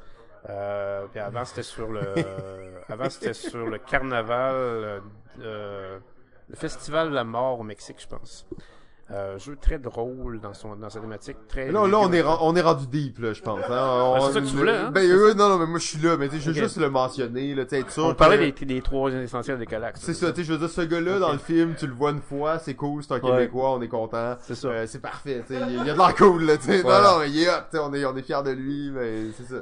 Mais euh, ces personnes-là, en fait, euh, il y, a un- il y a un livre, en fait, qui est, qui, qui est le, le témoignage de ces réunions-là que Saxon faisait avec Randolph et Abbott, qui s'appelle euh, A Game of Games, qui est un livre qui a été réédité, réédité. C'est, Saxon qu'on voit comme nom sur la couverture du livre, mais c'est un, un collectif. Parce que quand tu ce livre-là, tu as plein de jeux qui, sont, qui ont leurs règles, que tu peux créer toi-même, soit avec des jeux de cartes, soit avec du matériel qu'on va dire comment créer, mais ils ont chacun, ces jeux-là, leurs auteurs qui sont mentionnés. Et tous ces auteurs-là, c'est des auteurs qui se réunissaient avec Abbott et Randolph et Saxon dans des conventions pour partager leurs idées de création de jeux. Et puis, euh, puis c'est comme ça finalement que Randolph, Abbott et Saxon ont évolué ensemble. Et Randolph et Saxon ont évolué surtout ensemble parce qu'ils étaient euh, tous les deux à travailler chez l'éditeur 3M, qui est la première compagnie, celle qui a inventé le Scotch Tape. Euh, Ouais, ok. Ils faisaient des jeux? Ils faisaient des jeux dans les années 60 pour essayer de donner une nouvelle perspective aux jeux de société qui était finalement euh, une perspective euh, qui sortait des sentiers battus parce que euh, ça se voulait un peu comme l'option que Milton Bradley et Parker Brothers n'avaient pas pensé parce qu'ils commençaient à être usés avec leurs jeux. Ils s'adressaient trop souvent aux enfants. Leurs jeux étaient donnés comme cadeau de Noël aux enfants. Et le, le monde des adultes commençait vraiment à associer les jeux de société aux enfants. Ouais, ça c'est une belle scène où en fait j'imagine ils vont, il y a un moment corporate là où ils vont dans les bureaux de 3M, pis là t'es comme c'est pas une compagnie, ok on va faire des board games, Ben, il y a un 3M, jeune en fait. gars dans la compagnie qui lance l'idée. C'est ça. Et ça c'est un, sûrement qu'il y a une histoire sur ce gars-là, là, on pourrait le suivre aussi là. Ben voilà. Puis là, ils ont, Ça serait possible. ils ont approché Saxon et Randolph parce qu'ils connaissaient déjà Saxon et Randolph pour leur notoriété qui était déjà. Ah, ok, ils ont approché en sachant déjà que ces gars-là faisaient des jeux et... Ben, Saxon et euh, Randolph, Randolph, en fait, avait vraiment le goût d'être un auteur de jeu professionnel pendant toute sa vie, fait qu'il a vu l'opportunité en or, là. Puis Saxon avait, euh, avec son Aquaria, qu'il avait déjà bricolé, parce qu'il a inventé Aquaria à l'âge de 8 ans, Saxon. C'est, c'est, oh, oui, tout à fait. On peut dire que Sid Saxon, c'est le Mozart des jeux de société. Euh, et, euh, Shit, truc. et puis, euh, mais Aquarium n'était pas Aquarium inventé. C'est comme une espèce de risque où les pays se fusionnaient ensemble. Et c'est devenu des compagnies. Oh, ouais, non, ça, c'était, mais le jeu était là, le- Ouais, la structure et tout ça. Ouais. Impressionnant. Donc, euh, voilà pourquoi ça vous pas Aquarium et que chez Robot puis que 777. Très cool. Ben, je pense que c'est- c'était vraiment un beau topo. Comme on a dit ce soir, c'est des, des petits avant-goûts, des petites bouchées, en fait, euh, qu'on vous offre. Euh, peut-être du futur, en fait, on sait pas trop. On est là pour expérimenter. Donc, euh, merci beaucoup, PPP7. C'était absolument un plaisir de, de parler avec toi de ça. J'espère qu'on aura la chance de remettre ça à certains moments. Bien sûr. Jeff? Bon, C'est quand même, ça commence à être, à être quand même un, un long épisode. Euh, mais Ouais. là, je te dirais que j'ai comme un, un regain là, de me dire, on le fait là, là, le top 5. Là. On le fait là, on rap ça, on le fait quick. C'est tous des jeux qu'on a parlé souvent. On n'est pas obligé d'aller détail. On fait le top 5. La foule le réclame. Euh, je veux dire, on fait en rafale quelques mentions honorables chacun. Et ensuite, notre top 5. Ok, JF, alors on est là, on a décidé de faire le top 5 final. faut bien le faire, hein. Faut bien Faut finir faire. ça, cette émission-là. Faut la faire, sinon là on sait. Là. C'est, c'est rendu un, un, un épisode vraiment monstrueux. ok, alors top 5, on est là, donc euh, Feed My Calax. Euh, peut-être quelques mentions en rafale, on veut pas s'éterniser trop, quelques mentions honorables.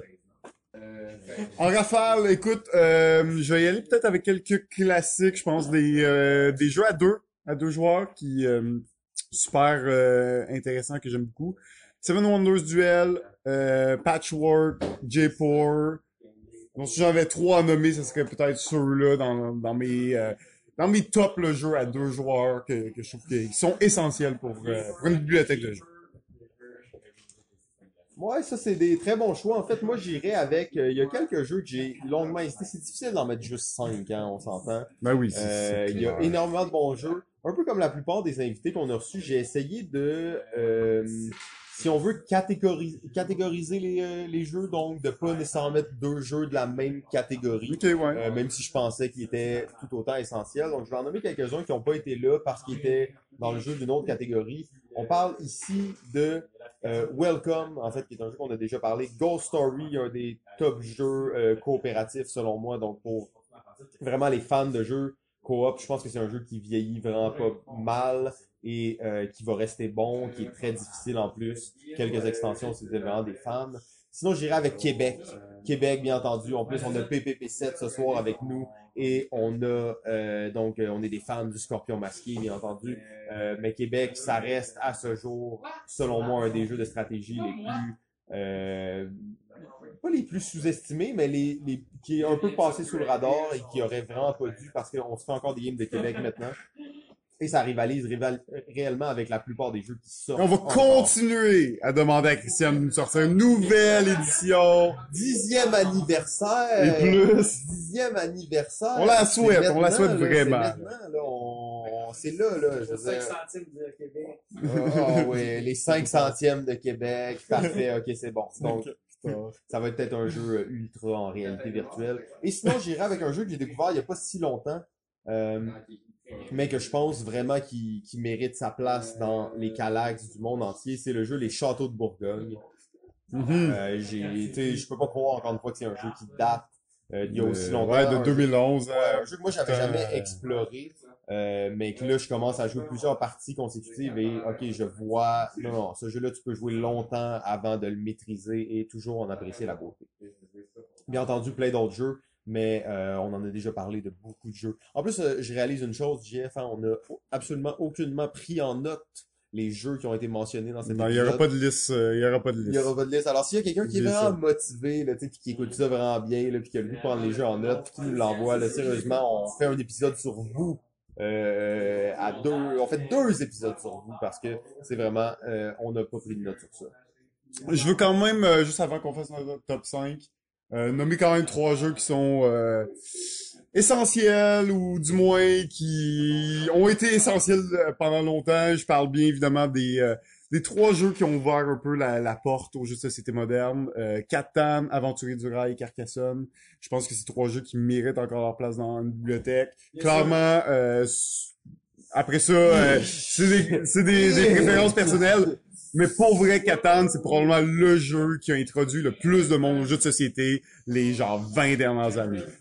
Pas des jokes. À chaque année, Catan fait plus de ventes que l'année précédente depuis 20 ans. Donc, comme euh, il y a des gens qui, il y a des haters, il y a, il y a des euh, lovers de jeux là, mais quand même reste un, bon classique, un jeu que même moi qui est pas si fan que ça, je pourrais sortir euh, dans certains contextes, dans certaines situations, et j'aurais pas honte de l'avoir euh, dans euh, ma bibliothèque. Non, mais tu vois, t'amènes un très bon point là-dessus. Tu sais, moi, je suis un peu un hater de Catan. Sauf Ouais. que ça reste que, comme tu l'as dit, c'est un jeu qui introduit des gens au hobby. Donc, Tellement de monde m'ont dit que dans leur premier jeu, vraiment, tu sais, à découvrir c'est Catan, puis tu sais, nous, on n'a pas passé par là, puis c'est pas tout le monde qui va passer par là, mais énormément de gens vont passer par là, puis, puis exact, puis dans le fond, t'es, il y en a vraiment beaucoup, puis c'est à toutes les années, hein, tu sais, ça reste un jeu de 1995, comme je dis, à toutes les années, il y a plus de ventes de Catan que l'année précédente. Évidemment, on parle avec toutes les nouvelles extensions, puis toute le- la gamme, la franchise Catan, évidemment, mais ça reste quand même euh, quelque chose d'assez marquant. Mais là, en fait, je suis presque convaincu d'aller m'acheter euh, une copie de Catan. Euh, Ouais, c'est ça, exact. J'espère juste que je vais pas être déçu, là, JF. Là. Tu me l'as recommandé. Ouais, t'as déjà joué, là. Tu me l'as, tu me l'as recommandé. T'as déjà joué, hein, Non, non, mais là, je, je sens que je vais y jouer avec un regard nouveau. Euh, Excellent. Parfait. Ben, en fait, moi, je pense que le, le seul petit que je mettrais comme ça, c'est Codename.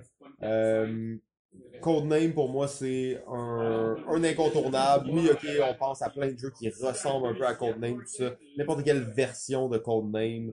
Euh, jeu qui sort dans beaucoup d'occasions différentes, qui est quand même stratégique et léger, euh, facile à comprendre, facile à, à aborder, en fait. Donc, je pense que Codename est vraiment un jeu qui vaut la peine d'être dans votre bibliothèque. C'est un jeu qui va jouer longtemps, qui, je pense qu'on a souvent assez parlé, donc, pour savoir à quel point c'est un bon jeu. Top 5? Yes! Top, top, top 5! 5, 5. Alors, euh, mon top 5 euh, est euh, probablement le jeu coopératif le plus populaire euh, depuis plus de 10 ans. Le, le coopératif qui a ouvert la porte à tous les autres jeux coop, même s'il n'est pas le premier. Malgré tout, euh, mon numéro 5 est Pandémie. Euh, et quand je parle de Pandémie, évidemment, la franchise Pandémie, euh, ça peut être euh, Pandémie Beria, ça peut être euh, euh, euh, Fall of Rome, ça peut être une des différentes variations, mais reste que Pandémie, pour moi, un excellent euh, jeu coopératif, euh, introduction-ish aux jeux coop et aux jeux stratégie. Peut-être un gros step pour des gens qui ont, qui ont jamais joué à des, des jeux modernes, disons, mais euh, reste quand même euh, un des, des jeux qui a permis d'entrer plus en profondeur dans les jeux de société, qui a introduit le jeu de société à des milliers de personnes. Parce que ça reste un, un gros classique, malgré que la formule hein, reste un jeu de 2008, on le joue beaucoup, en tout cas je l'ai joué beaucoup, je l'ai joué sur plusieurs formules. Euh, évidemment, le jeu de base, moi personnellement, j'y joue moins parce que euh, je l'ai exploré beaucoup, j'ai joué les Legacy, j'ai joué les différentes versions, euh, mais je pense que Pandémie, euh, le jeu de base reste un grand classique que j'ai encore dans ma collection, que je vais encore garder longtemps. Oui, ben, très bon choix. En fait, euh, mon numéro 5 se retrouve plus haut sur ta liste. Donc, euh, on va passer tout de suite au numéro 4. 4. Alors, mon numéro 4, c'est un jeu particulier, mais c'est un jeu que j'ai joué vraiment beaucoup depuis longtemps. C'est un jeu de mon auteur préféré, euh, et l'auteur, un auteur très expérimental. Je parle bien d'un jeu solo, et c'est le jeu Friday, euh, 2011 de Friedman Friedman Freeze. C'est un jeu que je considère un, un genre de classique, dans la mesure où c'est un très bon jeu solo, euh, un jeu de patience, mais euh, tu sens quand même la, la profondeur stratégique. C'est pas un petit jeu euh, de, de, de, de solitaire, whatever, la mécanique, tu sais, très développée. Euh, si t'as jamais joué à des jeux, ça va être ardu de comprendre juste comment marche vendredi. C'est un genre de deck building, tout ça. Euh, je pense, j'ai l'impression que de plus en plus les jeux solo, les variantes solo des jeux euh, sont appréciés. Tu sais, c'est de plus en plus populaire. Là. Il y a 4-5 ans, des jeux solo, on n'en parlait pas, ça n'existait pas. Euh, et de plus en plus, c'est populaire. Ça commence à être... On peut euh, penser à Goblevin, là, qui est le gros jeu solo qui est sorti Exact. Plein de jeux, des gros jeux stratégiques qui ont des variantes qui sont très bonnes aussi. Solo. Euh, 2011, vendredi, Friday, je pense que c'est un très bon classique. J'ai joué énormément. C'est très... euh, un jeu très difficile. Puis genre, tu joues au mode le plus facile. C'est comme, c'est vraiment tough. Puis à force de jouer, tu t'améliores. Puis tu te rends compte, tu les règles. Ils te disent genre, ouais, le mode le plus difficile, genre, c'était comme le mode de base à la base. Puis dans le fond, tous les autres modes, c'est juste c'est pas les vrais modes, c'est juste des modes faciles. En fait, le mode hardcore, c'est comme la, l- supposément le vrai jeu, mais vraiment, vraiment tough. Euh, mais super intéressant, super intéressant, ça vaut la peine de l'essayer. Absolument. Friday, c'est un jeu euh, qui utilise en fait la mécanique de deck building vraiment bien dans la thématique en plus. Donc ça, c'est Ouais. super intéressant. Euh, mon numéro 4, il s'agit du jeu Tales of the Arabian Night. Euh, un jeu dont on a parlé vraiment souvent. Un jeu qui n'a aucun comparatif, aucun comparable. Donc c'est pour ça que selon moi, c'est un essentiel parce qu'il est le seul dans sa catégorie et euh, réellement peut créer des, euh, des moments particuliers. Le seul conseil que je vous donnerais, achetez-le dans une langue que vous êtes vraiment à l'aise. Euh, parce que c'est lourd, c'est beaucoup de lecture, beaucoup de lecture. Et de façon euh, standard, ne le jouez pas à 6 joueurs. Euh, essayez de vous Idéalement, limiter trois, c'est l'idéal. trois, euh, quatre si vous voulez vraiment jouer. Parce que ça devient, ça peut devenir assez long et à 4 joueurs, c'est que tu as beaucoup de temps d'attente. Donc au niveau, mais sinon c'est euh, un jeu pour moi là, qui peut être sorti à plein de moments différents et exploité d'une façon vraiment unique. Un très bon choix, j'ai vraiment... Il était dans mon top 5 au début, il a fallu que je le, je le Ah. déplace un peu, pour vrai. finalement, il est allé 6, 7. Ben, c'est ça. J'ai top 10, là, mais euh, non, non, apprécié beaucoup ce jeu. euh, je pense que c'est un bon classique pour les, les amateurs de, de, de jeux scén- à scénario un peu. Euh, très grande rejouabilité, euh, de rejouabilité. Euh, un livre dont vous êtes le héros, mais infini, avec mille possibilités. Très bon choix, très bon choix. Numéro 3.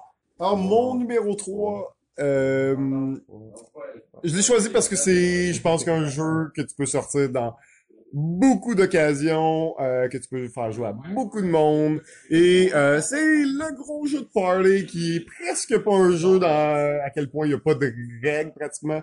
Et euh, c'est le jeu de Télestration, euh, le jeu basé sur le, concept du euh, broken téléphone, du téléphone arabe. Donc Télestration, jeu de, de party idéal, euh, jeu vraiment simple mais vraiment rigolo, qui va vraiment être facile de sortir à pas mal n'importe quel moment. Surtout avec des, des non-initiés aux jeux de société, mais même avec des initiés, ça peut être très drôle en fin de soirée ou en deux gros jeux. Et euh, ben oui, Télestration, hein, ça reste un gros classique. Absolument. Moi, je, je l'ai pas dans ma bibliothèque. J'étais un peu mal quand je regardais ça. Mais j'ai le jeu pour pallier à ça. Euh, Masters of Commerce.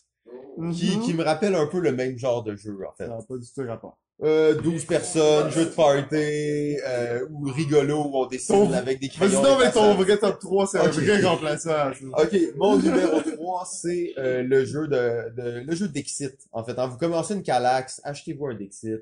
Ça va bien Ah. dedans, ça va être beau, tout le monde va vouloir jouer. Euh, vous allez pouvoir faire plein de choses avec ça. Premier trois mois. Dans les premiers trois mois, si vous n'avez pas de Dixit, en fait, euh, vous êtes mieux de pas mettre la photo en ligne. ça serait mal vu dans l'étiquette. Très bon choix, très donc, bon choix. on a parlé tellement souvent, je pense pas qu'on a besoin d'aller plus loin là-dessus. Numéro 2.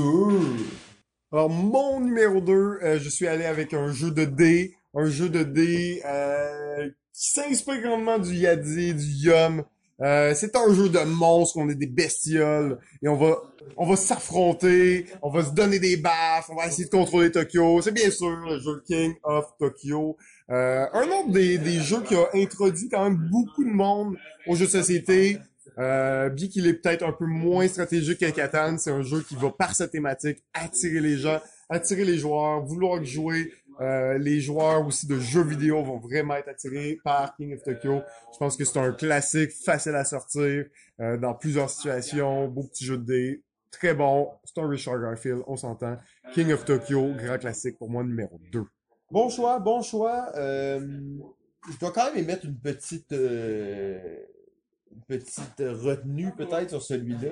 Bon. Euh, puis en fait, c'est pas tant que je pense que c'est pas un bon choix. Je l'ai dans ma bibliothèque depuis longtemps Ouais. et je n'arrive plus à le sortir. En fait, ça ça passe pas, donc j'ai beaucoup de difficulté à le faire jouer. Euh, pas nécessairement que c'est pas bon, peut-être que les, les gens avec qui je joue ce genre de Ils ont jeu déjà joué puis tout. Ouais. Ouais, Pensez à autre puis chose. comme peut-être. ils veulent plus nécessairement jouer. Fait que je suis comme, est-ce que en ce moment pour moi c'est un essentiel? Tu sais, je le sais pas, mais ça veut pas dire que ça l'est pas, sauf que je, je me ré- je réfléchis. Tu sais, est-ce que je devrais le garder Est-ce que je devrais le faire rouler? Euh, Donc c'est une réflexion personnelle par rapport à ça. Euh, mon numéro 2, en fait, qui rentre un peu dans, dans la même catégorie de jeu, je trouve, des, on peut appeler ça des 25 minutes bien tassées, euh, 5 joueurs, euh, donc tout Ouais. est là. C'est le jeu For Sale. Euh, bon. J'ai, j'ai de la misère à trouver là, un petit jeu de cartes, d'argent, d'enchères, euh, un peu toute ce- cette catégorie-là de jeu qui le fait aussi bien que For Sale. Mhm. Euh, je l'ai montré cette, il y a deux semaines, il y a même pas une semaine à, à mon, mon parrain. Euh, on a fait une partie ensemble avec euh, avec sa femme, on a joué. Il avait jamais joué vraiment à des jeux comme ça. Et en fait, il- il- on a fait 4-5 parties, puis après, il voulait encore jouer plus. là. Ouais, ouais, Puis là, après, on a sorti un deuxième jeu, qui, puis là, il était comme, OK, on veut jouer plus. tu sais. On dirait que ça les avait, ça les avait amenés là-dedans. ouais. Euh, donc, For Sale, très cool comme jeu. Très bon joueur, honnêtement, euh, dans mon top 10. Il- J'ai dû, dû le déplacer, mais euh, oui. euh, très bon choix. Numéro uno. Évidemment, mon numéro 1 était le numéro 5 de Simon.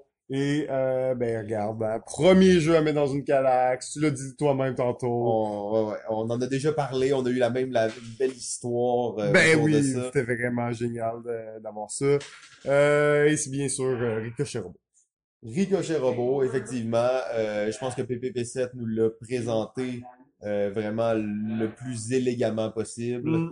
Euh, Rien rajouter à ça, écoute. Euh, Non, non, c'est ça. c'est notre c'était- amour pour ce jeu, puis... Euh, C'était parfait, en À quel fait. point c'est euh, il est là, en fait, devant nous, en plus, en ce moment, et on, c'était la, description de Ricochet Robot, que, on va juste remettre ça en boucle maintenant quand on va en parler. Euh, ben, mon numéro 1, finalement, il s'agit euh, d'un jeu, en fait, qui a déjà été nommé par tellement de gens. Euh, je pense que tous les gamers, toute la communauté des gamers sont prêts pour ça. C'est le jeu Terraforming Mars, en fait. Euh, je pense que c'est tellement un bon jeu solide, un vrai jeu de stratégie qui va rester.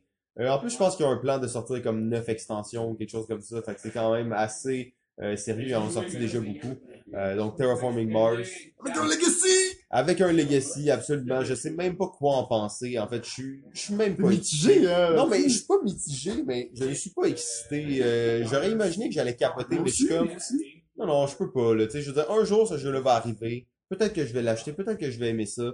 Euh, pour l'instant, je veux dire, je m'amuse encore à jouer à Terraforming avec deux extensions. Euh, éventuellement, je vais découvrir une troisième. J'ai l'impression que c'est un jeu que je pourrais découvrir toute ma vie. Que si le Legacy, je le joue dans cinq ans, ça me rend pas triste. J'ai le goût de continuer d'approfondir ce jeu-là. Euh, je trouve qu'au niveau d'un jeu, j'adore les jeux de cartes. Et euh, Terraforming, un jeu de cartes phénoménal. Même que je suis un peu euh, peut-être extrême là-dessus, mais moi je vous conseille vraiment de le jouer à deux joueurs. C'est là qui est meilleur en fait. Oui, ok, à deux, à trois, à trois, quatre, c'est correct. Mais à deux joueurs, encore une fois, c'est là que ça, ça, le jeu est le, le plus, euh, le plus serré et le plus intéressant. Euh, donc c'était mon numéro 1. Terraforming Mars, c'est un essentiel à avoir dans euh, votre ludothèque. Ouais, très bon choix. GF là, on est rendu vraiment à la fin de la fin. On ne peut plus tenir longtemps. J'ai plein de notes qu'on n'a même pas effleurées. En fait, qu'est-ce qu'on a pensé dans cet épisode? C'est pas comme ça qu'on l'avait préparé. Euh, GF, C'est pas ça le plan! c'est toi qui as lancé le, le, le point d'entrée en commençant d'une façon tellement différentes. Mais là! Ça nous a amené dans une réalité. T'as refait l'intro, tu peux pas me mettre ça sur le dos. T'as refait l'intro pour que tu sois bien, là. Fait que arrête. parallèle. Non, mais je ne t'accuse pas à tort de ça, je t'accuse à raison, mais je te félicite aussi. Parce que moi, je pense que là, on, est rendu ailleurs, on a pris une autre direction. Le, les, les, les, on a largué les amarres, en fait. On ne sait pas où on s'en va, mais on vous revient, en fait, pour une saison 4, garantie, euh, euh, avec plein de surprises, plein de choses, mais on vous le dit officiellement, on sait pas vraiment qu'est-ce qu'il va y avoir. Ah, pis Simon, euh, je l'ai peut- peut-être pas dit, mais mon choix, c'est, c'est encore toi. Oh! Encore toi. TGF. Sont tous Touché mes ça. mais quand même. Quand même. ça, sauf que j'aurais pas le choix quand même. de- de- je l'ai déjà dit euh, à, à d'autres personnes, mais je l'ai pas dit à toi. Euh, je, vais, je vais quand même devoir quitter, mais euh, je vais revenir, mais avec un pseudonyme. ok, ok, ok. Donc, El Presidente! magnifique. Alors, euh, ben, tout le monde, c'était un plaisir de partager cette saison 3 avec vous. Elle était Ouais. plus remplie que jamais. C'était vraiment Euh, fun. Plus dense, plus intense. Ça nous a fait découvrir plein de choses intéressantes, plein de gens intéressants. Euh, je pense vraiment qu'on, nous, on s'amuse en le faisant. Je pense qu'on va continuer à le faire pour un petit bout. Donc, c'est toujours apprécié que vous continuez de nous suivre. Euh, ce qu'on vous demande, en fait, c'est euh, seulement de partager cet épisode massivement. En fait, on aimerait ça que ce soit l'épisode le plus écouté. Euh, soit que ça va tuer tous nos, euh, nos fans ou ça va nous permettre d'aller rejoindre des gens qui s'intéressent au jeu, en fait, des, des gens qui, qui sont vraiment des fanatiques de jeux, qui sont nichés par rapport à ça. Si vous écoutez ça en ce moment, on s'entend que vous êtes un vrai fan de jeu. Un vrai warrior! Un vrai warrior et vous avez une passion à l'intérieur de vous qui mérite d'être d'être transmise. Donc, euh, GF... euh, Hey Simon, pour la dernière ouais. fois de la saison. Ouais, peut-être la dernière fois euh, de, de, de- de- du concept actuel. Continue à jouer! Balado ludique. Remercie son diffuseur, jeu.ca. La musique est d'une gracieuseté de bensound.com. Ben, en fait, on est le dernier épisode de la saison. Ben oui, ben oui, très, déjà. Très grosse saison. Euh, on il s'est passé beaucoup de choses, en fait. Hein? Quand même. Euh, je pense même qu'on mériterait peut-être de faire un résumé rapide de ce qui s'est passé durant la saison. Ouais. Parce que c'était quand même gros. Hein? Il s'est passé beaucoup de choses. On a commencé en parlant des thématiques de jeu. Mhm. Les thématiques de jeu, euh, c'était pas un sujet qu'on a, qu'on a abordé souvent, mais c'était quand même intéressant. Ensuite, on a rencontré Stéphane Vachon et Julien Avi de Feu Picto Édition. Euh, malheureusement, ils se sont. euh, C'était une étoile filante, en fait, un projet magnifique. Et n'oublions pas une chose. Dans notre société, on doit valoriser les, euh, les ratés et euh, les, les choses qui n'ont pas bien été parce que c'est comme ça qu'on apprend et c'est comme ça qu'on devient meilleur. Et dans le fond, au Québec, de voir une compagnie qui se lance, ça marche pas exactement comme ils veulent. Aucun problème. L'expérience qu'ils ont pris de ça euh, est bonne pour tout le monde en fait et euh, va aider, va les aider eux aussi dans leur dans le- la suite de leur aventure. Exact. Ensuite, JF, de quoi on a parlé Les jeux euh, de Antoine Boza, donc un autre euh, épisode sur un sur un auteur. On n'a pas fait beaucoup, mais euh, Antoine Boza, quand même un, un auteur assez prolifique, euh, le Big Tree français. Boom! Donc, euh, Euh, ensuite, on a rencontré, hein, on a rencontré le Phoenix bienveillant, le divulgateur du jeu en personne, Monsieur Fred Savard. Ouais. Euh, qui va maintenant, en fait, il était déjà une vedette euh, internationale pratiquement du podcast, euh, mais maintenant lance son propre projet de podcast. Quelque chose qu'on a très bien hâte de voir dans le futur. Bonne chance à Fred et Yes. à son prochain projet de podcast. Euh, et là, on est en train de pa- passer les animateurs, les, les gens qu'on a rencontrés, c'est long, il se passe beaucoup de choses. Hein. Et on a 20 épisodes quand même, on va tous les passer comme ça. Je pense qu'on peut s'en faire quelques-uns en rafale. Pour accélérer le processus. Dave Bellil, le polymathe mieux connu sous le nom de David. On a parlé des jeux d'Halloween avec le seul et unique ludologue du Québec, Sylvain A. Trottier. Euh, un épisode ultra excitant sur les jeux narratifs. Thibaut de Latoine est maintenant le créateur du Kickstarter le plus payant de l'histoire des jeux de société du Canada. PPPPM et le jeune prodige Thomas Dagenel-Espérance en vadrouille pour parler des jeux du LAL, alors qu'on était en route vers l'événement le plus VIP du Québec organisé par l'Empire Randolph, le LAL.